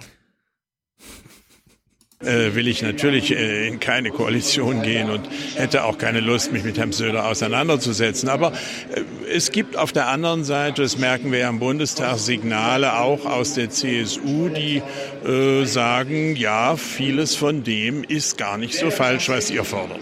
Welche Signale sind das vieles. und wer gibt Ihnen solche Signale aus der Union? Mm, du hast das wieder so in voller Länge. Wie lange geht das Interview noch? Gucken wir das noch drei Minuten. 15, 15 okay. Naja, Sie konnten gestern nur zufällig abends bei Frau Maischberger sehen, da wurde Herr Seehofer nach mir gefragt, ähm, was er an mir schätzt. Meine Ruhe. Das ist zumindest kein Angriff auf die Partei und die Person. Aber Ruhe ist noch kein Qualitätsmerkmal für politisches Handeln, oder? Das ist in einem gärigen Haufen schon ein Qualitätsmerkmal. Okay. Naja. Dann haben wir ja vorhin so nebenbei gehört, äh, Erika Steinbach ist jetzt irgendwie mit an Bord. Hm. Ja, das Line-up ist einfach grandios. Die wird jetzt die parteinahe Stiftung führen. Das Interessante ist ja, dass der AfD gegen diese Stiftungen sind, die Parteistiftungen. Jetzt ist natürlich die Frage, warum machen die das trotzdem? Und im ZDF Morgenmagazin hat dann Bernd Baumann mal eine grandiose Antwort geliefert. Wichtiger Punkt für die AfD auf diesem Parteitag war, es gibt jetzt eine parteinahe Stiftung. Eigentlich äh, lehnt die AfD solche Stiftungen völlig ab. Jetzt gibt es sie trotzdem. Auf ein paar Millionen wollen Sie dann doch nicht verzichten, oder? Also das ist so, dass alle anderen Parteien Dutzende von Millionen da jedes Jahr einnehmen, entsprechend aus diesen, aus diesen Stiftungen. Solange es die gibt, müssen wir natürlich sozusagen Wettbewerb. Also wenn, wenn, wenn die AfD kein Rentenkonzept hat, dann sagt die AfD, ey, die anderen Parteien haben da auch keins. Mhm. Und wenn die anderen Parteien parteinahe Stiftung haben, ja, dann müssen wir es auch machen. Nee, es ist schlimmer noch, äh, weil er aber sagt wir, ja, er sagt ja, Erwerbsgleichheit wenn wir zu, zu Ende erzielen, dann müssen wir auch entsprechende Stiftung aufbauen. Aber letztendlich ist das Stiftungswesen verunglückt, entgleist. Es gibt da nicht Gleist. genug Grenzen, die da eingebaut sind. Äh, da wird viel zu viel Geld ausgegeben. Äh, das wollen wir erreichen. Entsprechenden Antrag haben wir schon eingebracht. Solange es so ist, wie es jetzt ist, müssen wir natürlich wie die anderen auch unter Wettbewerbsgleichheit uns bemühen, denselben Stand zu erreichen. Aber dass wir das verfassungstechnisch und parteientechnisch abrüsten wollen und zur vernünftigen Größenordnung kommen wollen, das ist klar. Ja, statt Stiftung wollen die lieber diese komischen Vereine haben und so. Aber das Argument, was er hier bringt, ne? Ja, wir finden Altparteien eigentlich scheiße. Deswegen treten wir an. Und bis wir unser Ziel erreichen, sind wir halt auch eine. Das, das passt halt einfach nicht zusammen. Und da ja. finde ich, ist zwar toll, dass im Morgenmagazin jetzt die Leute, die damals schon bei Login völlig verkackt haben, jetzt die Sendung gestalten, aber da kann man dann auch mal eine Rückfrage stellen in diese Richtung. Ich fand aber gut, äh, ich weiß nicht, ob du es gesehen hast, der ZDF-Moderator, dessen Namen ich jetzt nicht kenne, hat ein bisschen gegrinst, beziehungsweise musste ja. sein Lachen verkneifen. Soll einfach denken in der Zeit, statt irgendwie, ha, so. Ich sehe schon wieder, dass du schon wieder trinkst. Du hast immer noch kein Bier geholt, Stefan. Ab in die Küche und hol das Bier. Wasser. jetzt? Ich sage ja zu deutschem Wasser. Deutsches was? ja, Schmidt-Spruch. Ja. Äh, kurzes, kurzer Ausflug um den Bundestag. Alice Weidel hat nochmal äh, Seo von Merkel angegriffen. Herr Seehofer, schade. Sie hätten Ihre Ehre wirklich retten können als der Mann, der Deutschland einen Neuanfang ermöglicht. Und jetzt wird man sich als Sie, an Sie als Agonieverlängerer der Ära Merkel erinnern. Und wie lange noch, Frau Merkel, wollen Sie unsere Geduld strapazieren und dieses unwürdige Schauspiel in die Länge ziehen? Was muss eigentlich noch alles geschehen, um Sie zur Einsicht zu bringen? Wie lange wollen Sie uns noch mit Bluffs, mit Pseudoabkommen, Planankündigungen voller Hintertüren und Seitenausgängen hinhalten, aus denen doch nie etwas wird? Sie sind auf der ganzen Linie gescheitert. Sie haben nichts erreicht, außer mit allen Kniffen und Listen noch etwas länger auf dem Sessel einer Kanzlerin zu sitzen, die einer längst schon innerlich zerbrochenen Koalition vorsteht. Und dafür spalten Sie Deutschland, dafür spalten Sie Europa, dafür spalten und zerlegen Sie Ihre wackelige Koalition und am Ende Ihre eigene Partei. Machen Sie also dem Trauerspiel ein Ende und treten Sie bitte ab. Ja, wir können ja eine Regel einführen. Alle Clips, die schon auf YouTube zum Mega-Erfolg wurden, weil die AfD das wollte, spielen wir einfach nicht. Das war so ein Clip oder was? Mhm. Keine Ahnung. Warum hat, warum hat Weidel den so gemacht? Nur um diesen 1,50 halten die auf YouTube durch? Okay, dann mache ich 1,50. Und dann hat sie halt den Text eingesprochen, dass Frau Merkel jetzt abtreten soll da ist ja nichts, da kommt ja nichts bei rum sozusagen, das dann sich tausendmal anzugucken. Ich finde aber interessant, wie sie am Anfang, weil das wäre ein geiler Spruch. Also das mit Franz Josef Strauß und so fand ich immer übertrieben, dass die AfD das gemacht hat. Aber wenn die AfD einfach plakatiert, wir liefern, was die CSU verspricht, das bringt, glaube ich, einige zum Nachdenken. Ja. ja, das ist ja so ein bisschen wählt das Original. Genau. Ja, nicht nur ein bisschen, sondern ist der Spruch. Ja. Ja. Gut. So, wir schalten jetzt zu einer Kollegin beim Spiegel, Melanie Emmann. Hallo, Melanie. Hallo. Na, wie ist es? Ganz großartig. seit, wann, seit, seit, wann machst du für den Spiegel äh, die AfD? Seit ich beim Spiegel bin. Also seit ich wann habe ist angefangen das? am ja. 1. April, passenderweise 2013. Das war, glaube ich, zwei Wochen bevor der Gründungsparteitag der AfD war. Und dann also ungefähr, also quasi die AfD und ich teilen einen äh, Geburtstag, wenn man so will. Aber warst du damals, Geburtstag. warst du damals schon mit beim AfD-Gründungsparteiteag oder bist du dann erst auf den wilden Gaul aufgesprungen? Ich bin danach erst auf das, damals war es ja noch ein Pony, wenn man so will, ähm, bin ich erst aufgesprungen, weil unser Büroleiter zu uns kam und sagte, irgendwie dieses Wochenende war der Gründungsparteitag von dieser neuen eurokritischen Partei. Und äh, keiner von uns war da bei diesem, bei diesem historischen Ereignis. Und äh, möchtest du dich jetzt nicht mal zeitweise um die kümmern? Äh, die werden ja wohl bald in der Versenkung wieder verschwinden, äh, war die Ansage damals. Ja, stattdessen sind sie noch da. Ja, du warst ja, du warst ja vorher bei der FAZ, da hat man ganz anders gedacht. Da war nicht, hm, die halten nicht lange durch, da gucken wir mal, was wird, sondern da ist Philipp Plickert hingefahren und die Politikredaktion ja, äh, hatte auch jemanden vor Ort. Ich war auch noch, äh, ich war auch noch bei der FAZ. Äh, ich weiß nicht, ob ihr euch erinnert, die Sonntagszeitung der FAZ, wo ich zuletzt war, ähm, die Wirtschaftsredaktion waren ja die ersten, die quasi weltexklusiv vermeldet haben, da wird eine neue Partei gegründet. Mhm. Äh, mhm. und haben hingewiesen auf diesen Termin in Oberursel, wo die so ihre erste Infoveranstaltung hatten, dass die ja dann riesengroß wurde, wo sie im Gemeindezentrum Oberursel noch die Trennwände rausnehmen mussten, weil es so viele Interessenten und Besucher kamen. Und ich weiß noch genau, wie ich in der Redaktionskonferenz saß und äh, der von mir wirklich sehr äh, geschätzte und verehrte Rainer Hank, äh, Ressortleiter Wirtschaft der FAS, äh, gesagt hat, hier, wir haben noch eine super Meldung. Äh, der Herr Adam hat mich angerufen, Konrad Adam, der war ja früher auch FAZ-Redakteur. Mhm. Und äh, hat erzählt, dass die eine Partei gründen wollen. Also die, ich war quasi sogar schon bei diesem Moment dabei, wenn auch nicht als Akteurin, sondern nur als Beobachterin, wenn man so will. Ja, ich war damals auch dabei in der Wirtschaftsredaktion als Volontär in der Konferenz, als Philipp Plickert von der Veranstaltung erzählt hat und Holger Stelzner. Man hat so ein bisschen das Leuchten in den Augen gesehen. Ah, endlich werden meine Eckenbrüller mal in politische Form gegossen. Das ist so meine Erinnerung an diese Zeit. Also man muss fairerweise sagen, in der, in der Sonntagszeitung hatte ich jetzt nicht den Eindruck, dass die alle gejubelt haben, hurra, da gibt es jetzt eine neue Partei. Aber, ähm, aber ich glaube, die Eurokritik, die, ja, ja, ich gebe jetzt nur meine Erfahrung wieder. Ähm, also bei der, aber natürlich bei der FAZ war ja die Eurokritik immer äh, gehörte ja auch zur DNA. Also ich glaube, da gab es schon viele, die der äh, Professoren AfD, der Lucke AfD am Anfang sehr die Daumen gedrückt haben. Wie unterscheidet sich denn die AfD von damals, wie du sie kennengelernt hast, von der heutzutage? Hat, die, hat, die, hat die noch was, haben die was miteinander zu tun? Ja, was das Wichtigste, was sie noch immer miteinander zu tun haben, ist ja das Personal. Also man denke an Herrn Gauland, äh, der war damals dabei, ist heute dabei. Äh, man denke an Beatrix von Storch, die saß damals in Oberursel auch mit äh, am Tisch. Und ähm, wen gibt es noch? Also es fallen, gibt viele, die noch, also auch Konrad Adam ist noch mal Mitglied. Ähm, also das Interessante ist, das Personal gibt es eine gewisse Kontinuität, also gerade an der Spitze.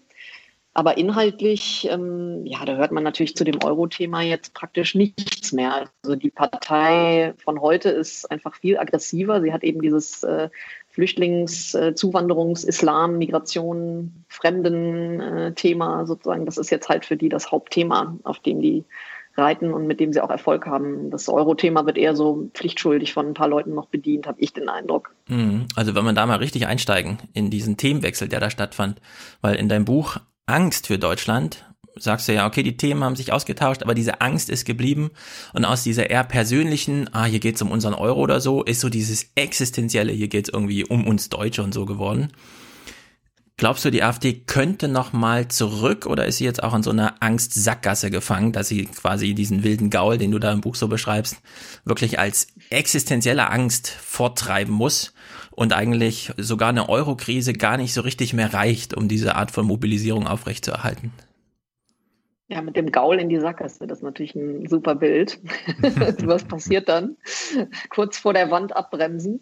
Ähm, ja, äh, ich glaube nicht, dass es zurück geht. Ich glaube auch nicht, dass die Leute zurück wollen. Und ähm, ich glaube auch, dass das, äh, das ist eine meiner äh, Thesen, dass in der alten AfD die neue immer schon irgendwie angelegt war. Also es gab immer schon sozusagen gewisse Grundhaltungen, ähm, die sich jetzt einfach stärker Bahn brechen und äh, stärker äh, betrieben werden und ähm, äh, ja, offensiver vertreten werden als früher. Aber ich würde mal vermuten, dass sich die politischen Einstellungen da gar nicht groß verändert haben, weil äh, die Leute, die bei denen sozusagen dieser neue harte rechte Kurs äh, nichts passt, äh, die sind ja aus der AfD raus. Und die, die noch da sind, die wollen es auch so und haben auch erkannt, dass es so funktioniert und äh, Erfolg verspricht. Und ja, die, äh, die treiben das weiter, würde mhm. ich sagen.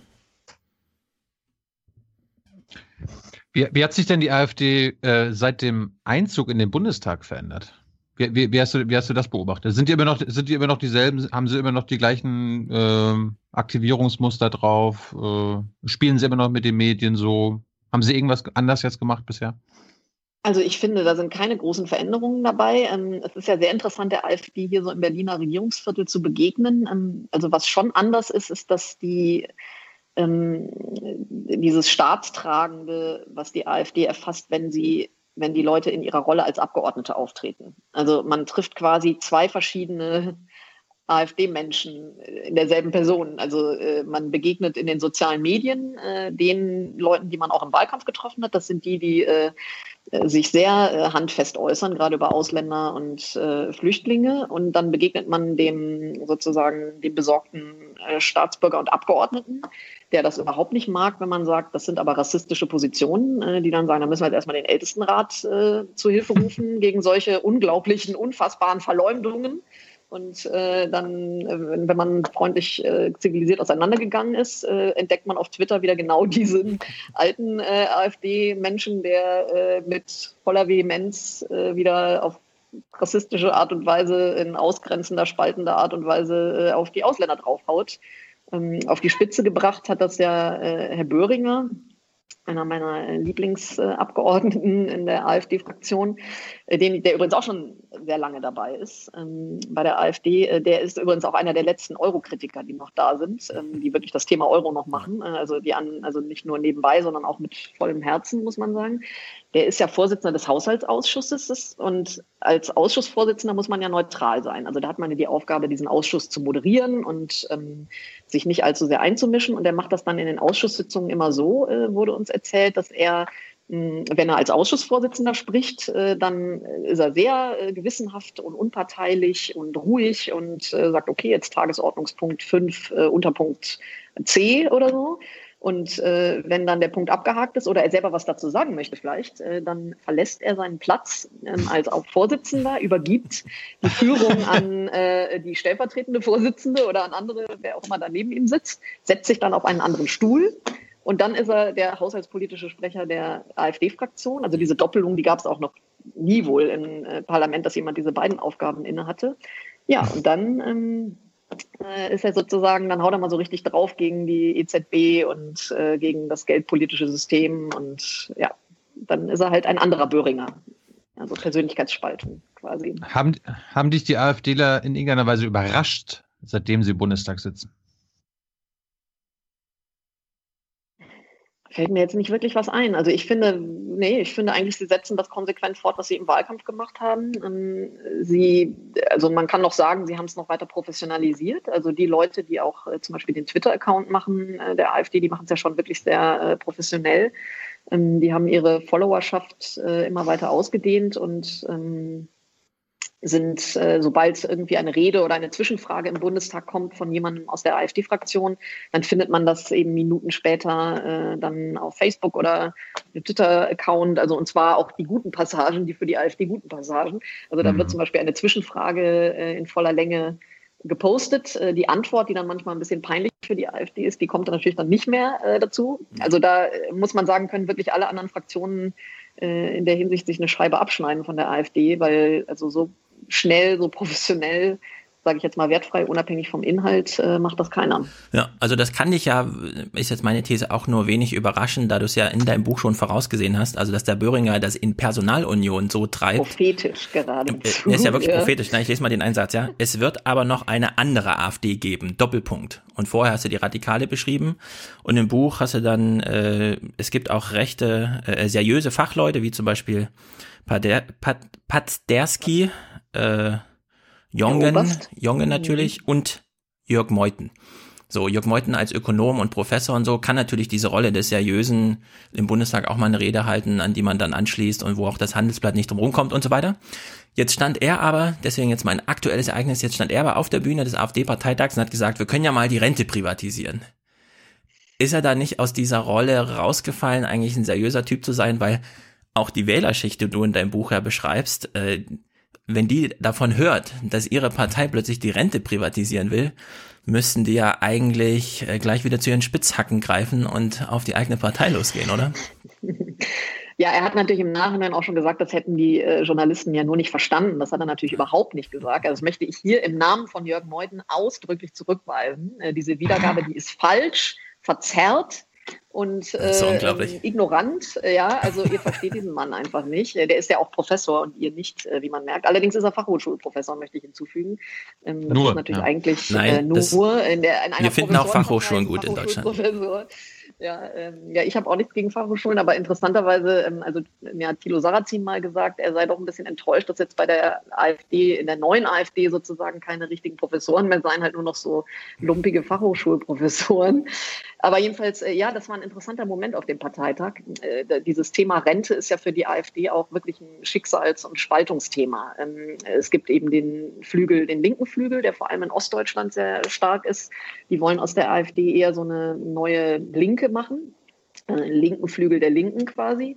Ähm, angeführt von Björn Höcke, der auch dazu eine flammende Rede gehalten mhm. hat auf dem Parteitag. Und dann gibt es eben den ich sage mal vorsichtig, liberalen Flügel oder zumindest in wirtschaftspolitischer Hinsicht liberalen Flügel. Da gehören eben Herr Meuthen und Frau Weidel äh, an erster Stelle hinzu, auch Beatrix von Storch.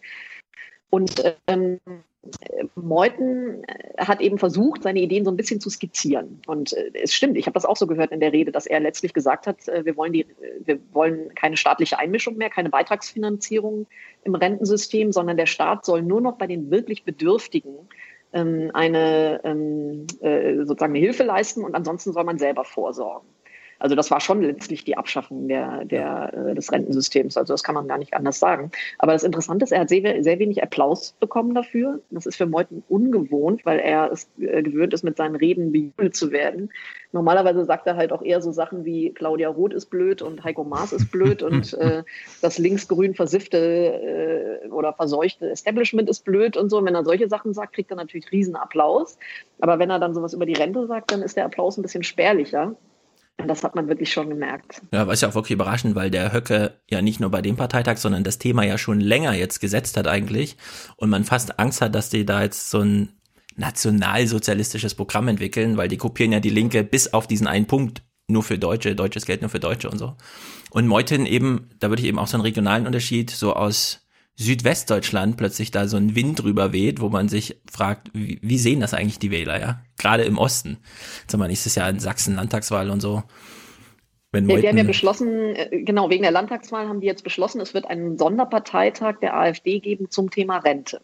Also und, die, und der wird in Ostdeutschland stattfinden. Ähm, äh, Höcke hat hm. sich gewünscht, dass der in Sachsen stattfindet. Und wenn Höcke sich etwas wünscht, wer könnte ihm das abschlagen? Ah, ja. äh, ganz sicher nicht der Parteitag. Und ähm, genau, und dann wurde eben beschlossen, da wird es dann zum Thema Rente zum Schwur kommen. Und da bin ich wirklich mal gespannt, äh, wie man diese beiden Positionen, quasi FDP und Linke, unter ein Dach hm. bringen will. Kannst du noch mal ein bisschen was über die Flügel sagen? Gibt es nur zwei Flügel, quasi die Nationalliberalen um Meuthen, die Wirtschaftsliberalen und wie du jetzt sagst, der linke Flügel, was ja ein bisschen bei Höcke ein bisschen komisch ist, äh, das sozusagen. Kannst du das mal aufdröseln? Oder gibt es vielleicht sogar noch einen dritten Flügel oder mehrere Strömungen?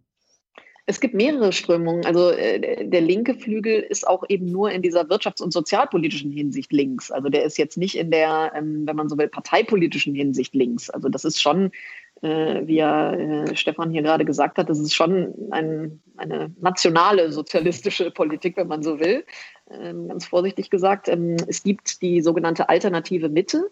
Das ist ähm, eine kleine Gruppe in der Partei, die versucht, äh, ihre ja, ich weiß nicht, wie man das jetzt sanft ausdrücken kann, ihre Illusion zu leben, dass sie in einer gemäßigten äh, bürgerlichen Partei sind äh, oder versuchen, das wirklich eben voranzubringen.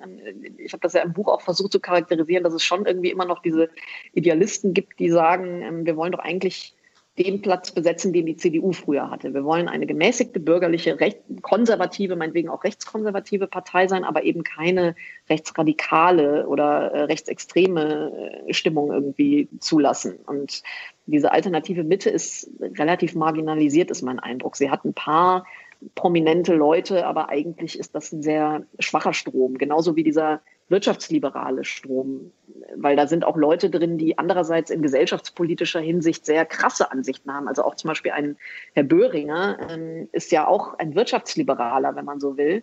Er ist aber zugleich eben, wenn es um das Thema Islam geht, ähm, kriegt er ja, also kann der sich in eine Wut reden, die einem wirklich ein bisschen unheimlich ist. Und auch wenn es so um das Thema Geldsystem geht oder so, der hat ja mit seiner Frau ein Buch geschrieben, äh, wie man sich quasi auf den Crash vorbereitet mit Marmelade einkochen und dachte Gold kaufen. sicheren Bunker äh, oder so. Also das ist, äh, da gibt es ein hervorragendes Porträt in der Zeit über ihn von der Kollegin Mariam Lau, wo man wirklich denkt, so, so Gott, oh Gott, also ein Mann, der wirklich in diesen, also das ist für mich auch der am meisten angstbesetzte AfD-Politiker, den ich getroffen habe, der auch am wenigsten Hehl aus seiner ja, äh, wut, wütenden Angst irgendwie macht, wenn man mit ihm spricht. Der verliert dann teilweise völlig die Fassung. Und ähm, ja, das ist jetzt halt der Hauptfinanzexperte der AfD.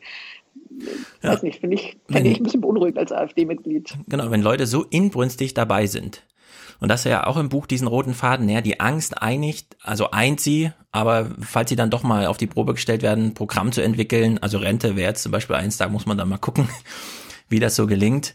Aber im Grunde ist es ja diese große Abgrenzungsgeschichte. Also nur der kleinste Widerspruch, der kommt, schreibst du, er wird dann gleich als Verfolgung und als Ausgrenzung gesehen und darauf reagiert man dann mhm. und vereinigt sich dann negativ und zerkloppt alles andere, was irgendwie Einigkeit herstellt, also Kirchen, Gewerkschaften und sonst und so weiter.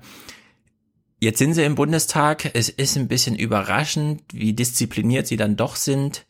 Jetzt stehen aber diese Programmparteitage an, wohl wissend, wir sind jetzt im Bundestag und so weiter. Bleibst du bei deiner These aus dem Buch, dass das eigentlich nicht zu einen ist, oder müssen wir uns da jetzt auf Überraschung einstellen, dass sie es vielleicht doch irgendwie hinkriegen, in so ein paar Punkten so eine Programmatik zu entwickeln und sich auch vom Flüchtlingsthema so ein bisschen zu emanzipieren? Also man muss dazu sagen, es sind sehr, schon sehr kompetente Leute in dieser Partei, in ihren Fachbereichen. Meine, wenn man sich die Fraktionen anschaut, da sitzt irgendwie als ein Fraktionsvize der ehemalige Justiziar äh, von Bayer und äh, jemand anders war irgendwie ein führender ähm, Ingenieur bei Daimler und äh, noch einer hat irgendwie eine Firma, die äh, in der IT-Sicherheit angeblich ganz vorne mit dabei ist und so. Und irgendwie ein, ein anderer, ähm, der auch im Bundesvorstand sitzt, hat irgendwie ein Riesenvermögen mit Immobilien äh, im Osten gemacht. Also es ist jetzt nicht so, dass da äh, die Abgehängten sind, sondern da sind wirklich Leute, die, äh, also auch gerade die ganzen Bundeswehrleute, man denke an die ehemaligen mhm. Soldaten, die ähm, wirklich Erfahrung haben, die auch wissen, wie die Bundeswehr funktioniert und was da schiefläuft. Äh, Wenn die eine Rede halten, dann äh, schlackert Frau von der Leyen mit den Ohren. Ja? Also das ist jetzt nicht so, dass da, äh, dass die in, dass die fachpolitisch nichts zu bieten hätten. Also vielleicht gefallen äh, uns Journalisten äh, nicht alle dieser Botschaften, die die haben, aber ähm, man muss anerkennen, dass da äh, teilweise schon kompetente Leute am Werk sind. Und ich glaube auch, dass es in dieser Fraktion immer noch sehr viele gibt, die versuchen, ähm, irgendwie die Partei auf diesem gemäßigten Kurs zu halten, die irgendwie Gesetzentwürfe schreiben, die sich in den Ausschüssen einbringen. Ähm, also das heißt, bei der Frage, kann sich diese Partei normalisieren, ist es letztlich nur eine Frage, wie lang, auf welchen Zeithorizont schaut man. Schaut man auf zehn Jahre, schaut man auf 20 Jahre? Ähm, also ich würde jetzt mal sagen, in den nächsten fünf Jahren glaube ich nicht, dass da irgendwie ein gemäßigterer Ton von dieser Partei zu erwarten ist. Ähm, sie ist jetzt einfach so aggressiv, hat sich so radikalisiert und so vom Ton auch her so, so radikalisiert, gerade in den sozialen Medien, dass ich einfach nicht sehe, wie da gemäßigte, vorsichtige Stimmen durchkommen sollen. Das ist ja auch bei den Anhängern so. Ich meine, das ist ja wie wenn die jetzt jahrelang wurden die da mit Heroin äh, vollgepumpt und jetzt sollen sie auf einmal nur noch Gras rauchen oder so. Also das mhm. ist halt, wenn da einer kommt und sagt, okay, ich möchte jetzt mal eine ausgewogene Kritik ähm, an der Flüchtlingspolitik äußern, äh, das, das dringt ja gar nicht mehr durch bei, bei deren Anhängerschaft. Und das geht eben auch auf Kosten der Leute, die es immer noch gibt in dieser Partei, die halt auch seriös sind und oder zumindest hoffen, die auf den richtigen Kurs zurückzubringen. Hm. Naja, seriöse gibt's ja in allen Parteien. Jetzt hast du ja im Buch so einen Korridor aufgemacht.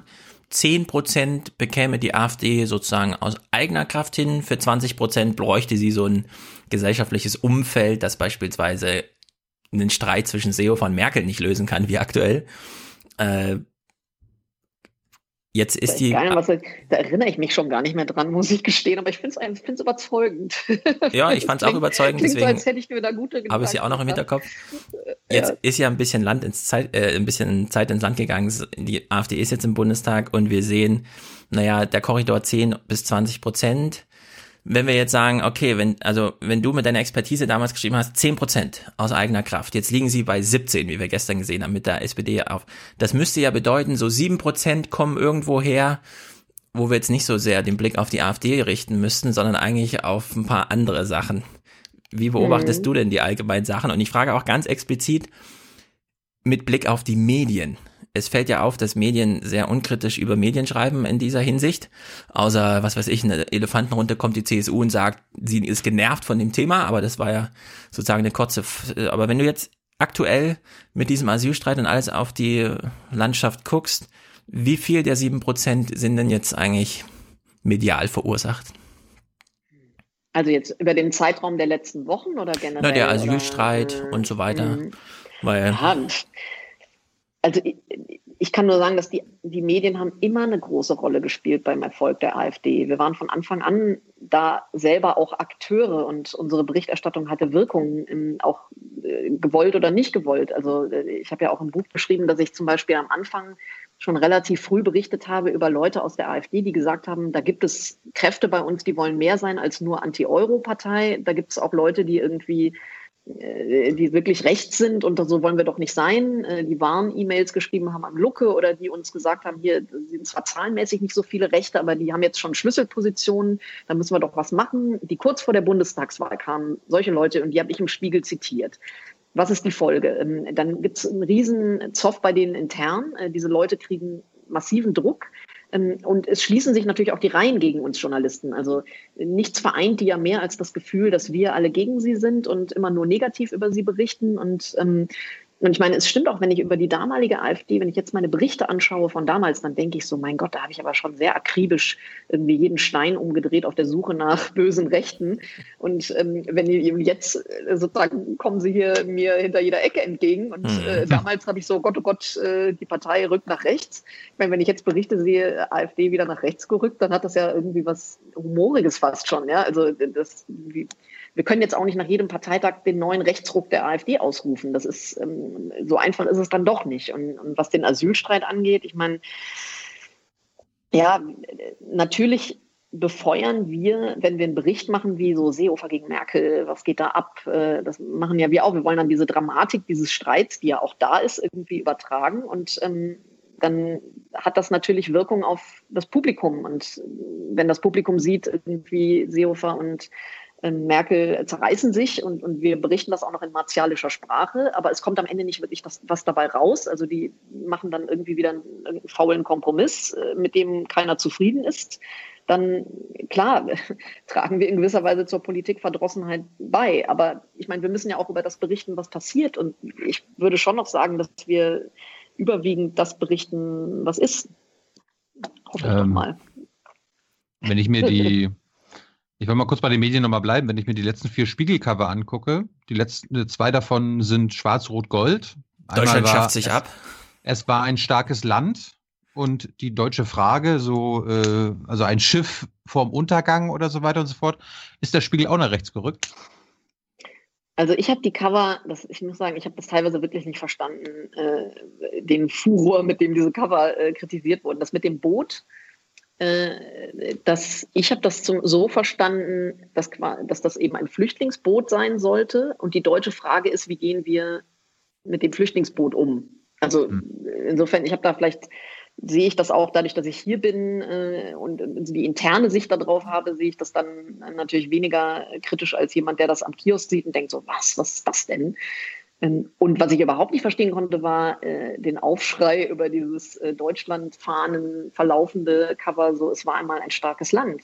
Ähm, ich finde, wenn ich zu AfD-Terminen gehe oder überhaupt äh, zu politischen Veranstaltungen gehe, dann erlebe ich schon ein in vieler Hinsicht verunsichertes Land und kein starkes Land. Also die Leute, die ich da treffe, die wirken auf mich jetzt nicht sonderlich stark. Und ähm, ich finde auch, ich finde es auch absurd, wie wir dann auf Twitter und sonst wo überall darauf hingewiesen wurden, halt, schaut euch doch mal die Wirtschaftsdaten an, die sind super. Ja? Ich fühlte mich schon fast irgendwie so DIHK-Mitgliedermagazin, äh, das wir machen, so hier jetzt äh, schreibt doch mal der Aufschwung und äh, ist doch super und äh, wir haben doch Vollbeschäftigung quasi und äh, berichtet das doch mal und, und das schreiben mir Kollegen oder das twittern Kollegen, äh, denen es sonst nicht kritisch genug sein kann. Ja? Aber wir, wir schreiben dann mal aufs Cover, äh, es ist kein starkes Land, äh, dann werden wir von unseren Kollegen irgendwie äh, angegangen, von wegen, wir sollten doch mal schreiben, wie toll die Wirtschaftslage ist. Äh, also da denke ich, was erwartet ihr eigentlich vom Spiegel? Ja, aber also habe ich echt nicht, das habe ich in der Drastik, äh, was das jetzt das also, richtige Wort ist,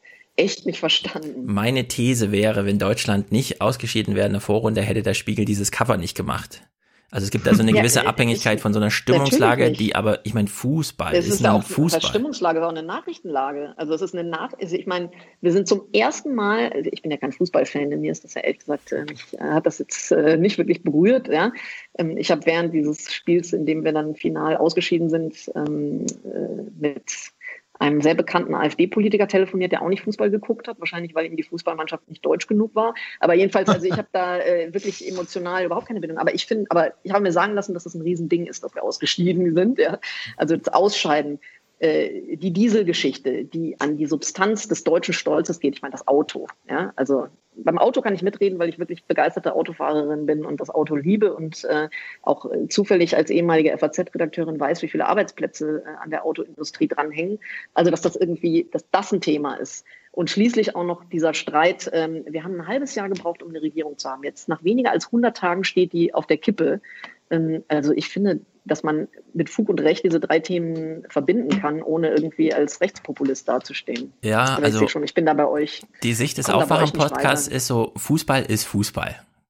Das wird einfach da behandelt, wo sich Leute dafür interessieren. Ein, Sagt der Mann mit der Blumendeko. Genau. Ein, ein DAX-Konzernchef mal im Gefängnis nach drei Jahren Riesenskandal ist so eine gewisse Genugtuung, aha, an so jemand muss also auch mal ins Gefängnis. Okay, warum jetzt, warum jetzt erst im Grunde? Das, und der das Streit, beweist doch, das CDU, beweist doch, dass wir ein CSU, starkes Land sind. Und der Streit ne? CDU, CSU war aus unserer Sicht reines Theater. Substanzlos. Seehofer kommt dann selbst und sagt, es geht im Grunde nur um fünf Leute am Tag. Man fragt sich, wie groß ist jetzt so ein Transitzentrum? Reicht eine Telefonzelle oder muss man noch eine Bank daneben stellen? Ja, also so auf der Ebene. Und wenn man dann, und deswegen dieses Spiegelcover, das Spiegelcover ist natürlich zum einen das Resultat der Spiegel erste Seite Konferenz, wie auch immer das da verhandelt wird. Aber es ist eben auch, das, ich würde mal sagen, es ist so eine Tapete für Deutschland. Egal wo man einkaufen geht, man holt sich sein Obst und seine Milch und dann steht man an der Kasse und läuft an diesem, schafft sich Deutschland jetzt wirklich ab? Schwarz-Rot-Gold verlaufenden Bild vorbei. Ja. Kommst du, würde ich sagen, ihr übersteht das, oder? Ihr verkraftet das, so lässig wie ihr seid. Ja, ich wollte nur die Kritik äh, bei Twitter ein bisschen rechtfertigen.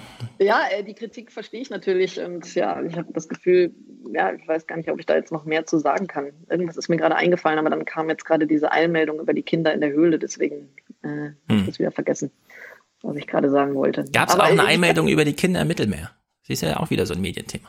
Ja, ja, ist, also das kann ich total nachvollziehen, dass man irgendwie sagt, die Bildzeitung fiebert mit, äh, dass da kein Kind in der Höhle ertrinkt, aber ähm, sagt, äh, lass die Kinder im Mittelmeer ruhig ertrinken. Also den, den Bias, den, den sehe ich durchaus. Ja.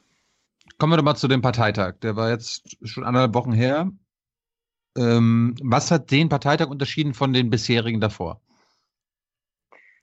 Also für mich war der größte Unterschied, dass ich das zum ersten Mal das Gefühl hatte, ich bin auf einem, ich sage jetzt mal vorsichtig, normalen Parteitag.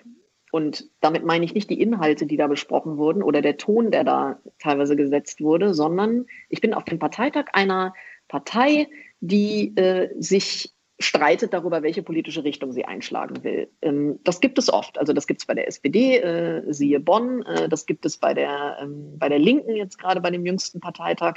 Ähm, Richtungsstreitereien sind eine Sache, aber es war bei der AfD, ist es schon, finde ich, eine News, äh, dass es der erste Parteitag ohne Machtkampf war. Also äh, die natürlich, also dieser Streit über die Rente habe ich ja schon gesagt, das hat wirklich Spaltungspotenzial und äh, wird auch erbittert geführt und so.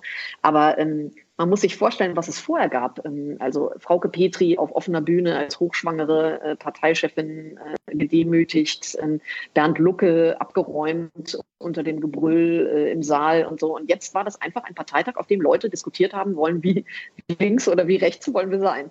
Ich, also das im Kontrast zur Lage der CDU, CSU im Moment zu sehen, das fand ich schon sehr interessant, weil es war wirklich, man merkte, die Partei ist zum ersten Mal einigermaßen geschlossen. Ähm, also sie ist äh, total motiviert. Äh, Sie ist immer professioneller. äh, Also sie ist äh, die, die Organisation bei diesem Parteitag lief auch reibungslos. Man hatte nicht mehr diese endlosen Schlangen irgendwie vor der Tür und so. Also das war alles. Ich, es ist, fand schon auffällig, wie, wie professionell und geschlossen die waren im Vergleich zu früher. So, dann gehst du da hin. Wirst du da ohne Mohren überhaupt reingelassen? Ich meine, die, die kennen Ja. dich da ja. Ne? Ja, ja, das ist so, das ist wirklich ein bisschen skurril. Ich werde unfassbar nett empfangen. Oh. Also ich meine, man muss auch dazu sagen, ich kenne die Leute ja teilweise seit Jahren. Und es gibt eben auch schon welche, bei denen ich immer noch, in die ich immer noch Hoffnung setze, dass die sich irgendwie dem, äh, dem Wahnsinn da äh, entgegenstellen. Und ähm, die, ich glaube, die spüren, dass ich ihnen ähm, mit einer gewissen Offenheit gegenüber trete. Und ich habe mich für die, glaube ich, zu so einer Art Anti-Maskottchen äh, entwickelt. Ja? Also ich komme dahin das war wirklich skurril an diesem, äh, besonders bei diesem Parteitag. Ähm, es gab nichts äh, zu essen und zu trinken für die Journalisten. Ja? Ihr werdet es verstehen, das ist für uns doch totale, der totale Oberskandal. Wie bei den Piraten. Es hat keiner berichtet, no. wurde totgeschwiegen. Es gab keinen Presseraum, in dem man irgendwie was trinken konnte oder so. Also jetzt Spaß beiseite. Ähm, äh, also zum, und dann kommt so ein Sicherheitstyp, äh, der da an der Tür aufpasst und kommt irgendwann und bringt mir eine Flasche Wasser und einen Kaffee und sagt so hier und damit sie auch irgendwie äh, gut versorgt sind und so. Und ich so, okay, wie, wie kommt das denn jetzt? Also äh, sozusagen Spaß beiseite, es ist schon irgendwie die Leute, die wollen ja, dass über sie berichtet wird. Und sie haben ja immer noch die Hoffnung, dass wir Journalisten irgendwann verstehen, dass sie das alles gut meinen und dass irgendwie diese Partei doch nur Deutschland retten will und irgendwie, warum könnt ihr nicht einmal positiv über uns berichten? Und ist das jetzt nicht einmal gut und einmal richtig? Und ähm, also das merkt man schon, dass sie suchen immer, immer noch die Nähe zu Journalisten und je bekannter die Journalisten sind, die über die AfD berichten, desto aktiver wird diese Nähe eben auch gesucht. Und ähm, weil ich halt nun durch das Buch quasi bei denen, die wissen alle, wer ich bin und da kam dann auch einer an, so, kann wir ein Selfie machen und so. Und ich denke, also, oh. habe ich irgendwas falsch gemacht? Ist das hier, äh, ich, ich meine, ich will ja nicht, dass die mich hassen, aber ich will jetzt auch nicht, dass sie mich lieben. Also irgendwas stimmt da nicht. Hm. Ich, aber, äh, es gibt schon eine, es gibt eine gute Ebene. Ich kann mit den meisten tatsächlich noch reden und ähm, ja, bis auf ein paar Ausnahmen vielleicht. Wer, wer redet nicht mit dir? Ähm, also äh, die eigentlich, die nicht mit mir redet, spätestens seit der Geschichte mit dem Buch, ist Beatrix von Storch. Äh, wir haben ja im Spiegel diese Geschichte mit dem Mausgerutscht äh, publik gemacht. Die redet ja mit niemandem äh, nach deinem Buch, außer mal mit scharfem Blick von oben herab. Stimmt. Doch, sie redet schon mit Leuten, aber eben genau in, dieser, in diesem Herzoginnen-Style. Ja? Es gab so eine lustige Szene an dem ersten Abend war ja Presseabend ähm, und dann bin ich danach noch in dieses Bundesvorstandshotel von denen äh, gefahren. Ich war die einzige Journalistin, die sich da reinge ähm, wanzt hat. Und dann steige ich da irgendwie aus dem Auto und die erste, die ich sehe, ist Beatrix von Storch und die hat mir da auch echt so einen Blick zugeworfen, wo ich dachte so, okay, wieso hat die eigentlich BKA-Schutz und ich nicht? Also es war, also das ist sozusagen, mit der hatte ich wirklich eine sehr schwierige äh, Gesprächsebene nur und mit äh, Alice Weidel ist es jetzt auch nicht optimal. Aber eigentlich sonst, ja, mit den meisten geht es wirklich irgendwie. Verstehe Guck dich, nicht. Wenn, wenn, du mit Gauland sprichst, guckt er dich auch nicht an. Ja, der guckt ja grundsätzlich runter. Der guckt immer auf den Boden. Ja, das ist, äh, aber mit Gauland gab es auch eine interessante Szene. Ähm, wir haben ja, ich habe mit dem Kollegen Jens Schneider von der Süddeutschen ein Interview bei Phoenix gemacht. Die machen ja immer so diese Kollegengespräche von Parteitagen, dass die so mhm. zwei Journalisten zwischendurch einladen und dann quatscht man ein bisschen darüber, was passiert hier bei dem Parteitag und so weiter.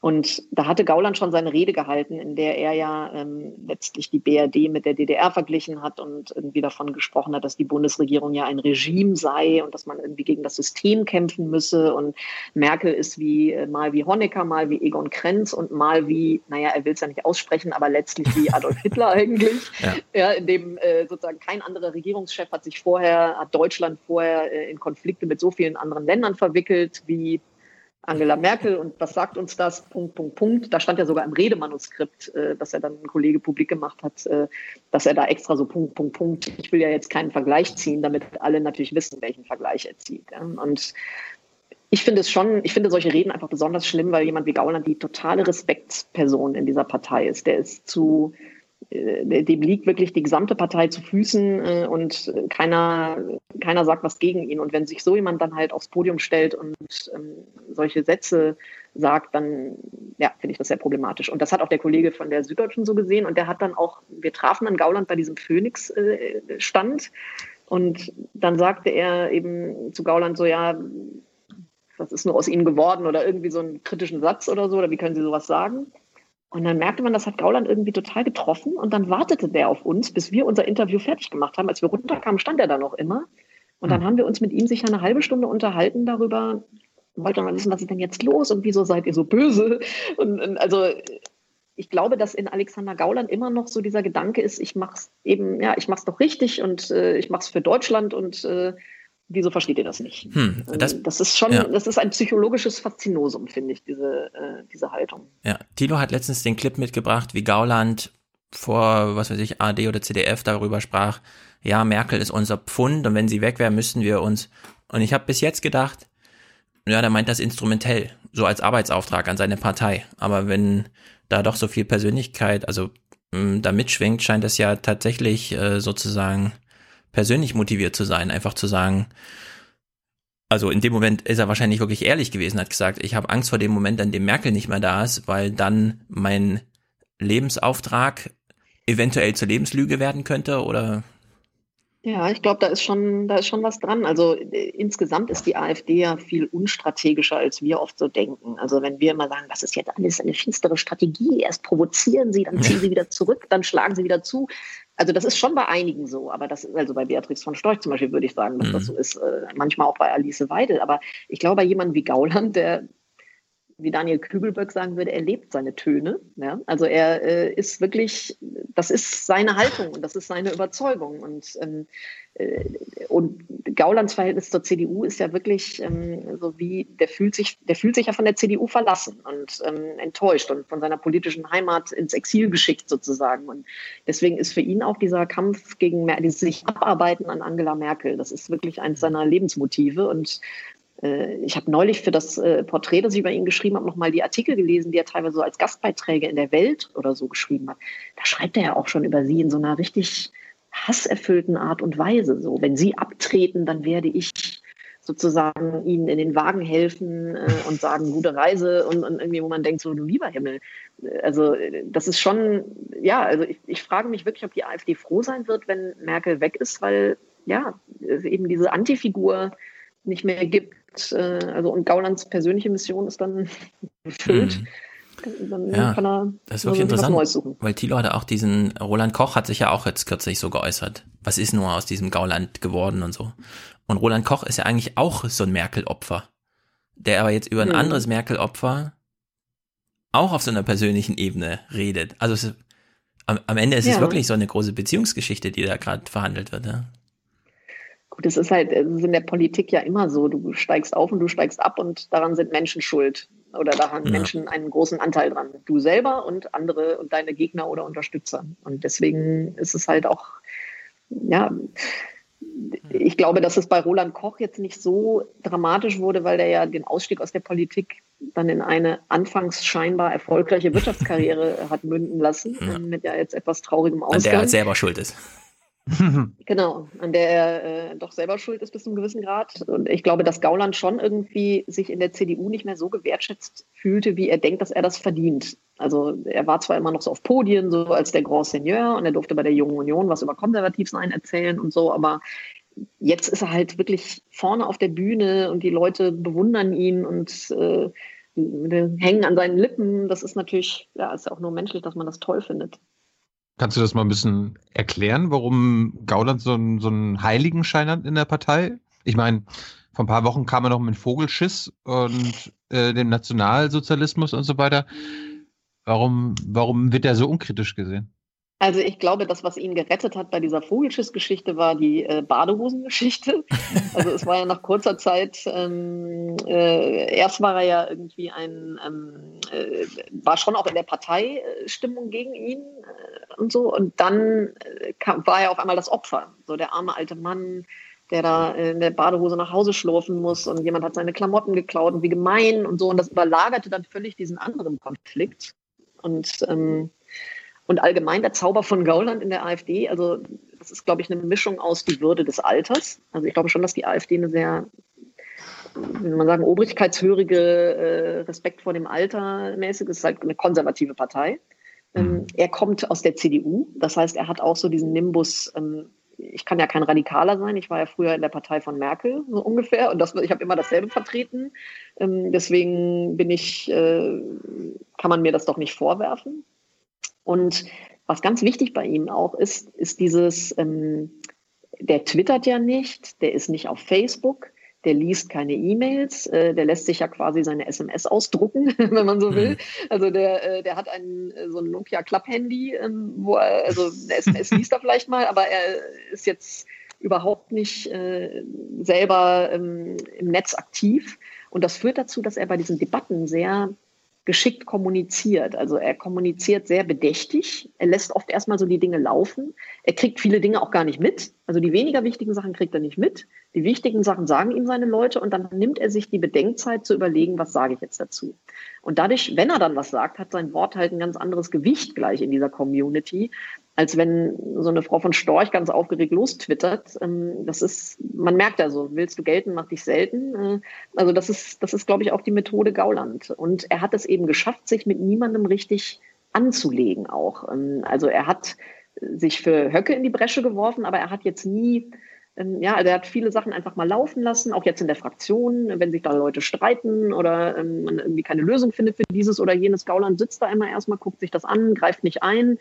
Und ach, das, nee, da halte ich mich mal raus und so. Und, und, mit der Haltung, das ist ja auch so eine Überlebensstrategie. Ähm, deswegen macht er sich auch wenige Feinde. Ja, ich frage mich manchmal, wenn er 25 Jahre jünger wäre, noch Chef der hessischen Eine Staatskanzlei. Gute eine gute Partie. Aber ich meine, er hat ja Gegenspieler, beispielsweise in Bayern, mhm.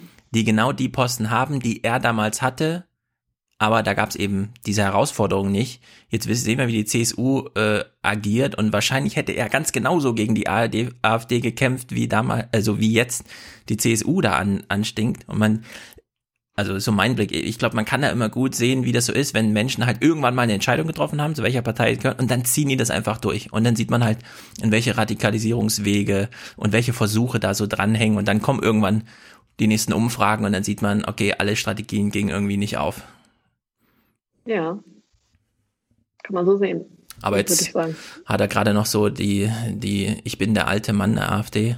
Aber wie, wie, wie alt ist er eigentlich? Ich glaube, dass er auch deswegen nicht angegriffen wird, weil die Leute wissen, seine Zeit ist ja begrenzt, muss man ja sagen, in der Politik, einfach in dem Alter. Und ähm, er ist, er ist auch der einzige Profi, den die haben. Also er ist ja der Einzige, der das Politikgeschäft sozusagen auf dem Level zwar nicht selber, aber hinter den Kulissen schon begleitet hat. Also er weiß, wie man in der Regierung die Strippen zieht. Er weiß, wie er weiß sozusagen, jetzt ist da die Krise, dann rufe ich den an und ähm, jetzt erstmal nichts sagen oder wenn doch, dann rufe ich den Journalisten an oder die Journalistin setze ganz lanciere irgendwie da eine Gegenbotschaft und so, der, und er denkt, wenn ich den Flügel jetzt an, irgendwie kritisiere, muss ich den wieder versöhnen und, mhm. und so weiter. Also der ist ja wirklich einer der wenigen, die das Geschäft kennen seit Jahrzehnten. Und ähm, ja, ich glaube, die Partei ist sich schon dessen bewusst, dass er, es gibt auch, ich sehe auch keinen Ersatz, der da äh, auf die Dauer mithalten könnte. Ja. Und, oder also der ihm nachfolgen wird. Das muss ihm ja irgendwann einer nachfolgen. Ja, wie alt ist er jetzt? Ist halt wer. Ungefähr Ähm, 90? jetzt, Also schon über 70, oder? ich überlege gerade, Ja, er ist über 70. 77. Ist er jetzt? Ach so.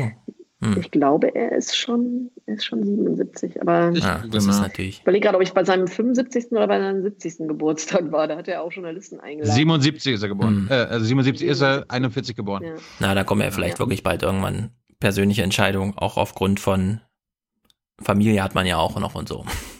Je nachdem.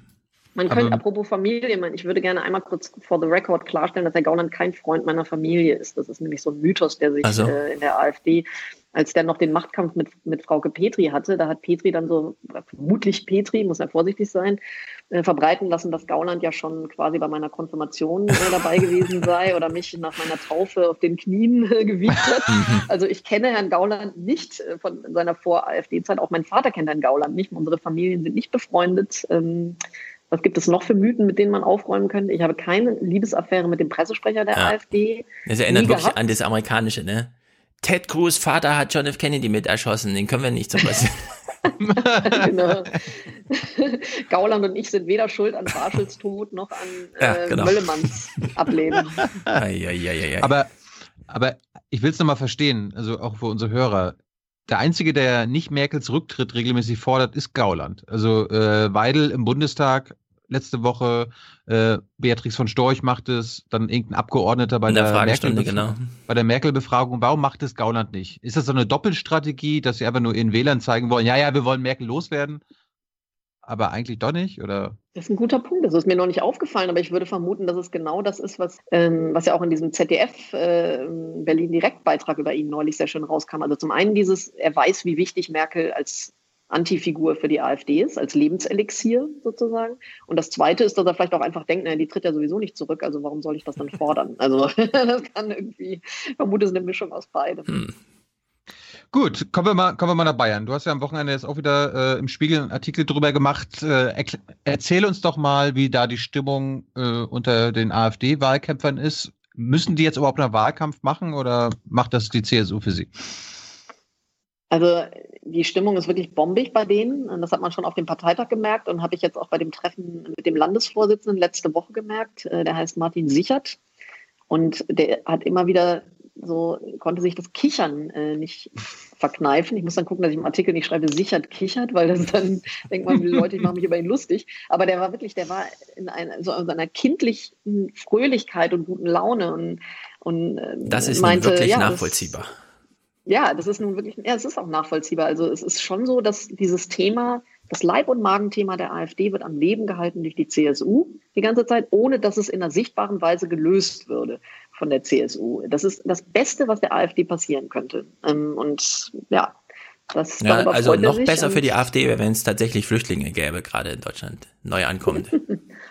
Naja, man muss ja leider sagen, dass es äh, die äh, AfD auch davon profitiert, dass es immer wieder ähm, Ereignisse gibt, wo äh, eine, Gewalt, eine Gewalttat von einem Flüchtling gegen eine junge Frau, äh, eine Prügelei, ähm, ein Angriff in Bayern, der besonders Wellen geschlagen hat auf eine ich glaube, eine Sanitäterin, der irgendwie von einem äh, Asylbewerber eine volle Whiskyflasche ins Gesicht geschmissen wurde und äh, Kieferbruch und Zähne verloren und alles Mögliche. Ich meine, das sind ja tatsächlich Ereignisse, die schlimm und inakzeptabel sind und äh, die auch zeigen, dass was schief läuft da und nicht immer die Kontrolle da ist. Und ja, äh, auch wenn jetzt keine neuen Flüchtlinge in der Masse an der Grenze sichtbar sind, äh, wie früher, kann man ja immer wieder auch als AfD oder sonst wer sagen, seht hier, da hat es nicht funktioniert, da hat es nicht funktioniert, da hat es nicht funktioniert und jetzt sagt ihr nochmal, dass das nur Einzelfälle seien. Und das ist, funktioniert natürlich auch.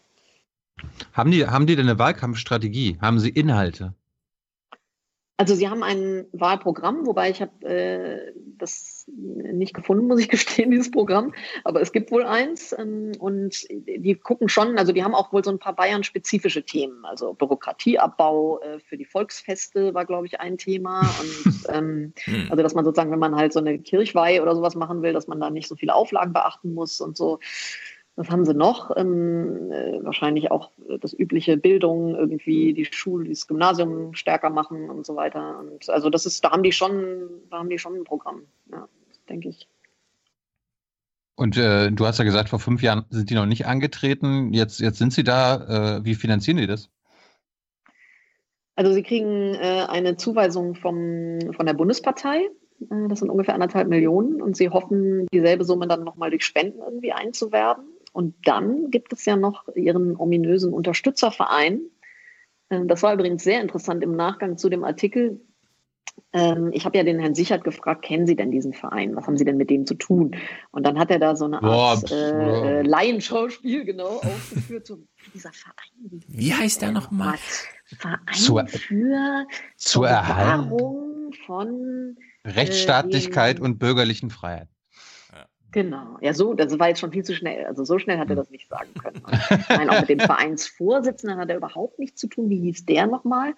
Und später hat dann ein Kollege von mir, äh, als er den Artikel gelesen hat, meinte so, schade, hätten wir mal sprechen sollen. Äh, es gibt nämlich ein YouTube-Video, auf dem Herr Sichert und der Vereinsvorsitzende einen hm. gemeinsamen oh. Auftritt haben, nebeneinander, ganz einträchtig, Seite an Seite. Ähm, der, das ist schon ein Jahr alt, aber trotzdem, es zeigt ja einfach, dass diese ja. Connections da sind. Und, äh, dieser, umso älter, umso besser, was das angeht. Ja, und er sagt ja dann auch, ja, wir, die haben, es ist schön, dass die unsere Themen so platzieren, es ist doch nett, dass die uns so helfen und so.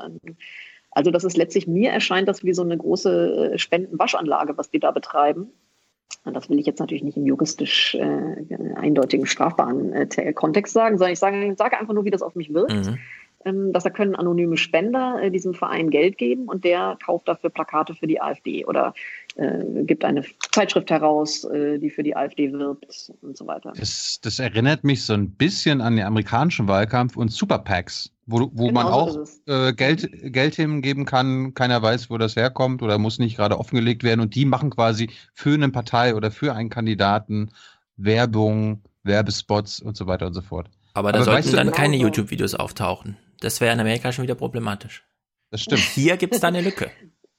Ja, äh, wobei ich meine, in dem YouTube-Video sagen wir natürlich dann nicht der Verein und die AfD Hand in Hand, sondern da äh, in dem YouTube-Video, ich habe jetzt nur diesen Screenshot gesehen, wo die beiden nebeneinander stehen, aber ich vermute mal, dass die da einfach nur sich gemeinsam Sorgen um Deutschland machen und äh, äh und das, während die Superpacks halt in den USA immerhin vom Supreme Court äh, abgesegnet sind als Modell, ähm, ist bei uns halt das Bundesverfassungsgericht hatte damit bisher noch nicht zu tun, soweit ich weiß. Und das ist halt einfach eine Grauzone des äh, Parteispendenrechts, was äh, der äh, Kollege äh, Amthor, der CDU-Abgeordnete, genau, der, der auch schon bei drum, ne? Thilo groß rausgekommen ist, der hat sich das ja vorgenommen, das Thema. Ja, ja der fast seinen Wahlkreis nicht gekriegt wegen sowas. Das ist ja, betrifft ihn ja ganz persönlich existenziell. Ja. Nein, ich bin sicher, der macht das nur aus ganz unnütz, eigennützigen Motiven für Deutschland. Ich finde es gut, dass der Amtor das macht, weil bei Amtor wissen wir aus YouTube-Videos, der ist wirklich der motiviert. Locker. Wenn er sich einmal verbissen hat, dann lässt er nicht locker. Ja. Da frage ich mich ja echt, also Amtor hat über 200.000 Views. Äh, bei No-Name-Politikern ist das echt, das ist unglaublich. Und ich weiß nicht, woher das kommt. Ich meine jetzt auch seine Parlamentsrede, die er da gehalten hat. Ja. Bitte? Ja, ich meine auch seine Parlamentsrede, die er da Feuer und Flamme, wo er wirklich jede Gegenfrage an, an, angenommen hat, um da einmal hier durchzufegen. Mhm. Ja. ja. Gut. Das ist das Talent. Hast, hast du denn eine Hoffnung, dass, äh, dass die AfD nicht zweitstärkste Partei in Bayern wird? Und dann habe ich noch die Frage, das ist mir nämlich jetzt äh, aufgefallen, gestern habe ich mal für unsere Sendung die anderen Sendungen und Part, äh, Parteitagsberichte über die AfD gelesen und gesehen, da haben sie ein bisschen rumgedruckst. Also zumindest die AfD-Führung, als es um die Koalitionsfrage ging. Also kann sich die AfD vorstellen, mit der CSU eine Koalition zu bilden? Und ich hätte eigentlich erwartet, dass sie alle sagen so, nein, wir haben äh, die CSU scheiße, die CSU ist in allem schuld, wir werden nie mit dieser Verräterpartei, whatever, äh, zusammenarbeiten. Aber das Gegenteil ist passiert. Gauland, so, ach, na, müssen wir mal schauen. Weidel, ach, müssen wir mal schauen. Also alle, die sie gefragt haben, haben rumgedruckst. Das hat mich dann doch überrascht. Kannst du dir das erklären? Ja, also ich habe es auch ein bisschen anders wahrgenommen. Äh, Weidel hat ja vor dem Parteitag ein Interview gegeben bei diesem Redaktionsnetzwerk Deutschland äh, Kollegen. Das ist äh, diese, das ist so ein, wie soll man sagen, so ein Bündnis aus verschiedenen Regionalzeitungen, äh, wo sie ein Interview gegeben hat. Und ähm, dann hat sie in diesem Interview gesagt, äh, ja, das ist doch doch hier CSU-Koalition hier, no problem. Und äh, das ist hm. ihr dann auf dem Parteitag total um die Ohren geflogen, äh, weil gerade die Bayern äh, total stinkig waren und sagten, Moment mal hier, wir machen hier unseren tollen Wahlkampf anti-CSU und das Letzte, was wir gebrauchen können, ist ein Koalitionsangebot äh, an die CSU. Deswegen hat man von Alice Weidel auf dem Parteitag sehr wenig gehört. Ähm, also sie hat sich da auch nicht zu Wort gemeldet, sie saß da zwar oben auf ihrem äh, Plätzchen da auf der Bühne und so, aber sie war sehr hat sehr zurückhaltend kommuniziert äh, in dieser Zeit. Und ähm, Gauland hat das dann auch versucht, glaube ich, mit seinen Statements wieder ein bisschen einzufangen. Äh, auf die typische Gaulandartige Weise, ähm, dass er halt gesagt hat, ja, nein, Koalition noch nicht und so, grundsätzlich ja irgendwann schon. Und also der hat das dann eher so vermittelnd wieder gesagt. Ich glaube aber, dass dahinter schon die Erkenntnis steht bei vielen AfD-Leuten, wir müssen irgendwann den Leuten eine Machtperspektive bilden. Also wir müssen unseren Wählern das Gefühl geben, wir können auch was ändern. Wir können nicht immer nur dagegen sein. Ähm, irgendwann erwarten wir, dass wir liefern. Und ähm, dieses Gefühl wollen die irgendwie auffangen, glaube ich, indem sie halt sagen, wir können natürlich schon irgendwann koalieren, müssen wir halt mal sehen und so, muss alles stimmen. Aber äh, ich glaube, denen wird klar, dass sie auf Dauer nur mit Protest, da werden dann die Protestwähler irgendwann weiterziehen zum nächsten Protesthansel, äh, der sich formiert. Und das wollen die, glaube ich, abfangen. Ich meine, also wenn es einen natürlichen Koalitionspartner gibt, dann wäre es doch die CSU. Ja, ich weiß es nicht. Ich könnte mir vorstellen, dass es eher läuft, dass wie bei anderen ungewöhnlichen Koalitionen vorher, dass es in einem Stadtstaat anfängt mit der CDU. Also das ist zum Beispiel in einem kleinen Feld, wo man so ein, wie so ein Laboratorium hat, also in Berlin zum Beispiel. Also wenn man sieht, dass ähm, CDU und AfD gemeinsam schon Stadträte verhindert haben auf Bezirksebene, oder dass die da, und, und in Berlin ist die CDU ja so eine Real, äh, die AfD ja so eine Realo-AfD. Da ist ja dieser mhm. Oberst, äh, der ehemalige Oberst, Bundeswehroberst Pasterski, ähm, der trimmt die Partei schon sehr auf äh, Establishment-Kurs, äh, würde man als AfD-Mensch sagen, und hat auch alle Radikalen rausgeschmissen, äh, relativ geräuschlos. Die hatten ja so einen Typen, der irgendwie nach der Wahl, wo dann so Facebook-Posts auftauchte, dass der Homosexuelle irgendwie für degenerierte, eine degenerierte Spezies hält und solche Scherze, und der wurde mhm. zack rausgeworfen. Also da versucht die AfD schon diesen bürgerlichen Kurs zu halten, und es würde mich nie wundern, wenn dann in so einem Umfeld die erste Koalition stattfände eines Tages. Ja. Also ich meine, die CSU ist ja völlig unempfänglich gerade und das wäre ja auch der Super-GAU, wenn da auch nur irgendwie ein Anschein von der Seite aus käme, dass es da und so. Ja. Weil also ich halte das für ausgeschlossen. Ja, ja. Das, die, das, ist die CSU, die haben sich jetzt, das ist deren Hauptfeind. Die kämpfen jetzt gegen die, also würde die, glaube ich, eher mit den Grünen koalieren. Als, ja. ähm, die AfD gehört nicht zu Bayern. In ihr ist nichts Bayerisches, Bra haben sie gesagt. Brauner Schmutz. Brauner Schmutz. Gut, lass mich zum Ende noch eine Frage stellen. Äh, Georg Restle ist auch manchmal bei uns zu Gast und er hat kürzlich ein Plädoyer für werteorientierten Journalismus äh, geschrieben. Jetzt ist ja die AfD so ein Themengebiet, bei dem du selten gefragt wirst, wahrscheinlich, wie ist denn das hier mit Neutralität und Objektivität und so? Äh, was, was bedeutet denn diese Debatte? Ich weiß nicht genau, ob sie bei euch im Spiegel jetzt auch so geführt wird, weil ich weiß, euer großes Thema Wahrheit und so weiter und das, was berichten ist, das, was ist, berichten. so abfällig Wahrheit und so weiter. Naja, wir haben mit Brinkbäumer darüber Wahrheit auch ausführlich gesprochen, aber die AfD ist ja ein besonderes Thema, bei dem du wahrscheinlich anders über Debatten denkst zum Thema Neutralität, Objektivität oder eben auch das Angebot, was Georg da jetzt macht, werteorientierten Journalismus. So nach drei, vier Jahren, fünf Jahren AfD, wie sieht's aus mit werteorientierten Journalismus? Sollte man das ausarbeiten, weiterdenken, in Konferenzen thematisieren, wenn Journalisten unter sich sind? Ja, ich finde, man muss die Debatte äh, ständig führen, aber ich glaube, dass also ich, der Beitrag von dem Kollegen Restel, dem stimme ich nicht zu. Ich habe einfach gesehen, was unsere Berichterstattung beigetragen hat, aber ich habe versucht vorhin zu sagen, zum Erfolg der AfD. Und die AfD hat eine, empfindet uns Medien als Feinde. Und ähm, ich glaube, es muss irgendwie gelingen, ähm, zumindest für uns AfD-Berichterstatter, ähm, nicht auch noch dieses Bild zu bedienen. Ähm, wenn ich jetzt sage als Journalist, ich bin aber werteorientiert und ihr seid es nicht, äh, deswegen berichte ich kritisch über euch ähm, und sozusagen als werteorientierter Journalist muss ich grundsätzlich Haltung gegen die AfD beziehen und ich gehe auch auf die Straße gegen die AfD. Da gab es ja auch diese Debatte, sollen Journalisten demonstrieren gegen mhm. die AfD? Ähm, dann glaube ich, da richtet man, das zahlt genau ein auf dieses katastrophale Image, das äh, wir ähm, bei denen haben. Und ich finde, das ist auch kein falsches Entgegenkommen oder Duckmäusertum. Ich finde, meine Aufgabe als Journalist ist, da hinzugehen, mir die anzuschauen und über die das zu beschreiben, was ich sehe. Und ähm, auch das, das, kann ich schon kritisch genug machen. Dafür brauche ich jetzt nicht noch irgendwie äh, die Wertefahne äh, hochzuhalten. Mhm. Dafür muss, das, das muss das muss auf andere Weise gelingen. Und mhm. deswegen, ja, ich, ich, sonst, sonst ist das einfach so, erfüllen wir so dieses Klischee, die Journalisten halten sich für was Besseres und sagen uns, wie wir alle sein sollen und wollen uns irgendwie umerziehen und so. Und ja. das ja, halte ja. ich einfach für falsch. Also die New York Times hat sich ja äh, ressortübergreifend für diese Haltung auch entschieden, das genauso zu machen. Ähm, lernt ihr, also redet ihr beim Spiegel auch so wie Kollegen in Amerika das mit der Herausforderung Trump und so weiter machen? Macht ihr da so, guckt ihr euch da so einzelne Fälle auch von Texten an, um da irgendwie zu lernen? Also dadurch, dass ich jetzt zumindest hier in meinem Team die Einzige bin, die mit dieser Art von Themen zu tun hat, ähm, ist es eigentlich eher so, dass ich manchmal bei Team das Gespräch suche mit Kollegen und sage, was haltet ihr davon? Ich sehe es jetzt eher so. Ähm, und manchmal kommt es in der Konferenz auf, aber eher wenig. Ähm, die anderen Kollegen, die aber auch so, sagen wir mal, über die rechte Szene berichten ähm, oder Leute in Hamburg und so, äh, da, ich glaube, da hängt der Austausch immer davon ab, ob man als Einzelner sich so damit befassen will und mit den anderen darüber austauschen will.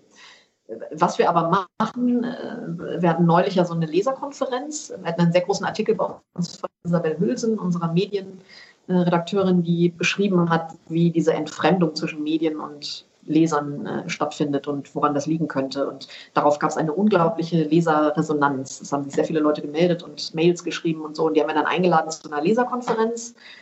Und da fand ich, haben wir uns wirklich schon sehr intensiv auseinandergesetzt in verschiedenen Diskussionsrunden mit mehreren Redakteurinnen und Redakteuren aus allen möglichen Fachgebieten.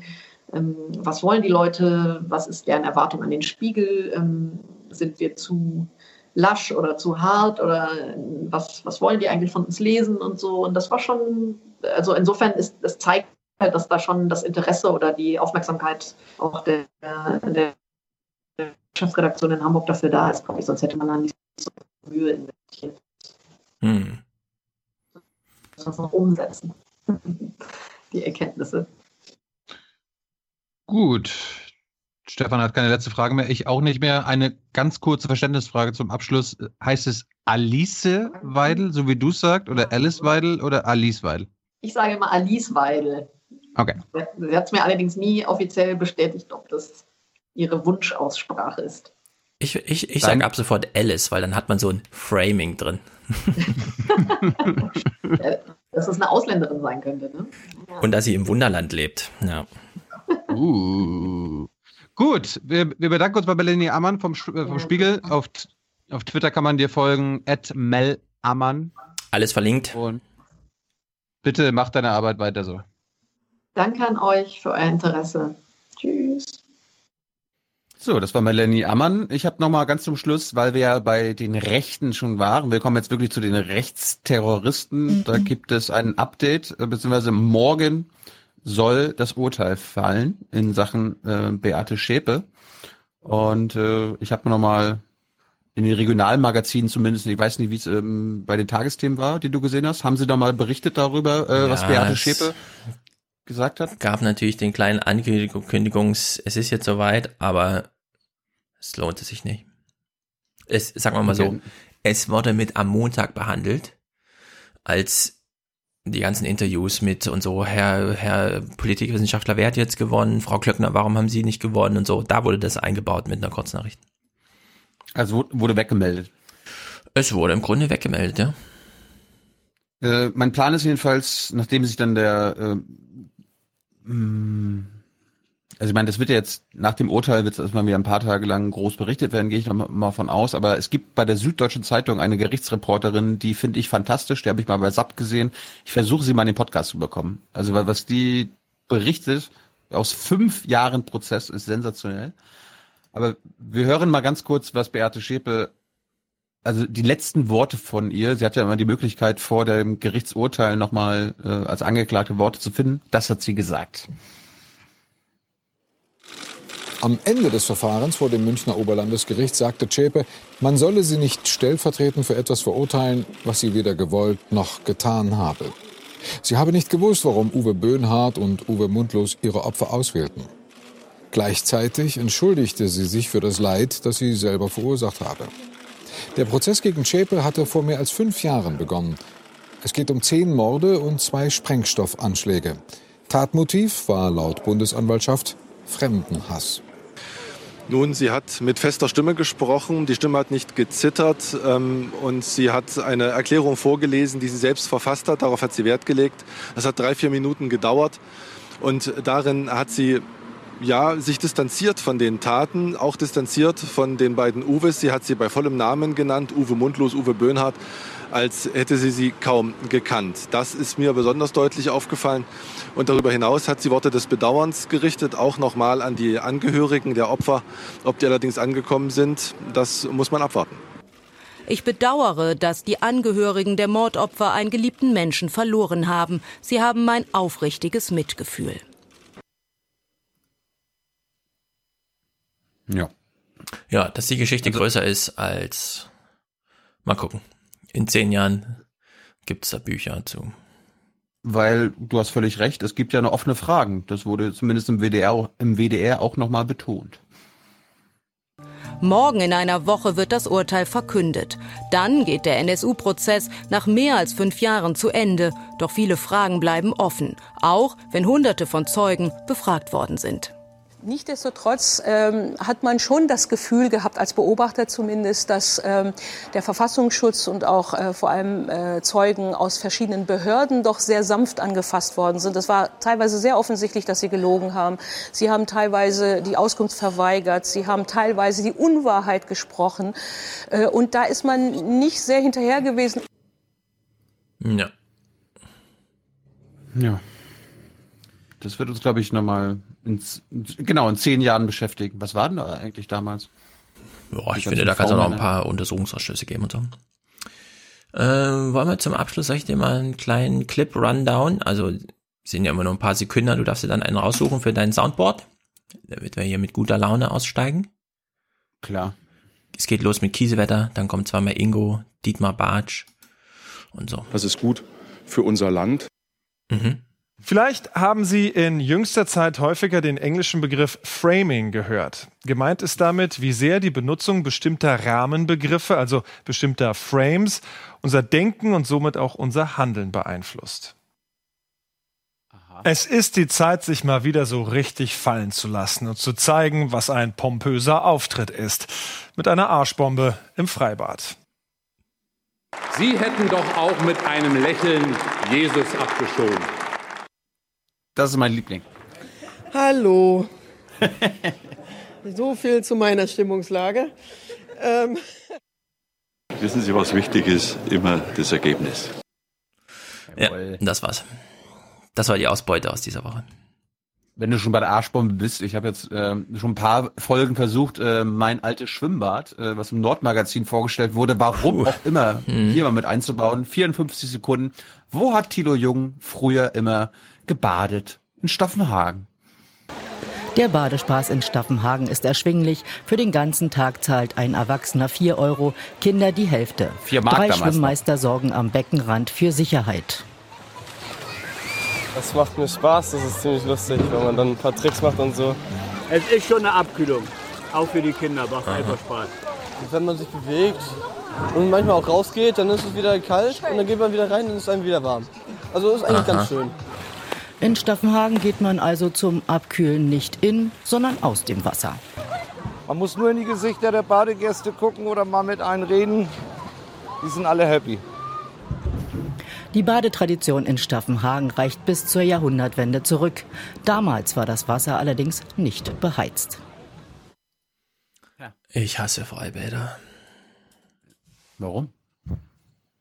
Wo gehst du denn baden? Am Im See? Badesee. See, ne? Un unfassbar viele Seen hier in Frankfurt. Falls immer noch Leute denken, ah, Frankfurt, Bankenstadt und so, nee.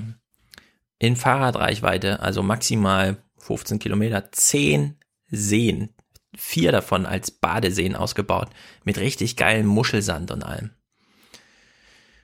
Ja, vergeudet eure Zeit nicht im Freibad.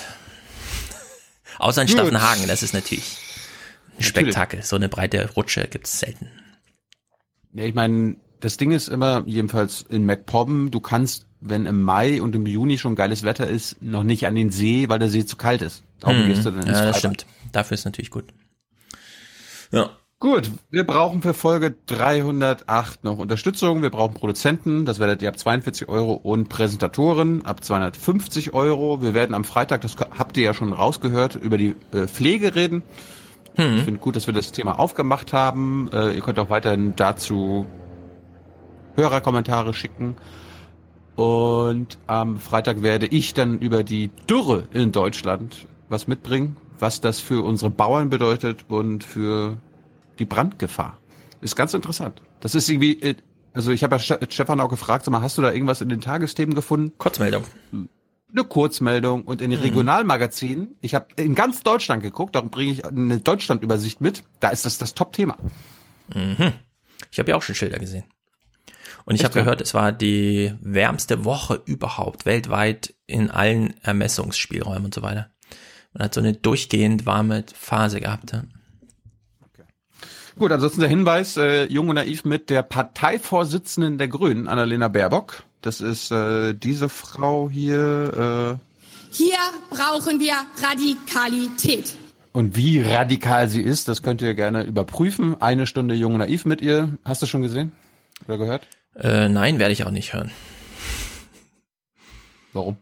Na, ich habe die Kommentare dazu gelesen, reicht doch. Ich bin, ich bin wie so ein Intendant, der morgens guckt, wie die Nachkritiken dazu sind und wo hast du den Kommentare gesehen? Forum, YouTube, Twitter, überall. Ich weiß, dass sie nicht viel liefert und warum soll ich mir das angucken? mit, über, über Uffa Jensen müssen wir noch mal reden. Aber da warten wir mal, bis Hans dabei ist. Der wollte da was mitbringen und was zu Genau, sagen. da müsst ihr Clips mitbringen. Gut. Ansonsten rede ich jetzt gleich mit einer gewissen Simone Lange. Das guck ich. Die, ja, die wollte ja auch das hier werden. Vorsitzende. Ganz genau. Hat's aber nicht geschafft. Nee, ne? Unter anderem. leider. Aber ich- ich es werd geht ja noch ein bisschen Zeit ins Land. Sie ist jung und jetzt ist sie bekannt. Ich werde mal fragen, ob das stimmt, was Kevin Kühnert äh, erzählt hat, dass sie ja an die Bildzeitung geleakt hat. Ja. Gut, ansonsten schöne Woche, Leute. Äh, euch, Leute.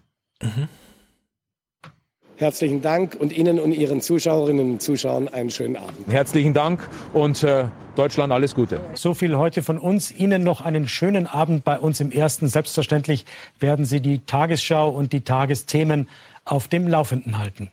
Machen Sie es gut. Ich glaube, du machst deine Arbeit nicht mehr so, wie es im Interesse des Landes notwendig ist. Das sind nun erste Eindrücke am Tag danach. Wer am Ende wirklich politisch Sieger und Verlierer ist, weiß man meist erst sehr viel später. Wer gleich sein Grillwürstchen auf den Plastikteller legt, den Nudelsalat mit der Plastikgabel isst und die Bohle mit dem Plastikhalm schlürft, hat vor allem einen schönen Sommerabend. Ein toller Nachmittag, der allen Beteiligten richtig Spaß gemacht hat. Und jetzt wollen wir alle mal duschen, denn wir haben lang und äh, hart die letzten Stunden verhandelt. Wir sind die Guten. Wir kümmern uns. Tschüss zusammen. Wiedersehen. Ciao. Vielen Dank.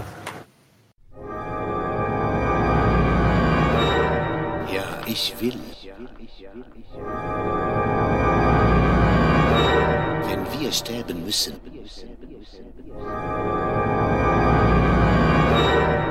dass er zusieht.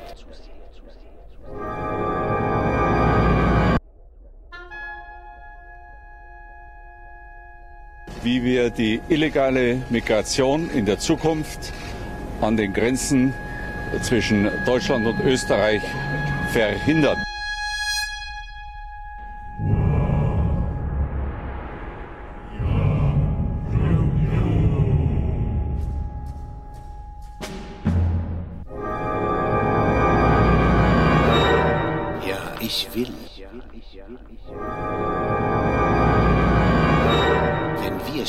Müssen,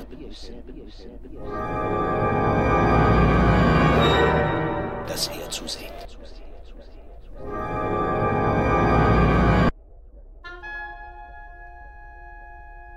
Wir müssen vermeiden, dass es äh, zu einem Präzed- Präzedenzfall wird, äh, dass wir jeden Tag oder jede Woche dann mit äh, Schiffen zu tun haben, deren Flüchtlinge nach Deutschland äh, gebracht werden sollen.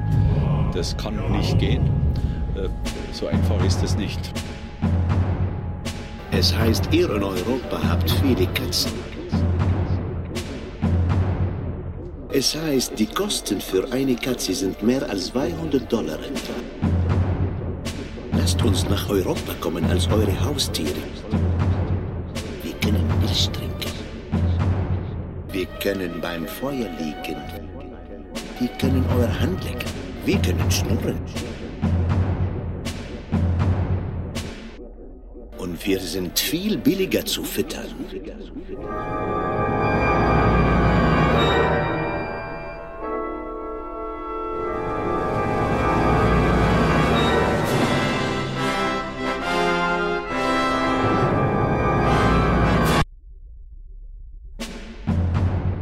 Vielleicht sagt ihr, Gott hat die Welt so gemacht.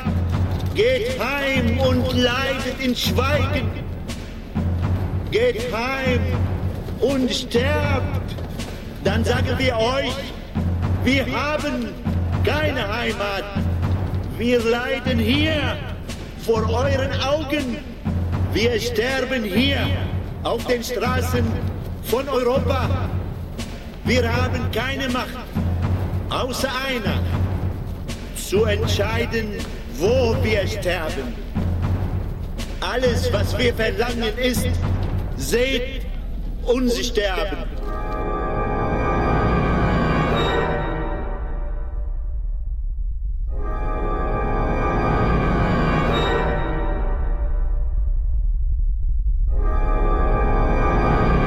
Ich habe eigentlich nie daran geglaubt. Wir sind noch nicht bereit für euch. Vielleicht später. Vielleicht eines Tages. Können es nur hoffen. Was für eine Welt würde das sonst sein?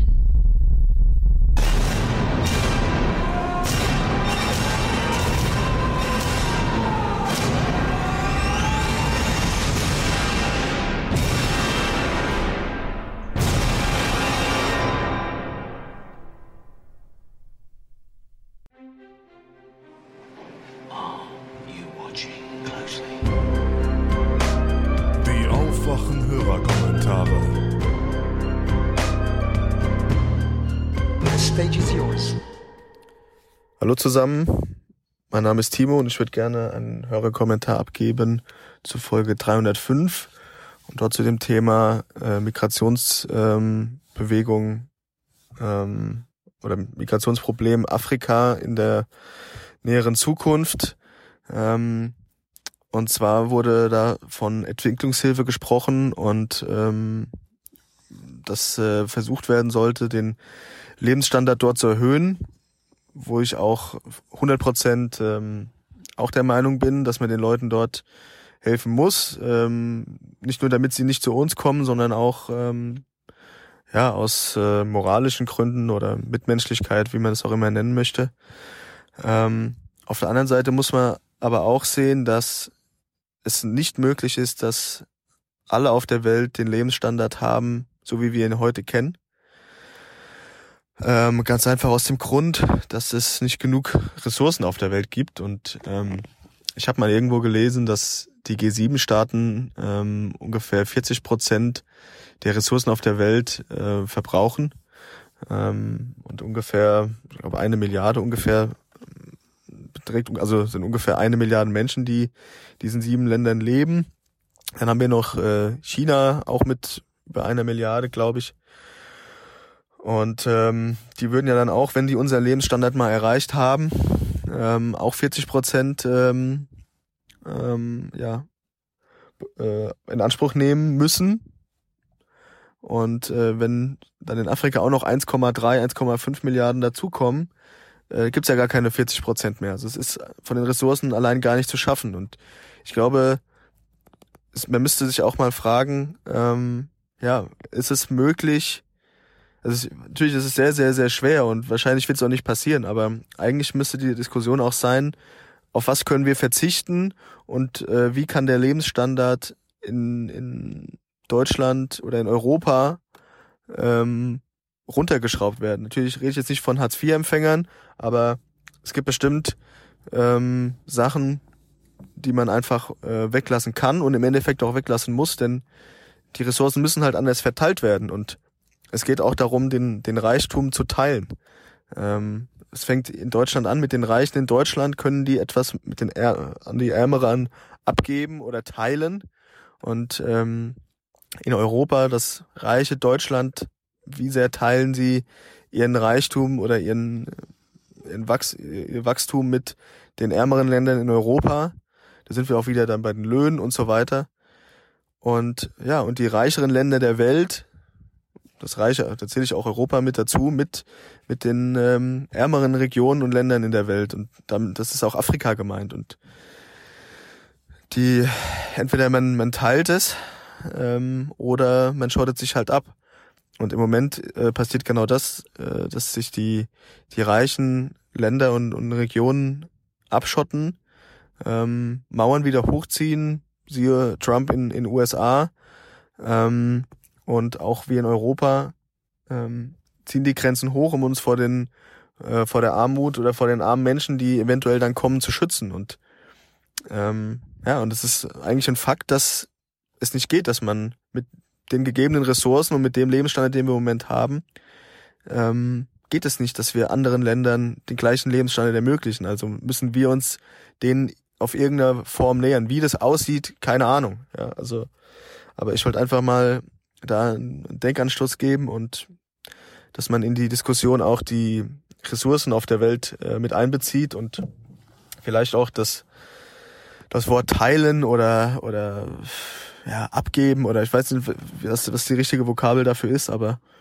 ähm, anders ähm, kann man den Lebensstandard dort auch nicht erhöhen, weil einfach nicht Ressourcen da sind. Das wollte ich einfach nur mit dem Kommentar ähm, deutlich machen und da ähm, einen, einen kleinen Denkanstoß geben. Gut, danke und weiter so mit dem Podcast. Ciao. Hallo liebe Hörerinnen und Hörer des Aufwachen-Podcasts. Ich bin Dustin und ich würde sehr gerne eine Frage in den Raum aufwerfen, auf welche ich bislang keine Antwort finden konnte. Das Thema lautet Seenotrettung. Das Szenario ist ja klar. NGOs retten Flüchtlinge auf dem Mittelmeer und es gibt Befürworter und Gegner dieser Aktion, nenne ich das mal. Ähm, und bei den Kontraargumenten ist mir zumindest etwas aufgefallen und zwar das Hauptargument, was von den Gegnern benutzt wird. Dazu würde ich gerne einen YouTube-Kommentar zitieren. Flüchtlinge setzen bewusst ihr Leben aufs Spiel, weil sie wissen, dass NGOs sie retten und nach Europa bringen. Zitat Ende. Und dieses Argument lese ich sehr häufig und sehr oft und wird auch als Hauptargument in meinen Augen benutzt. Und ich frage mich nochmal, woher kommt dieses Argument? Gab es eine Umfrage bei den Flüchtlingen, die es geschafft haben, über Boote zu flüchten?